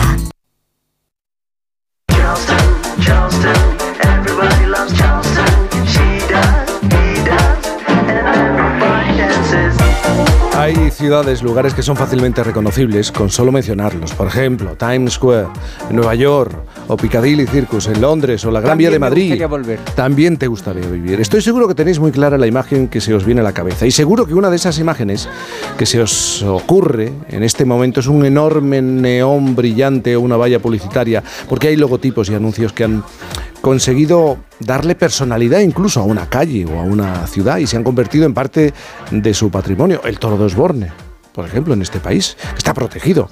Pues hay un lugar en Cuenca, Olmeda de la Cuesta se llama, que se publicita al mundo acercando un trocito, por ejemplo, de esa Gran Vía de Madrid, eh, que está que lo hace con la intención de atraer visitantes. Un pueblo que tiene más anuncios que habitantes, para que os hagáis una idea. Allí podemos ver algunos de los carteles de publicidad más míticos de este país por las fachadas de las casas y los edificios del pueblo. Y lo que queremos hacer ahora mismo, Viviana, Isabel, es hablar con José Luis Regacho, concejal de Olmeda de la Cuesta, impulsor de esta iniciativa. José Luis, buenos días. Hola, buenos días, Jaime. Bueno, José Luis, estaréis contentos, está teniendo repercusión. Habéis puesto al pueblo en el, como se suele decir, en el mapa, ¿no? Bueno, escucha, ya hace años tuvimos otras iniciativas que también tuvieron mucha repercusión. Sí, Eh, hicimos una venta de solares a bajo precio Ah. que hubo repercusión, vamos, eh, ¿Qué tan mundial. lejos queda de Madrid? Está una hora y media. Depende, tarda más gente en ir a trabajar. La que- promoción esa ya pasó. Sí, bueno, escucha, todavía queda alguno por allí. Algunos Estáis por- invitados, ¿eh? Igual un día me. Bueno, pero vamos a hablar de esta iniciativa. Vamos a ver, porque eh, ¿es verdad que hay ya más anuncios que habitantes? Vamos, más del triple, porque Más tenemos del- casi se- 70 anuncios, por lo menos, ya colocados. Y hay 21 habitantes empadronados, viviendo pues 10, 15 por ahí más o menos. en ¿Y qué tipo de anuncios habéis conseguido recuperar? Pues mira, todos los más míticos, icónicos que, que estás, como estabas comentando. Tenemos, yo, yo me gusta mucho la, también la fauna y yo comparo como los cinco grandes de África, los cinco animales grandes de África. Tenemos en, en publicidad, pues tenemos el, el anuncio de neón de la, el de la Gran Vía de Suez. Qué bonito. Tenemos también el de, el de plaza, o sea, el de la plaza Puerta del Sol, El perdón, de, el tío Pepe de Tío Y luego en Chapa Sí. tenemos el toro de Osborne, que quizás sea el único de España que tenga las letras, porque sabes que no se pueden poner las letras en publicidad en carreteras, pero bueno, nosotros como es un museo lo tenemos. Sí. Y tenemos también el de Tío Pepe en Chapa y el de Michelin, el muñeco Michelin en Chapa. O sea, tenemos todo concentrado en el pueblo, más luego los anuncios que tenemos por las fachadas en azulejo, que tendremos pues el resto, setenta y tantos, eh, con los míticos eh, de Nitrato de Chile. Ese fue el primero, anuncio- ¿no? En 2017. Sí, sí, eso lo hizo un artista, lo hizo a mano y que tiene un, tiene un horno para cocer cerámica y tal. Y es el que le ha dado una seña de identidad al pueblo también, porque ha hecho muchísimas más cosas. Es un, un diríamos, un Leonardo da Vinci, pero de, de la, de la Mancha o de la Alcarria, mejor dicho, en este caso. Qué bonito. Sí, sí. Oye, José Luis, y claro, hay pocos habitantes, pocos vecinos, pero ¿hay vecinos que han reclamado algún anuncio determinado? ¿Alguna publicidad? Eh, Sí. Cada vez más. yo me veo, muchas veces yo tengo un anuncio para poner y digo, oye, y mando a alguno, oye, ¿te gusta este? No, a ver si me puedes poner uno. Por ejemplo, hay un, un señor que trabajó en la casera y dice, yo es que si me pones uno tiene que ser de la casera. Ah, Otro chico trabajó en Kodak, a mí de Kodak. Luego hay otra persona que me dijo, "Ah, yo antes te dejo poner mi fachada uno si es de la MAU, porque me gusta ah, mucho la pues cerveza. mira, te voy a dar una idea, porque me gusta y además me parece que me retrotrae a mi infancia, porque mi madre lo usaba muchas veces. Maja de mirurgia. De Mirurgia. Ay, la- la ese no lo conozco. Ese- Pues ese, si te miras la cartelería de esa época, verás que es un... Espérate que lo voy a buscar rápidamente. Mira, escucha, si me lo mandáis, ¿Pero de yo qué siempre es? consigo- Maja de ¿de qué Mirurgia es una colonia. Es una, Una colonia. maja de... Eh, escucha, de verdad. eh, Había jabones, había Diana, más cosas. Sí, Si, si puedes, eh, como tenéis mi teléfono, me lo mandáis. te lo mandaré. Y yo lo intento buscar y pedir permiso a las empresas, porque yo siempre he pedido permiso a las empresas. Porque claro, pedís permiso siempre, ¿no? Sí. Para que puedan utilizar... Cuesta, mira, cuesta muchísimo porque marcas antiguas que conocemos, que Sí. nos pensamos que son españolas, pues se las Claro. han ido comprando multinacionales y ahora... Michelin, por ejemplo, ¿no? Tenéis un, Sí. un Claro. muñeco de Michelin, por ejemplo. Sí, Michelin, Michelin. Además que me costó, pero bueno, al final una persona, digo, una persona adecuada... Y además me en autorizó, Chapa, qué incluso bonito, porque ahí tengo, también me tengo hasta los planos, ¿eh? Mira, tengo unos, un lujazo, pero tenemos los planos del Toro de Osborne, los planos del Tío Pepe y los planos de Michelin. Los originales, medidas, todo, que eso es un lujazo y que nos permite en el futuro pues ampliar la colección, hacerlos más grandes, porque ahora son, son muy modestos, pues son 3 metros de altura. Eh, los que tienen, entonces no podemos poner tampoco de 5 o 6 metros como son los que vemos en las carreteras y tal, los que estamos acostumbrados. Oye, Entonces, oye, José Luis, no vais a parar, ¿no? De momento tenéis 80. 80 Sí, sí, anuncios 80. puestos. A partir de ahora, si hay alguna empresa que quiera poner su anuncio, pues que se ponga en contacto con nosotros. Porque desconocemos- no, de verdad. Si nosotros no, no cobramos nada, no- es gratuito todo. O sea, no- yo he puesto los anuncios, los hemos pagado nosotros porque Diputación Provincial de Cuenca nos financia el proyecto. ¿Y habéis empezado a notar movimiento de gente? Sí. Sí. Mucho. Mira, ¿no? mi pueblo, mi pueblo en los años 2011 así era el pueblo más envejecido de España. Ajá. Y eh, tuvimos la iniciativa esa de los solares, entonces empezó la gente a visitar el pueblo y luego, si me permites, quiero decir que tenemos además una colección de árboles singulares que no creo que haya ningún sitio en España que lo, que lo tenga. Tenemos un retoño del árbol de Guernica que vino la presidenta de la Junta General de Vizcaya a plantarlo eh, expresamente desde, desde Bilbao, desde Vizcaya. Tenemos un olivo de Jerusalén, del huerto del Monte de los Olivos, tenemos un drago que es un esqueje del drago de Ico de los Vinos de Tenerife. Y luego tenemos un montón de árboles que nos han cedido todos los presidentes de las comunidades autónomas. Los últimos han sido eh, Revilla, fue cuando era presidente, nos recibió unos árboles. eh, Isabel Ayuso también nos mandó un tejo de rascafría. Entonces tenemos paseos y luego tenemos paseos escultóricos que, vamos, que es una maravilla. O sea, es que el pueblo en sí es un museo, ¿no? Pues hay que visitar Olmeda de la Cuesta y deslumbrarse con los neones y con los anuncios y además publicitarios. Es un sitio tranquilo, veintitantos vecinos, tiene un Mira, solar. Nos viene muy bien, que yo, Yo lo estoy veo. muy estresado, Viviana, yo, me- nos viene muy Estáis- bien. os digo, de verdad que os digo que estáis invitados a venir y me gustaría que vinierais. Pues José Luis eh, Vale. Regacho, muchísimas gracias eh, por contarnos, gracias hablarnos de esta iniciativa. Un abrazo Muchas muy gracias grande. a vosotros. Igualmente. Es, es- Viviana está mirando, ¿no? Estás mirando la cartelería. Va encontrándolo todo. Lo está encontrando todo. Sí, sí, a sí. ella, pero la- lo de magia de Mirurgia, pero es que había dibujos de distintas épocas. Entonces, claro, que, es que son recuerdos de infancia. Y la infancia. Y olores de infancia. se retrotrae. Claro, y había más, ¿eh? había tabú y había muchas colonias de esas épocas que usaba mi madre y usaban en casa. Y el otro día había uno que tiene un dibujo que es absolutamente un edificio eh, mm, Art Deco, absolutamente. Y no me acuerdo ahora del nombre del perfume, pero se está publicitando en Instagram, con lo cual en cuanto que lo tenga, le hago la foto y os lo mando. Pues vamos de paseo ahora. Pasamos de este pequeño pueblo a la mejor librería de este año. En un momento en Por fin no es lunes. Barcelona. Cantizano en Por fin no es lunes.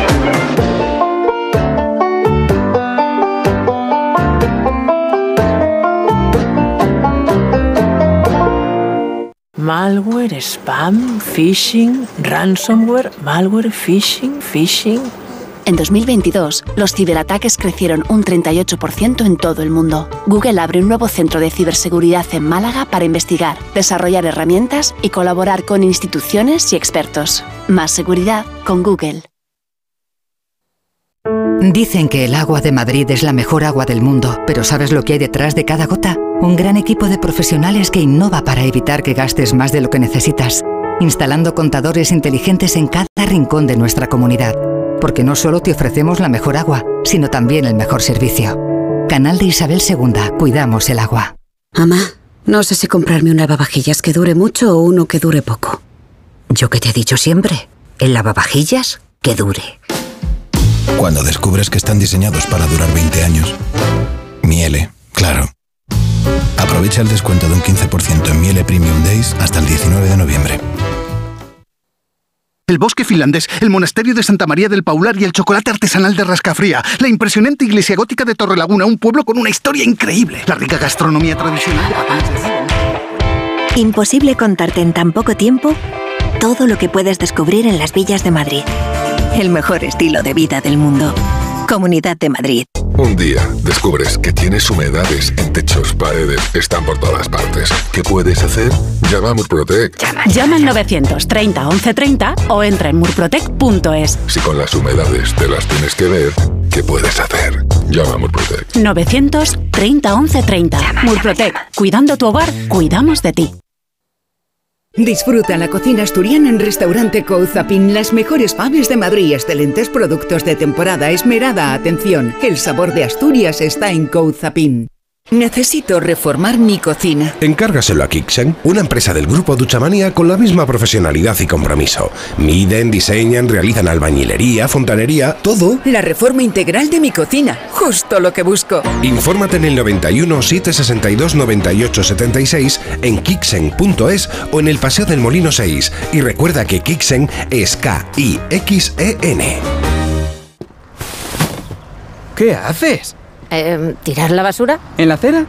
El truco para mantener la ciudad limpia es depositar los residuos siempre dentro de su contenedor. Y si tienes muebles o enseres, basta con llamar al 010 y el ayuntamiento te lo recoge. Pues sí que es un truco fácil. ¡Claro! ¡Haz tu magia! Ayuntamiento de Madrid.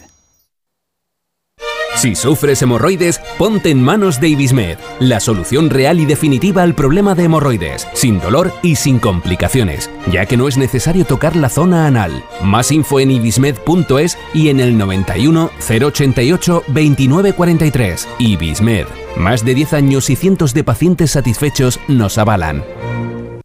Muebles Adama. Renovar sus muebles es renovar su vida. Venga a conocernos y le sorprenderá todo lo que podemos hacer por usted. La más amplia variedad de muebles de calidad y diseño a un precio increíble. Muebles Adama. Ver a la calle General Ricardo 190 o entra en mueblesadama.com.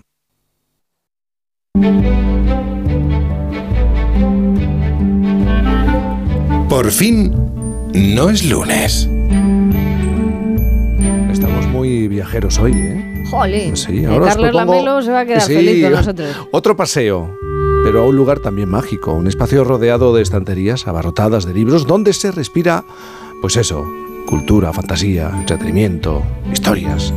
No es un enclave cualquiera. En algunos casos estos lugares cuentan con centenares de años de antigüedad y han sido testigos de guerras, catástrofes, epidemias y ahí siguen, en pie.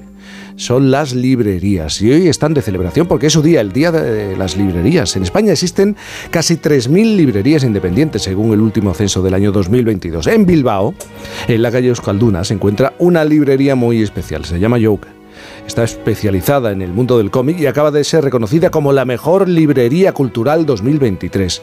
Un galardón que se suma a otros premios nacionales y que van a recibir el próximo 30 de noviembre. Vamos a hablar con uno de los cofundadores, Fernando Tarancón. Buenos días. Muy buenos días, Jaime. Buenos días, Fernando. Estáis ya abiertos, ¿no? Supongo. ¿La hora que es? Estamos abiertos, estamos abiertos. ¿Y qué tal va la mañana? Va bien, la verdad es que los sábados es un día chulo porque para nosotros es casi el día de las familias, vienen muchos padres con los chavales y es un día que nos gusta y aparte hoy al ser el día de las librerías pues más gente, claro. Bueno, este reconocimiento además os llega en un momento muy especial ya que estáis celebrando vuestro, ¿cuántos? 30 años ya, ¿no? Sí, el año que viene hacemos 30, o sea, ha venido como regalo anticipado, no está nada mal, ya somos un poco, un poco mayores. ¿Y, y, y, y cómo os quedáis cuando recibís la noticia? Eh, pues como te quedas cuando recibes una noticia de estas, primero un Mm. poco entre asombrado y alegre, ¿no? Muy contentos y un poco abrumados. Además, claro, luego encima te empiezan a llegar muchas felicitaciones, mm, recibes mucho cariño de los clientes habituales, de gente que no pasa mm, tan a menudo, de compañeros libreros, de autores. Bueno, ayúdame a pasear por la librería. Si de pronto abro la puerta, abrimos la puerta, ¿qué es lo que nos vamos, nos vamos a encontrar? ¿Cómo es la librería, vuestra, vuestro establecimiento? A ver, en 30 años ya hemos hecho varias mudanzas. Sí. Esta esperamos que sea la definitiva y ya tenemos, empezamos en un barrio, es una librería definitiva. pequeñita. Y esta espero que sea la definitiva porque cuesta mucho hacer una mudanza en una librería. Dímelo. Los que habéis hecho muda- mudanza de casa ya sabéis, pues imaginaros una Yo vivo en librería. una mudanza permanente, soy una itinerante. Pues ya te imaginas. Entonces, esta ya para nosotros es como el, el proyecto soñado. Son 300 metros cuadrados, que para nosotros es muy grande.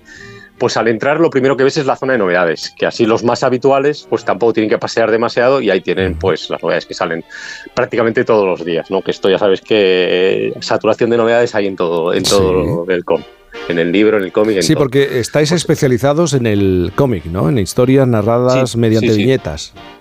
Exacto, exacto. Mm. Ahí las historias se pueden contar de muchas maneras, vosotros las contáis hablando y en el cómic se cuentan poniendo dibujos uno detrás de otro. Mira la chulada, ¿eh? Oye, ¿y, y qué es lo que busca principalmente el lector en vuestro establecimiento? Pues yo creo ¿Novedades? que busca O, o- de todo, o sea, de todo. El, el- el más habitual o busca novedades o busca algo que ya más concreto, pues si dice, pues me ha dado ahora por leer eh, cómic de tal época o tal autor, pues va buscando más cosas en esa línea o va buscando novedades. Y luego entran muchos eh, que vienen, pues que han oído algo en la radio, que han leído algo en prensa y entonces a esos ya intentas encaminarlos más o menos a qué tipo de obras les puede encajar. La verdad es que tenemos, por suerte, tenemos muchos ¿Y en perfiles cómic de estáis especializados en algún tipo de cómic en especial? Porque como ahora, por ejemplo, existe toda esa cultura manga y demás, pero aquí en España tenemos desde Ibáñez hasta... Claro. Bueno, después La yo tengo debilidad española. por un por uno que es Milo Manara, que hacía cómic erótico y, y que me fascina y que no ya, es veo, fácil. ya veo por dónde vas. Sí, sí, es que me gustaba, o sea, esa especie de dibujo erótico, pero me parecía que él tenía una sutileza muy especial para hacerlo y de hecho yo he reproducido mm, eh, fotos ah, imitando postura, lo que pasa es que un dibujo, claro, el pescuezo se lo puedes torcer de entero y a mí no. Pero sí. ¿Y, y- y ahora qué es lo que le interesa al lector de fundamentalmente cómics? Pues es que, claro, eso sería como preguntar qué le interesa al melómano o qué le Mm. interesa al lector de libros o Sí. al espectador de cine. Pues a uno de cine le interesará Van Damme y a otro la última de Kaurismäki. Entonces, hay, hay muchos perfiles distintos. Los chavales ahora, los más jóvenes, entran a través del manga, hay otra generación que se interesa más por los superhéroes, hay mucha gente que entra por la novela gráfica, hay muchísimas autoras y lectoras que antes, hace cuando abrimos, era más difícil encontrar. O sea, hay tantos perfiles como, como lectores. Eso por cuando comentabais en que estamos especializados. Permíteme la bilbainada que estamos especializados en todo. En todo lo que os echen. Claro, o sea, tenemos una buena sección de manga, tenemos casi, ahora mismo nuestro stock de, tenemos casi 20.000 obras distintas en la librería, entonces, por suerte, ya estamos contentos y podemos servir un poco todo tipo de material a, a todo tipo de lectores. Y lo que más ilusión nos hace es eso, que hay una cantidad de lectores y lectoras eh, totalmente eh, variado, con gustos muy distintos. También por edad, todos, ¿no? por. Sí, sí, claro, va por edad. Nosotros ahora tenemos una sección que hemos mimado mucho estos últimos años, que es la infantil, que nos hace muchísima ilusión, ¿no? Hay clientes que venían con la mochila en el instituto cuando abrimos y ahora vienen con los chavales, que los chavales ya, ya vienen a su aire, entran corriendo a la sección infantil, van buscando ahí lo que les interesa y luego ah, van a donde su padre para ahí te apaga, que esto me lo llevo yo. Venga, Y Bueno, pues Qué estoy pensando, bueno. Isabel, en algún momento habrás pasado tú he pasado. ante la muchas puerta veces, de esa Muchas veces. Lo que pasa ¿no? es que, claro, como nosotros tenemos estos horarios, pues me daba la, la cuenta de que estabais cerrados. Pero eh, es un gustazo. Lo único que siempre me quedo con la curiosidad de saber si en, en la librería Joker hay zona de apalanque. ¿Esto Apalanque qué es para para un buen comprador de libros? ¿Hay alguna zona en la que uno se puede sentar un poquito y ya empezar uno de los libros o uno de los cómics? ¿Tenéis zona o no tenéis zona de apalanque? Eh, no tenemos zona de balanque porque te vas a reír, pero con 300 metros cuadrados hemos, teníamos hasta una zona infantil en el centro con mesas y sillas para los niños. Porque decimos, si hay que apalanque, que haya han tenido que quitar. Es que ya no nos entran los libros, es que es alucinante. O sea, yo no me lo creía. Cuando abrimos este último local hace casi 10 años, decimos, qué bien, aquí vamos a poner de todo, vamos a estar. Pues súper-". no. Y digo, ya no nos entran, nos comen los libros. Bueno, Fernando Tarancón, cofundador de la librería Joker. Eh, mejor librería cultural es el Día de las Librerías. Teníamos que darnos un paseo obligatoriamente. Osondo, eso. Un, un abrazo muy grande, felicidades. Vale, gracias a vosotros. Un abrazo. Visita obligada. Eh, Por Claire, cierto, sí hay este que ir año ahora, se ha eh, a la mejor, eh, el título de la mejor librería de Europa, una, una librería de Barcelona, donde hay muchas zonas de apalanque. Apalanque, cómo me gusta Hay mucha, no, no, hay muchas zonas de apalanque y además arquitectónicamente es maravilloso. No, que no hay que apalancarse. No, no, que todavía nos queda programa. Hasta las 12, las 11 en Canarias. Pero si es muy Por temprano. fin, no es lunes. ¿Necesitas relajarte y encontrar la calma? ¿Descansar mejor?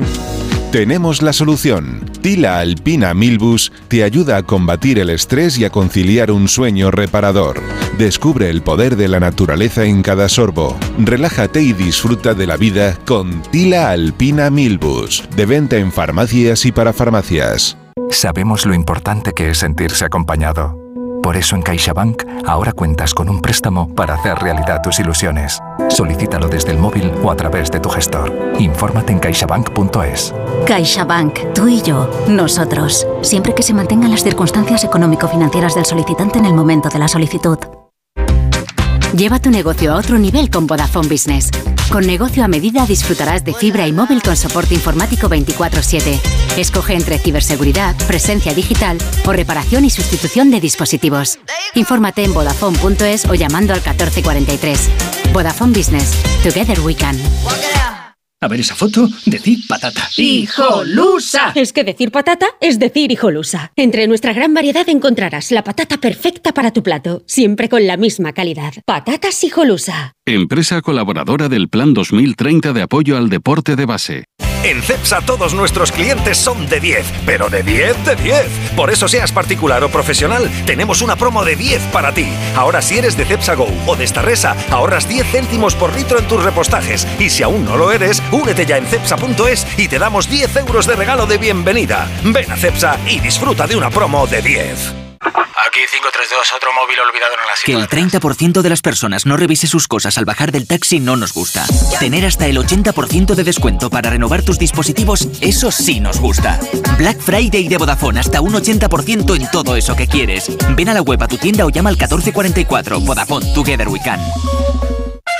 Córdoba, ciudad universal y patrimonio de la humanidad. Sus monumentos, sus patios, su gastronomía, su legado histórico. Córdoba es más de lo que te imaginas. Compruébalo este sábado con gente viajera, que se hará en directo desde la Sala Oribe, en los jardines del Palacio de Oribe, uno de los edificios más singulares del casco histórico. Con el patrocinio del Ayuntamiento de Córdoba. Este sábado a partir de las 12 del mediodía, gente viajera desde Córdoba, con Carlas Lamelo. Te mereces esta radio. Onda Cero, tu radio.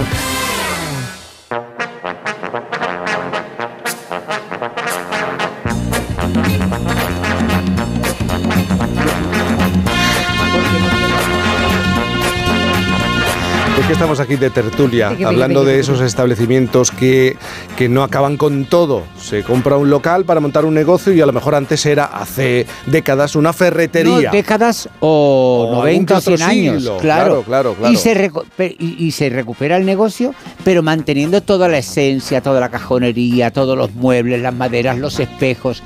Y a mí me parece que eso es, claro, eso es, es Bueno, hay que conservarlo, claro. Eh, Eva, buenos días. Buenos días. Buenos Hay que días. ver cuánto se aprende teniendo a Viviana, A Viviana. al lado, que es como una enciclopedia. Y tiene- Tiene una memoria. Es increíble, qué mujer, ¿eh? Oye, pero de tiendas no nos vas a hablar, ¿no? Sino del mundo de las Uy, carreteras. puede ser que sí. Puede ser. Puede Sí, ser que y sí. nos va a que os- sonar. os- bueno, eso siempre, Jaime. En esta sección ya sabes que todo lo que traigo siempre os va a sonar, porque además de esto de lo que os voy a hablar hoy, tiene unos sonidos muy característicos, tan característicos como este. Harley, ¿no? Sí. Una Vámonos. moto. Claro, es que, bueno, todos los apasionados del motor, pero especialmente eh, los moteros, sueñan con sentir esa libertad, ¿verdad? Ese rodar por el asfalto, ese olor a gasolina tan típico de esta carretera, efectivamente, a la que tantos y tantos artistas, eh, bueno, de la talla de Pest Mod o incluso los Rolling Stone han dedicado sus canciones. Y mira que hoy os lo estoy poniendo fácil. Plan to motor west? The Jack take my way. That's the highway, that's the best. Get your kicks on Route 66. Ahí está. Sí, sé que que va. ¿Habéis Lo ha escuchado dicho, bien, lo ha eh? Eso claro. De Ruth, Ruth. La mítica Ruta 66, ese icono de la cultura popular en los Estados Unidos. Oye, que está a punto de cumplir casi un siglo de vida. Me ha parecido fantástico. Es que hoy es su cumpleaños, cumple 97 Oye, para años. Estados Unidos un siglo es un tiempo, ¿eh? Eh. Para un país como Estados Unidos, sí, señor. Fíjate que se inauguró un 11 de noviembre del año 1926. Y aunque es verdad que es muy popular, pero muy poca gente conoce cuál es el origen de esta ¿Vosotros lo sabéis? Ni idea. ¿Os conocéis la historia? No conozco, he visto películas y todo que hablan Hoy, sobre la es que hay muchísimo documento gráfico. Bueno, pues fijaos, esta carretera comenzó a construirse aprovechando los tramos de carretera que ya existían. ¿Para qué? Para ahorrar costes, para ahorrar dinero. Y fue impulsada por un tipo emprendedor de Oklahoma que fijaos lo que quería hacer, unir Chicago con Los Ángeles. O sea, nada menos que 3.939 kilómetros. Ojo porque fue la primera carretera que todo el país de este a oeste y además fue una de las primeras, bueno, pues de la red de carreteras federales de los Estados Unidos. Y es curioso porque aunque se inauguró en 1926, no fue hasta un año más tarde cuando se señalizó, pero es que además hubo que esperar 10 años más para que estuviese asfaltada totalmente. O sea, imaginaos cómo fue el comienzo ¿no? de, de aquella Ten en ruta. cuenta que eran muchos kilómetros, ¿eh? para Era una barbaridad. Oye, pero que está llena de curiosidades esta ruta. A mí hay Lugar una... de inspiración. Bueno. total, literatura también. muchísima. Efectivamente. Bueno, pues resulta que los constructores de esta Ruta 66 organizaron una carrera a pie de costa a costa a lo largo de la ruta en el año 1928. Fue toda una locura, ¿eh? Porque claro, ellos querían ir a pie desde Los Pero Ángeles. entonces, ¿cuánto tardaron? Bueno, pues tardaron. Todavía están andando. Esto- El Mira. que sobrevivió sigue.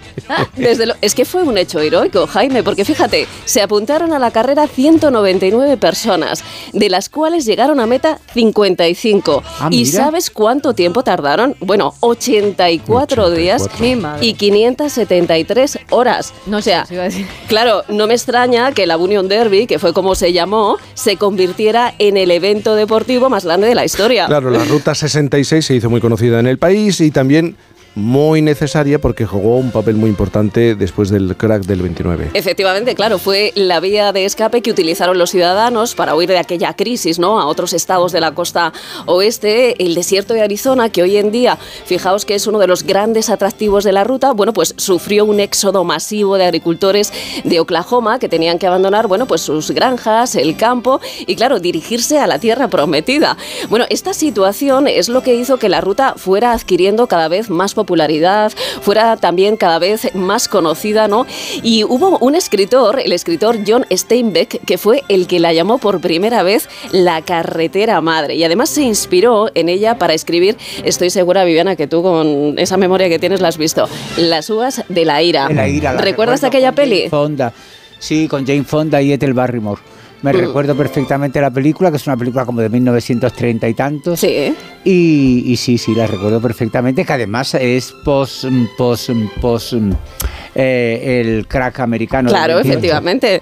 Bueno, pues fijaos que esta, esta novela, porque primero fue, fue la novela, cuenta esa historia ¿no? de, de una familia que viaja hasta California recorriendo la ruta 66 en busca de oportunidades y efectivamente después se llevó al cine. ¿Es verdad que vamos a California? Sí, tenemos que ir allí, pero ya verás cómo se arregla todo. He visto los carteles, Bueno, dicen que hay mucho trabajo y buenos jornales. Échale algo por encima para que no le dé mucho el sol. Todo el mundo está listo ya. Bien, arranca ya. Al- Allá voy. ¡California! ¡Allá vamos! ¿No vas a volver la vista? Nunca te he visto así. Porque nunca me habían derribado la casa y nunca había visto a mi familia en la calle. Nunca había perdido todo lo que tengo en el mundo. Es duro, ¿eh? Sí, no, no, no. La película es un clásico y es muy triste, pero, pero las interpretaciones son maravillosas, sobre todo ella y, y Henry Fonda. Y, y bueno, yo recuerdo que ella son, eh, viene de una familia, los Barrymore, hasta Drew Barrymore, que Sí. es nieta o tataranieta de lo que de esta mujer. Y era una, una casta de actores y actrices americanos. Pues fijaos que eh, Steinbeck ganó el premio Pulitzer por esta novela, por las uvas de, de la ira. Y claro, tanto el libro como la película inspiraron numerosas canciones. La más famosa es Ruta 66, que hemos escuchado a Mick Jagger al principio, pero en realidad fue escrita en 1946 por un hombre nacido en Pensilvania, que fue actor, cantante y también músico, y que se llamó Bobby Troop.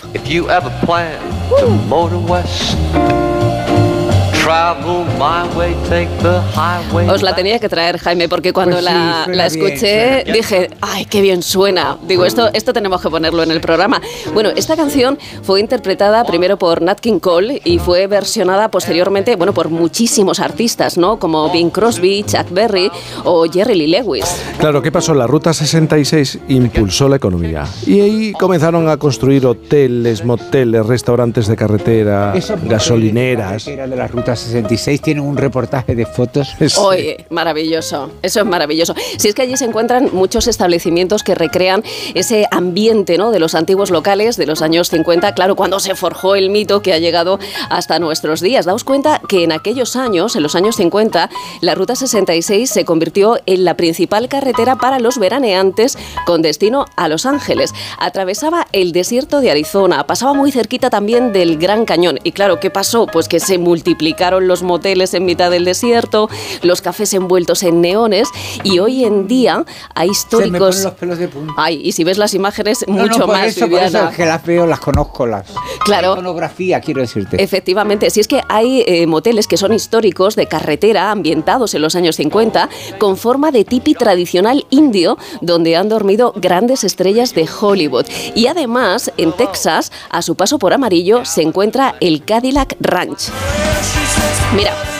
Esto que estamos escuchando es eh, Bruce Springsteen, que escribió una canción que se llamó precisamente así. Pero en realidad, el Cadillac Ranch, esta es una historia muy curiosa, es una obra de arte que encargó un tipo que era un magnate de estos multimillonarios, ¿no? Un poquito excéntricos, que quiso hacer un, un homenaje al Cadillac. ¿Y qué se le ocurrió? Pues ponerse en contacto con un grupo de artistas que eran muy jóvenes, que estaban empezando. Él les dijo, mira, este es mi proyecto. Y entonces estos chavales tuvieron que ir buscando, pues en tiendas de segunda mano, en desguaces, aquellos Cadillac que correspondían con los modelos típicos de aquella época.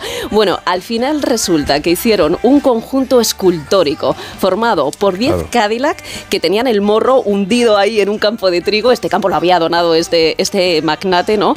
Y aunque pueda parecer así como un poco, un poco raro, No, no, os, no. os diré que es una de las, eh, de las obras de arte más fotografiadas eh, que hay allí, ¿no? La verdad es que es muy curioso, tan curioso como que uno de los lugares más visitados es el Bagdad Café.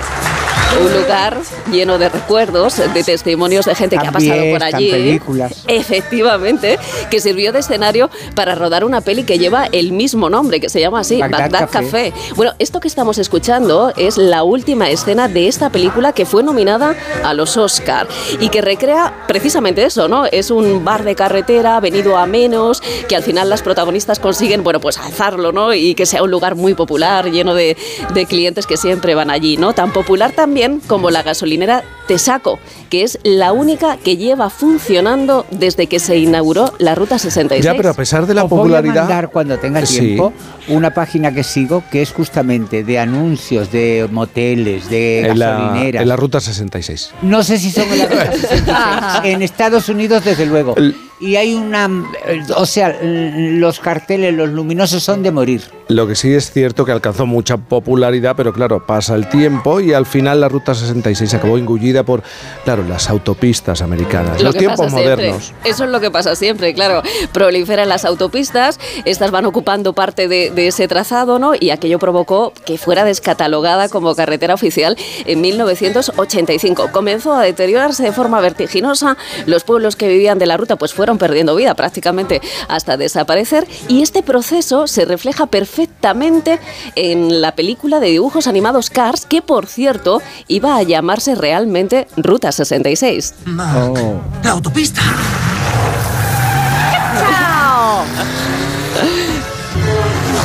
Eh, En mi pueblo nadie corre. Ahí está.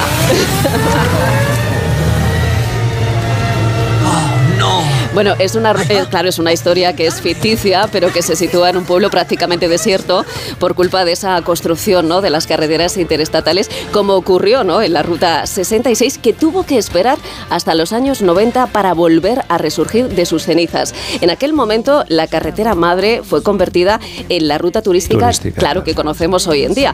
Pero es una ruta que ya no se puede hacer completamente, Jaime, porque hay tramos que, bueno, están, están cortados, ¿no? Ya no, ya no se puede hacer completa de, de principio a fin. Ahora mismo tiene 3.945 kilómetros, pasa por ocho Madre. estados diferentes. ¿eh? hay, que, hay que tirarse, creo que se tarda como 15 días en hacer más o menos. Bueno, actualmente hay que decir que hay muchísimas asociaciones que han solicitado al gobierno de Estados Unidos que nombre a la ruta Monumento Nacional. Pero de Y momento estamos en ello. Y vamos a acabar con una curiosidad, una Me más. Venga, venga, vamos, vamos a por ello. La verdad es que tiene muchas, ¿eh, Jaime? He, te- he tenido que ir descartando por el camino. Yo me guardado una, ¿eh? Si luego me dais una marcha. Oye, ¿sabéis lo que está sonando, no? Ahí está. Telma y Luis. Telma y Luis, claro que sí.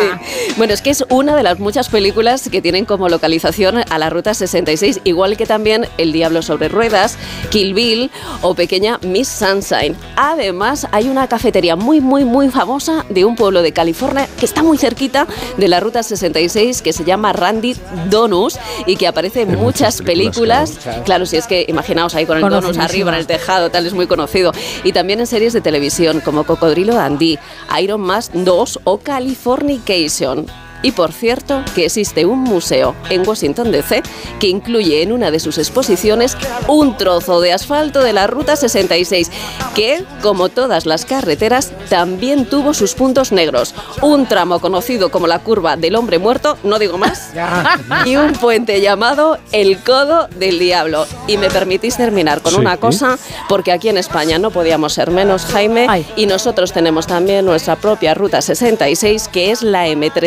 M340, que es la más grande de España, que conecta toda la costa del Mediterráneo desde Cádiz hasta Barcelona. Y encima tiene banda sonora, porque yo sé de un chico con 19 años que inspirándose en un 600 compuso Cadillac Solitario. Anda. ¡Hombre! Nuestro Sabina Méndez. a LA, dejar un día esta ciudad, el... Claro que nos suena, Eva García, muchísimas gracias. Gracias a vosotros. ¿Qué te pasa, Muy Viviana? ¿Qué es- bonito. ¿Qué le iba a decir a Eva? Ah, una cosa, vale, en privado, no, no, en no, privado. que me habían entrado ganas de hacer la ruta 60. Ah, pues chica. Pues hay que apuntarse. Oye, ¿por qué no nos vamos todos y la hacemos Sí, sí, juntos? sí, Bueno, y- no sabes. y quién Tal y se como queda lo ha aquí? contado, 15 días no. ¿Quién se queda 15 aquí y allí? Va- va- vamos Yo te acompaño. pausa, Vamos a hacer una pausa. Por fin, no es lunes. La vida es como un libro, y cada capítulo es una nueva oportunidad de empezar de cero y vivir algo que nunca hubieras imaginado. Sea cual sea tu próximo capítulo, lo importante es que lo hagas realidad. Porque dentro de una vida hay muchas vidas y en Cofidis llevamos 30 años ayudándote a vivirlas todas. Entra en cofidis.es y cuenta con nosotros. ¿Cansado de toser? Toma Herbetón Respire. Herbetón jarabe con extracto de pino y eucalipto espectora y reduce el espasmo bronquial. Herbetón Respire. Consulte a su farmacéutico o dietista.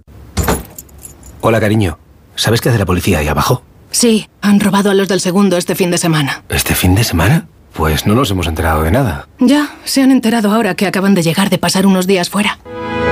Protege tu hogar frente a robos y ocupaciones con la alarma de Securitas Direct. Y este mes, al instalar tu alarma, te regalamos el servicio botón SOS en tu móvil para que toda tu familia esté protegida ante cualquier emergencia. Llama ahora al 900-272-272. Tacos de lentejas luengo, like. Cocido de garbanzos luengo, like. Los stories de tus vecinos de luna de miel, ay. Ups. Las legumbres luengo te lo ponen muy fácil para gustarte. Se preparan de mil maneras y su sabor es único. Legumbres luengo, la nueva pasta. ¿Tú eres un alma solitaria? Nosotros celebramos tu día. El Black Friday de Mediamar te trae el Singles Day. Solo hoy, 11 del 11, te damos un 22% de descuento en todas tus compras online. Solo en mediamar.es y en la app. En cofidis.es puedes solicitar financiación 100% online y sin cambiar de banco. O llámanos al 900 84 12 15. Cofidis, cuenta con nosotros.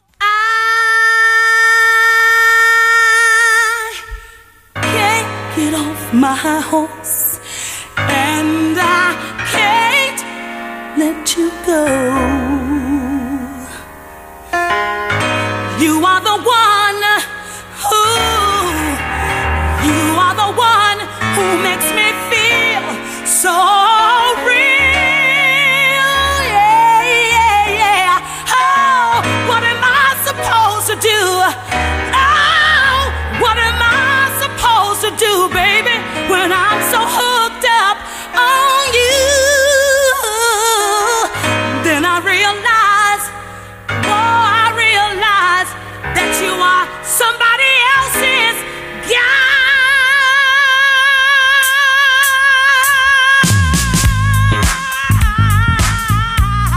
A ver, queda muy bien. Ay, qué, qué gusto, quiero hacerme la ruta 66. Bueno, verás, Ve- no tengo que hacer los 3.000 y pico Escúchame, Empieza, quédate tú en algún motel de la ruta 66. Sí, yo me quedo, yo he dormido en, en- en- Quédate tú en cuando- alguno. Mira, yo cuando fui, llegué a Barcelona me fui a hoteles. Ahora que y se eso. habla del, del Las chinche, chinches, sí, sí, sí, te saludan, te dan la mano. Bueno, pues yo la saludo también a ella. Me llevo una escopeta en vez de un tarro de fli de ese. Come contigo Come en, en el. No- motel. No, me importa, yo he vivido con todas esas. Yo, yo he pasado por las chinches en Pues han vuelto, ya sabes que han vuelto Bueno, pues con han vuelto, fuerza. es que todo vuelve. Sí. es lo vintage. Ahora es lo vintage. No lo puedes ver mal. Lo tienes que ver como una cosa vintage.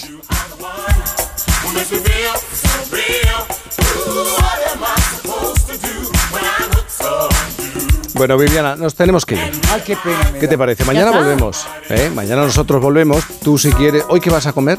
¿Qué te vas a preparar? Que me interesa Pues, mucho. No lo sé, ¿sabes lo que pasa? Es que ando en una encrucijada porque tenía una fiesta esta noche. Me duelen mucho los riñones y no puedo ir descalza. Quiero decir que tengo que ir con tacones. Entonces ahora mismo me, desperté en una encrucijada. Pero más allá de eso, mm, voy a hacerme un meloso de gambas y pulpo. Ay, por favor, ¿y tú Isabel ya te han preparado? Seguro, ¿no? Te están preparando. Pues ¿No sabes qué vas a comer? sabe, pero antes voy a pasar por alguna librería, eso El día- seguro. es el día de librerías. más hambre, así que... Bueno, a mí me espera un cocido, así que eh, esto hay que terminarlo ya. Llegan las noticias, ondulados. un beso enorme. Eh, llegan las noticias, gente viajera y la radio siempre. Mañana volvemos desde las 8, una hora menos en Canarias. A todos y a todas, adiós, adiós, adiós, adiós. Jaime Cantizano.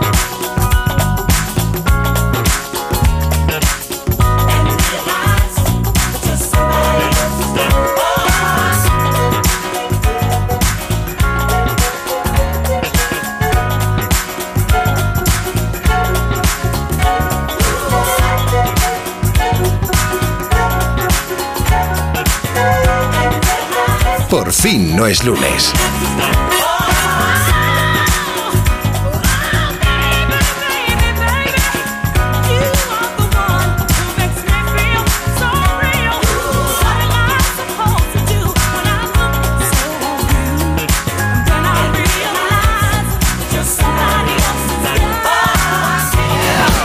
Onda Cero. Thank you so very, very much.